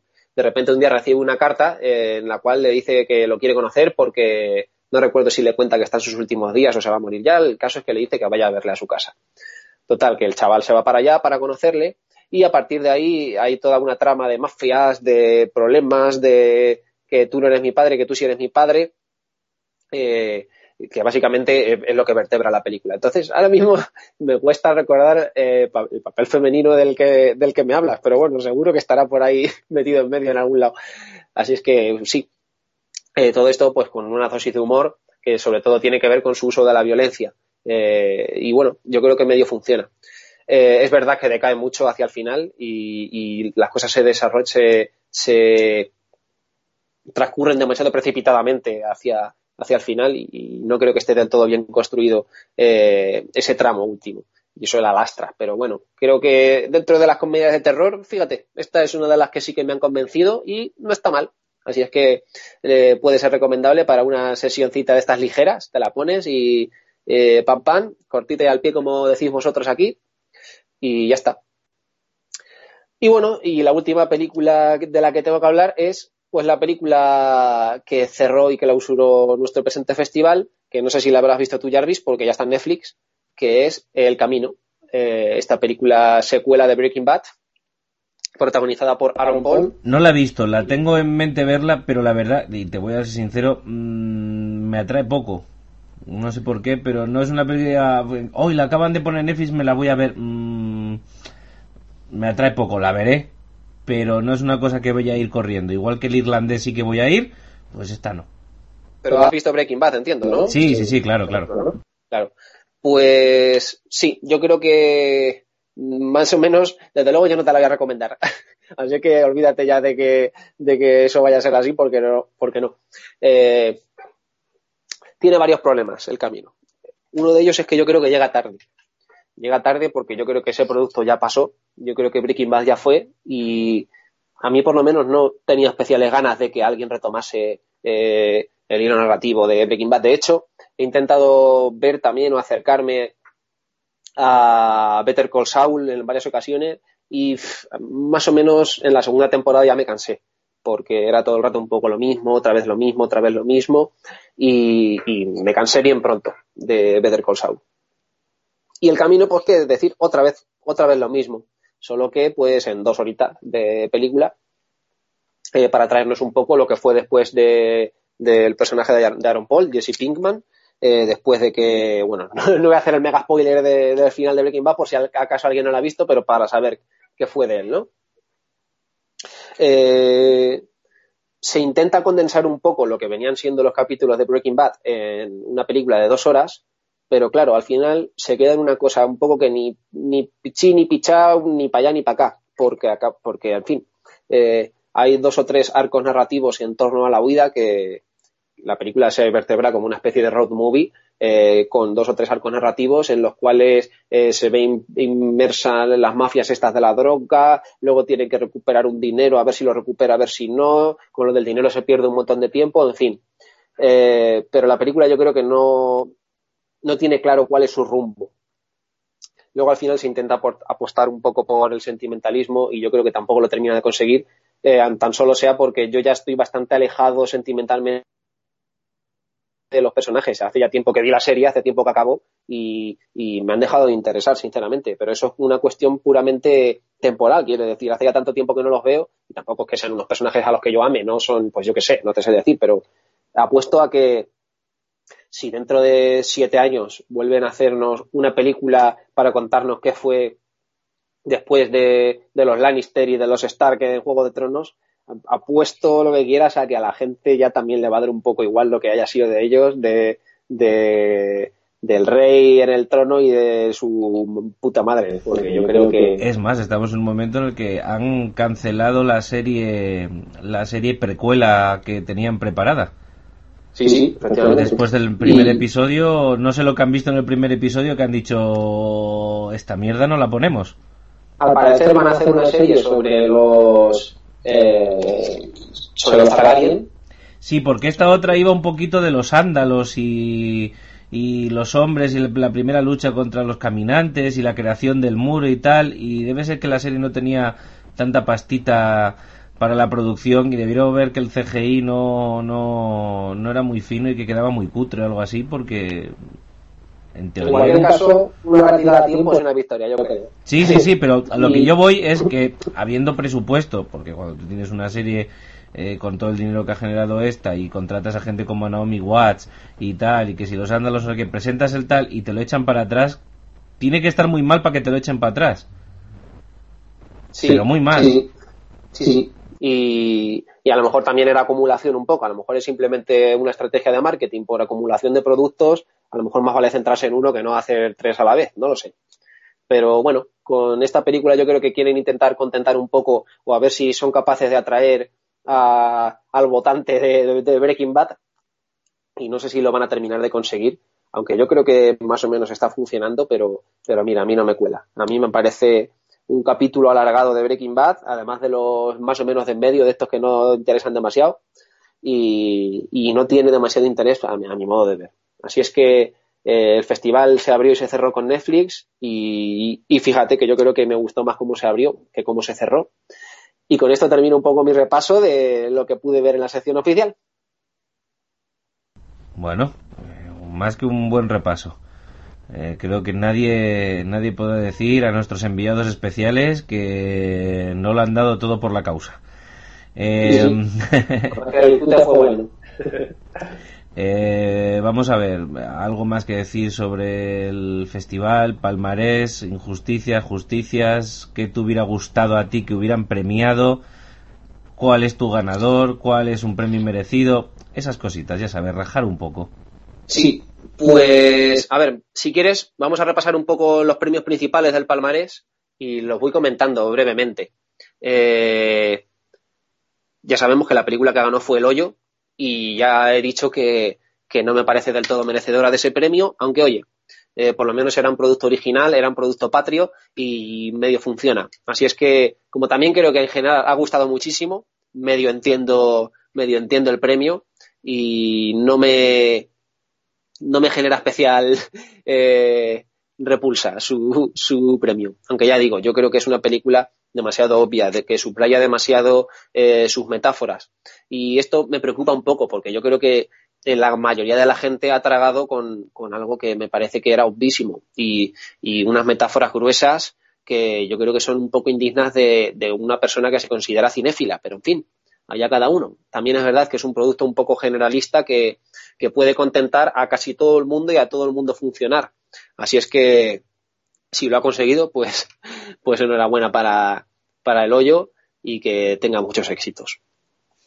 Luego, curiosamente, el premio especial del jurado se lo llevó eh, Adoration, que es esta película belga de la que hablaba antes, eh, bueno, también puedo entender un poco eh, el palo del que han querido tirar para premiar a Adoration. Yo tampoco estoy del todo de acuerdo. No estoy casi de acuerdo con ningún premio, salvo uno, que lo diré luego.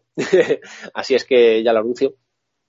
Pero bueno, eh, el premio especial de jurado fue para Adoration. mejor dirección para los directores brasileños de Bacurau. Esta, mm, fíjate que no siendo una de las películas que más me han gustado, pero sí que creo que está más o menos bien dirigida. Aunque creo que adolece de algún problema de, ritmo y de tempo, que yo creo que, o por lo menos el ritmo y el tempo de esta película no casaba muy bien con mis expectativas o con lo que yo hubiera querido, no casaba muy bien conmigo. No sé cómo, no sé cómo decirlo. Pero sí que creo que han creado un producto distinto, eh, esa mezcla de dos mundos entre las personas del pueblo y las personas de la milicia, estas que vienen a atacarles, también un poco en plan el malvado Zaroff, también tiene ahí un, poco, un poquito de eso, tiene un poquito de muchas cosas, la verdad. Bakurau. Así es que, bueno, es digna de mencionar. Y bueno, el premio a la mejor dirección eh, no está mal. No obstante, estos dos premios palidecen si se ponen en comparación con los que se dieron el año pasado. El año pasado recordemos que mejor dirección lo ganó Panos Cosmatos, que a mí me parecía merecidísimo y, y yo le ahí porque creo que fue la mejor película del festival y a la postre yo creo que hubiera tenido que llevarse el premio a mejor película, pero bueno, mejor película se la llevó Climas de Gaspar Noé, que también está bastante bien. Así es que yo creo que, lo, que en ese sentido el nivel de las películas ha descendido notablemente y solo tenemos que atender a los dos premios principales del festival para darnos cuenta de ello. Ojo que en general eh, me ocurre con Sitges que muchas veces me gustan más las películas que ganan el premio a mejor dirección que las que ganan el premio a, mejor película. Y me pasó también con el año en que ganó Bone Tomahawk, que me pareció la mejor película y además me parece una de las mejores películas directamente de lo que llevamos de siglo XXI, y lo digo así de claro. Bone Tomahawk, pero mira, solo se llevó el premio a mejor dirección, que algo es algo, además es un premio gordo, pero a mi modo de ver se hubiera tenido que llevar el de mejor película. Pero en fin, ¿qué le vamos a hacer? Eh, luego tenemos los premios de actor y actriz. el mejor actor se lo llevó Miles Robin por una película que se llama Daniel Isn't Real, que yo no vi. Así es que Eh, precisamente creo que esta es una de mis grandes deudas y me gustaría poder verla próximamente, porque además creo que me han dicho que no está mal. Tengo ganas de verla porque, porque tiene buena pinta. Así es que en cuanto que tenga acceso a ella, pues me aproximaré. La verdad es que es de las que más ganas tengo de ver. Eh, me hubiera gustado comentar un poco antes las cosas que se me han quedado en el tintero, pero creo que esta ha sido una de ellas. Luego comentaré mi otra gran película que se me ha quedado en el tintero. Y mejor actriz, Imogen Putz, de la, de la película Vivarium. Y ahí nada que decir. Efectivamente, creo que, ha sido la mejor actriz de todas las películas que he visto y me ha gustado mucho su interpretación. Así es que además se lleva la película de calle. Eh, Jesse Eisenberg le da muy bien, eh, le deja muy bien a ella hacer, en plan, mira, yo me quedo aquí, no molesto, hago lo mío, pero tú vas a ser la que va a destacar, ¿no? Y, en ese sentido yo creo que Jesse Eisenberg lo hace bien. Así es que eh, todos, mis, todos mis aplausos para, para Imogen Putz. Luego, mejor guion se lo llevó Julian Punch, que también la he comentado, esta película sobre un cuento medieval de marionetistas y tal.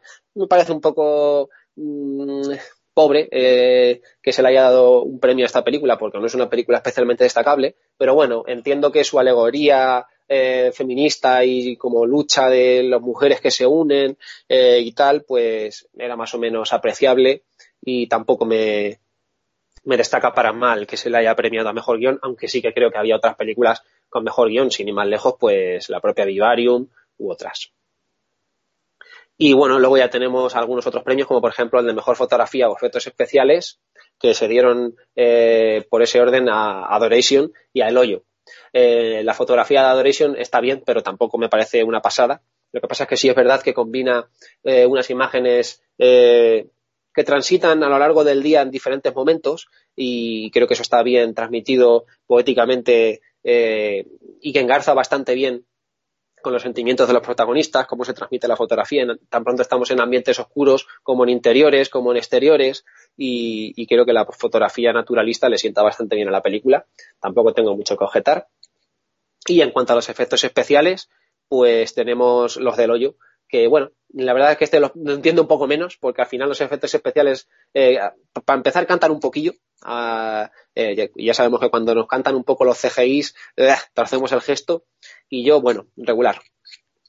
Regular con, con los del hoyo. Pero bueno, al final es un efecto especial eh, concreto que vertebra eh, toda la cinta, que es el de, el de la plataforma que sube y baja. Yo creo que es el, el principal efecto especial, más allá de que obviamente hay muchas más recreaciones en, en, del entorno y tal que también están hechas por CGI y que no se notan tanto, pero el más relevante es el de la plataforma. Y bueno, pues no me parece especialmente destacable, pero tampoco me parece que moleste especialmente el premio. Eh, también se llevó el premio del público, por cierto, el hoyo, o sea que ha tenido una, una aceptación increíble y Bakurao el premio de la crítica, ojo. O sea que también han sido entre Bakurao, El Hoyo y Adoration prácticamente han copado todos los premios. Y por último comentar eh, el premio a la mejor banda sonora que se lo ha llevado ¿Dónde está mi cuerpo? de Jeremy Clapping, que por desgracia no la pude ver, pero tengo muchas ganas de hacerlo y anuncio que además creo que se va a estrenar en Netflix pronto porque es una producción de Netflix Así es que, además, este director me gusta mucho porque hasta ahora solo había dirigido eh, cortometrajes de animación y prácticamente todos me gustan mucho. Es un director de animación francés que tiene una serie de cortometrajes y son todos muy buenos. Eh, animo a todos que se acerquen a, los cortometrajes de Jeremy Clapping, que no les van a defraudar. Y de dónde está mi cuerpo tengo muchas ganas de acercarme a ella, ya no solo porque haya, haya ganado el premio, sino por el nombre que hay detrás que la, que la avala. Así es que eh, una película a la que tengo muchas ganas de acercarme. Y esto ha sido todo en cuanto al palmarés. Si quieres, Jarvis, ya lo único que me queda por comentar, y con esto cerramos ya, es la gran, deuda que, la gran deuda pendiente que se me ha quedado en este festival, que ha sido Colorado Space. Eh, no sé si conoces un poco el producto, Jarvis, o, o te comento de, de, qué va la movida. Por cierto, antes de Pero... que déjame decirte que dónde está mi cuerpo ya está disponible en Netflix. Ah, sí, pues mira, qué bien, qué bien. Pues me acercaré a ella, eh, no tardaré mucho, no tardaré mucho. Pues Color of Space es una de las películas que más ganas tenía de ver. Eh, es una adaptación de Lovecraft, de un cuentecito, además de los más resultones, yo creo, de Lovecraft. Me, eh, me parece que se tradujo como el color surgido del cielo o el, surgido, o el color surgido del espacio, algo así. Me parece que tiene distintas traducciones al castellano. Eh, yo me parece que leí una traducción eh, argentina, pero bueno, no, no lo recuerdo bien. Eh, bueno, es una película dirigida por Richard Stanley, que sabemos que es uno de estos directores malditos que cuya mitología se ha visto acrecentada a raíz del rodaje de, de la isla del Doctor Moreau y de lo que le pasó y de lo que se cuenta en cierto documental en el que cuentan su historia y, que eh, antaño era conocido sobre todo por haber rodado una película de los 90 que se llama Hardware que no he visto pero tengo ganas de ver porque tiene buena pinta y lo mismo me pasa con Color Out of Space a ver si eh, la estrenan o, o, tengo la opción de ir a verla porque me pinta muy muy bien eh, está detrás Nicolas Cage que el año pasado nos trajo un papel inmenso en Mandy, yo creo. Yo no soy especial fan de Nicolas Cage, fíjate, hay muchísima gente que está deseando verle y que se traga cualquier producción de él, yo no especialmente. A mí Nicolas Cage ni me viene ni me va. Pero Mandy está no, no, nadie es capaz de tragarse toda su producción, o sea, es imposible. No. Y, y aquí pues tiene buena pinta, la verdad.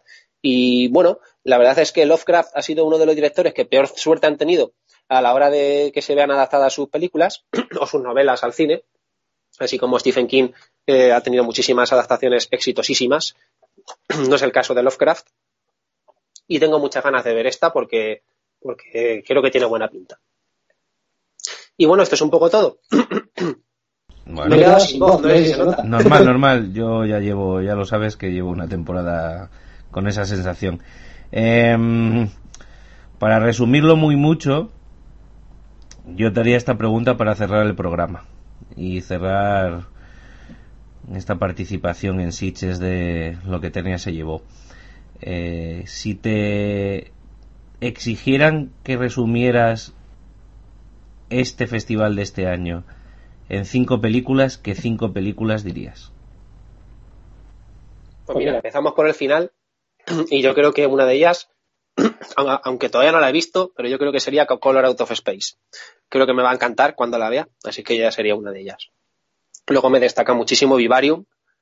Eh, podríamos destacar también, obviamente, El Hoyo, aunque yo no sea de mis favoritas, pero creo que hay que verla porque ha ganado, porque es especial y porque creo que a mucha gente le va a gustar. Luego, mira, eh, no es una de mis películas favoritas, pero creo que a mucha gente le ha gustado, como es el caso de Yasumaro. Y mira, pues voy a decir también de Nest, que yo creo que, que puede interesarle a más de uno. Y por supuestísimo, aunque no esté en la sección oficial, pero tenemos que comentar el, el faro. faro. Bueno, muy bien. Así es que acercaos a esas. Correcto. Pues, pues nada, pues perfecto. Yo creo que le hemos dado un buen repaso. Eh, ha sido, creo que y espero, una buena experiencia para vosotros el ir representando al resto de vuestros compañeros también. Eh, ojalá pudiera repetir el año que viene y todos los años vamos. Esa, esa es la actitud, esa es la actitud. La, la dirección también le gustaría ir. Eh, pero el poder conlleva muchas responsabilidades. ¿no? bueno, en fin, que muchas gracias por ir, muchas gracias por el resumen, muchas gracias por las recomendaciones y hasta el próximo programa, Wask. Pues sí, hasta el próximo y deseando seguir por aquí ya con los programas habituales comentando mucho cine y muchas novedades. Perfecto. Y a vosotros oyentes, pues más de lo mismo. Creo que hoy, al fin y al cabo, es como si hubiéramos hecho un WhatsApp podcast, eh, pero concreto de, de, todas las películas que se exhibieron en este festival. Eh, agradecer a la dirección del festival habernos acreditado y tenernos en cuenta. Agradecer otra vez a Yasumaro y a Was su participación y su entrega. Y bueno, esperemos que lo disfrutéis y que alguna de las películas que hemos eh, criticado eh, positivamente os gusten, negativamente nos gusten y al revés también, ¿eh? que nos lo podéis decir. Ya sabéis que estamos a vuestra disposición en las redes sociales, en Facebook, en Twitter y todas esas cosas. Eh, os esperamos pronto y esperemos que disfrutéis de esta retaíla de terror, ciencia ficción, misterio y tortura que os hemos dado.